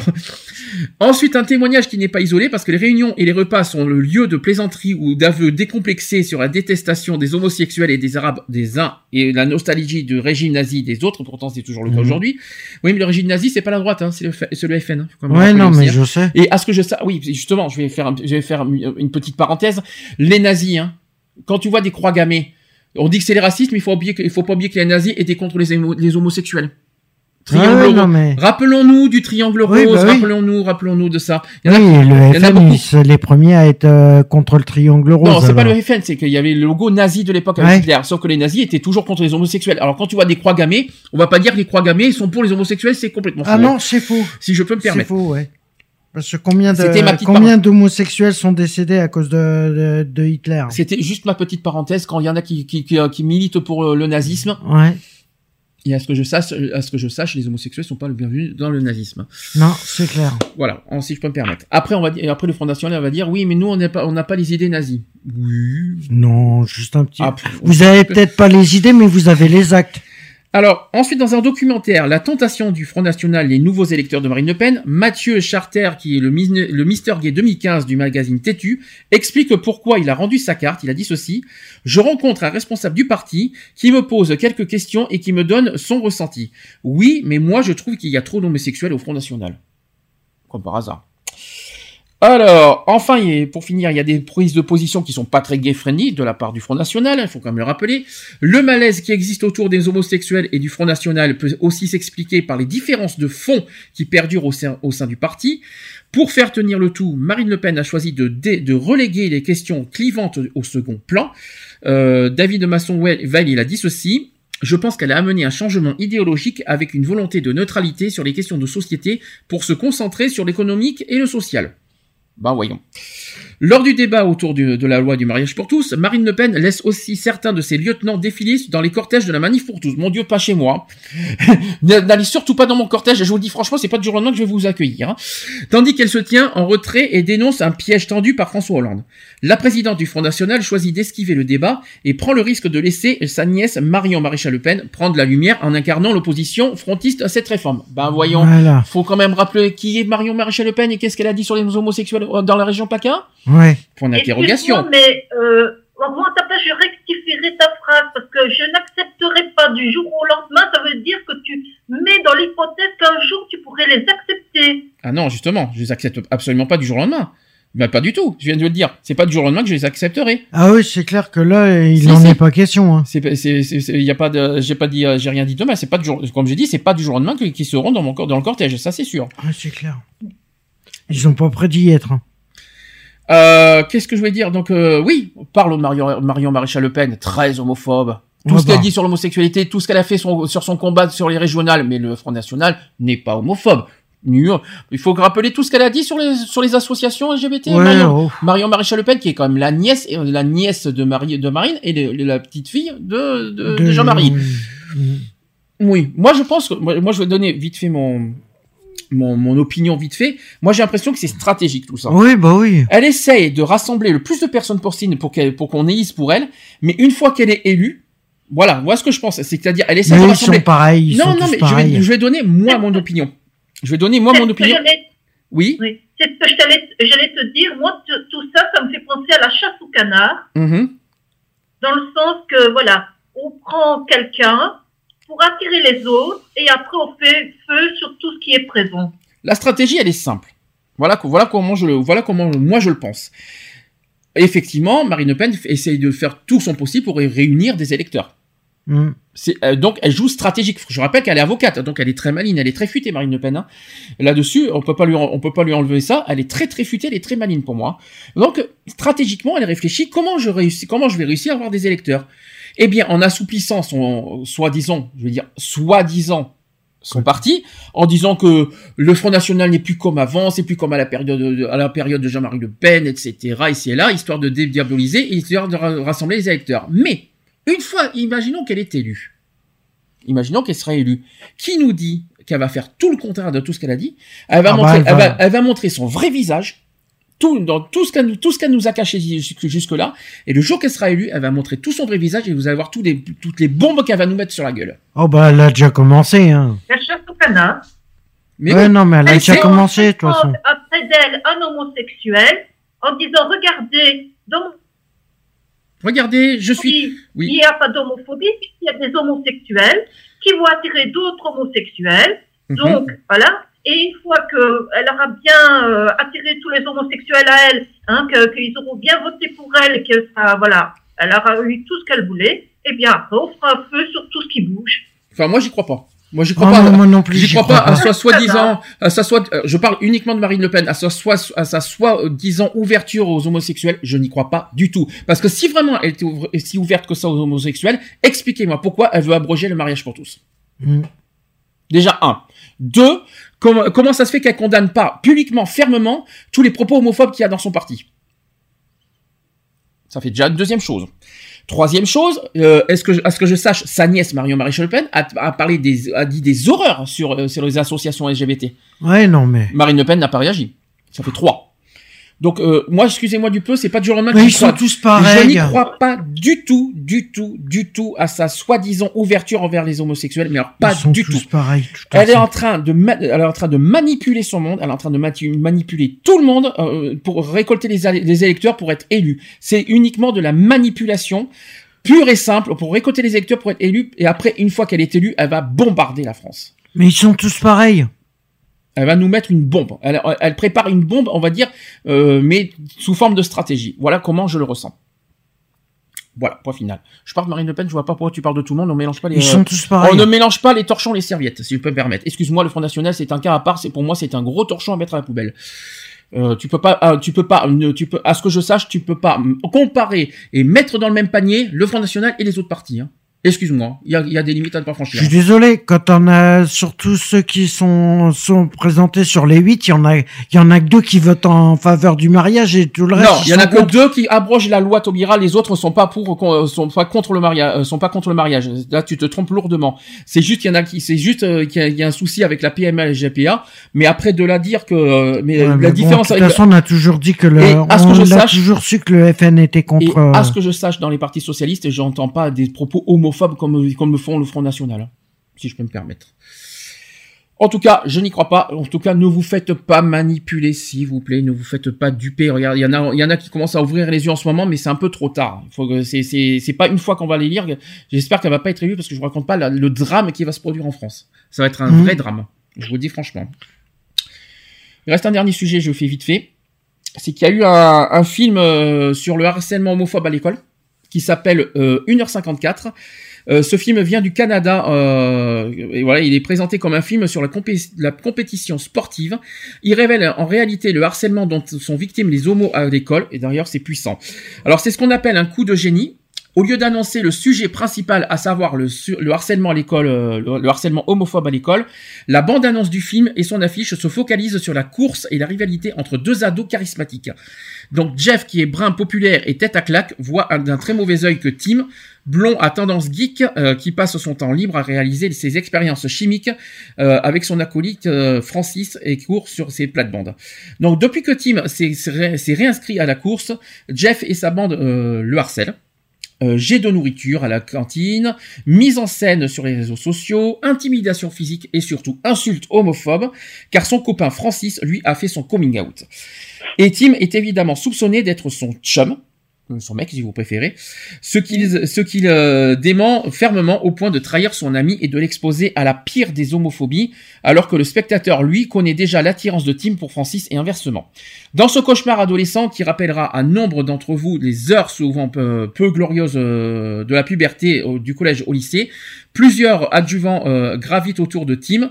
Euh, Jen, euh, qui est, une camarade de classe et qui ne se laisse pas faire, comprend et accepte euh, subtilement le secret de Tim, son prof de chimie d'ailleurs qui s'occupe aussi du club de course et aussi son père qui est seul à la maison depuis la mort de sa femme. Que fait l'éducation nationale en France? Parce que c'est vrai qu'il n'y a pas forcément de film euh, sur le harcèlement homophobe en France. hein. Alors, je vais expliquer parce qu'il y a quand même une campagne en ce moment Mhm. contre l'homophobie à l'école euh, en France, mais il n'y a pas de film.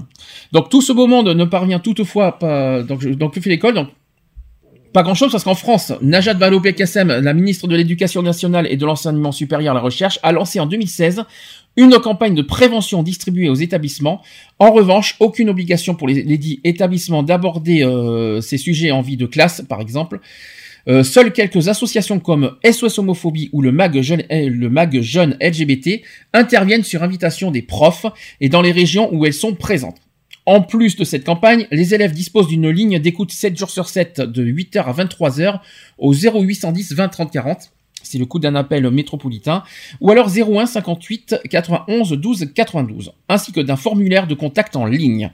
Avec les multiples drames nationaux sur les ABCD de l'égalité accusés notamment de vouloir rendre les enfants homosexuels et ainsi que les candidats à la présidentielle qui sont de, qui sont plus que timorés sur les mesures à adopter pour lutter contre l'homophobie à l'école. J'ai donc cette campagne devant moi.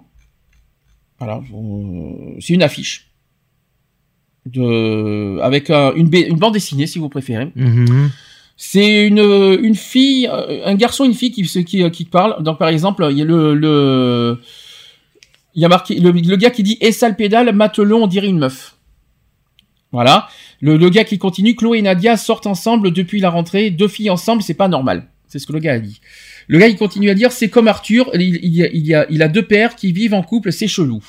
Mais t'es vraiment un, et t'as, t'as le sa femme, enfin je sais pas si c'est une, son ami qui, qui gueule en disant mais t'es un vrai homo, un gros homophobe toi. Et il répond les homophobes c'est tous des PD. Et la fille répond tu rigoles ou quoi Je suis pas homophobe moi. Donc euh, euh, donc euh, l'affiche qui dit en bas l'homophobie n'a pas sa place à l'école. Tu es victime ou témoin d'insultes, de violences, de rejet, de rejet plutôt. Parle-en aux adultes euh, de ton établissement. Tu peux aussi contacter ce service d'écoute anonyme et confidentiel. Je vais donner le site. C'est éducation.gouv.fr slash contre l'homophobie.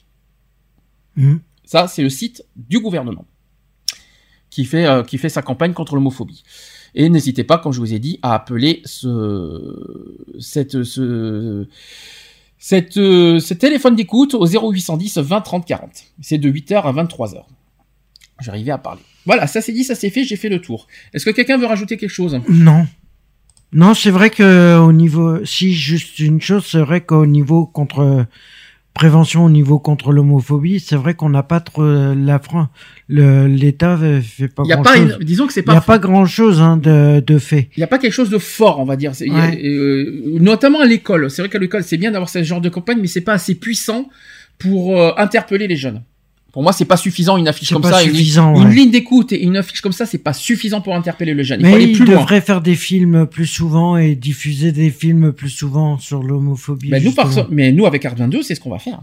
Mm. En tout cas, nous, c'est ce qu'on va faire. Et c'est quand même malheureux qu'une association le fasse ça, alors que le gouvernement aurait, avec les moyens qu'ils ont, peut Ouais, le faire. c'est clair. En tout cas, nous, c'est ce qu'on va faire avec, avec Art 22 qui va commencer le, le 22 mars. Quoi qu'il en soit, on aura pas mal de sujets à faire. On donnera les détails euh, ultérieurement. On donnera ou, euh, aussi les bilans de cette réunion du mercredi. On en parlera vendredi. Ouais. La semaine prochaine, parce que la semaine prochaine, prochaine émission, ça sera le vendredi. Ça sera sur le site d'Action. Et en Ouais. début d'émission, on fera notre bilan de Art 22, où on en est et qu'est-ce qui a été décidé à la réunion du 22 mars. Mm. Parce que ça, ça vous convient. Ouais. Podcast, www.equality-podcast avec un s.fr. Comme toujours. Sinon, vous avez, comme toujours, les applications iTunes, Digipod. Digipod, Radioline, TuneIn, Ra- Orange aussi. Voilà, n'hésitez pas à consulter et écouter nos émissions radio sur ces sites et applications smartphone, tablette tactile et, et euh, ordinateur. Est-ce que pour finir, vous avez quelque chose à, à dire? Euh, Eve, tu, tu as peut-être quelque chose pour finir à dire? Euh, oui. Oui. Euh, N'autorisez pas l'ouverture à l'achat, s'il vous plaît. Réagissez. Euh, ne votez pas le Front National. Pensez bien tous tous les actes qu'ils ont fait auparavant, tout leur dire et ce qu'ils continuent à faire. Et ne tombez pas dans le leur, s'il vous plaît. C'est pas parce qu'ils agitent un homosexuel que forcément ils sont pour euh, l'égalité des homosexuels et pour leur bien-être. Je rappelle qu'on a deux émissions spéciales présidentielles euh, en début avril. Il va malheureusement, on va avoir une règle à respecter et ça, ça sera, on n'aura pas à dire pour qui ou pour quoi. Faudra pas dire qui on vote et il faudra pas non plus donner sa position politique ce Mm. jour-là. Ça sera la règle. Donc t'as bien fait de le dire maintenant parce qu'après tu n'aurais pas pu le dire malheureusement, euh, Eve, en- au mois d'avril ça. Malheureusement, parce qu'on a une règle d'or à respecter pendant Eh les, ouais. pendant les élections. Euh, donc on va se retrouver, ben, nous personnellement sur Skype, on va se retrouver vendredi. Je ne sais plus, je ne me rappelle plus à quelle heure par contre, euh, parce que C'est 17h. c'est encore 17 h Euh, non, c'est 19h. Oui, il me semble que c'est ça. Il me semble que C'est il- 19 il- heures. Il, me semble que c'est beaucoup, beaucoup plus tard la semaine prochaine. Oui, c'est 19h. De toute façon, je, je regarde, les- je regarde les- euh, le, le planning et j'en parlerai de toute façon la semaine prochaine. On vous fait des bisous. Merci. Bisous à Oui, tous, à toutes. Merci Eve. Eh ben, c'est moi qui te remercie. Merci à Lionel. Merci à Angélique.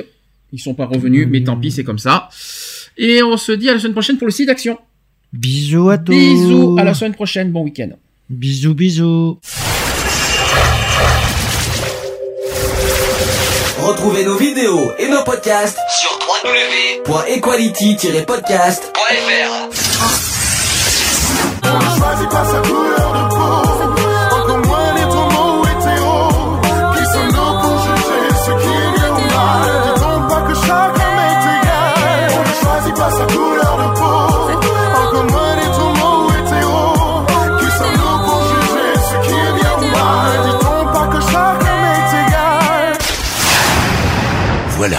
c'est fini. À très bientôt.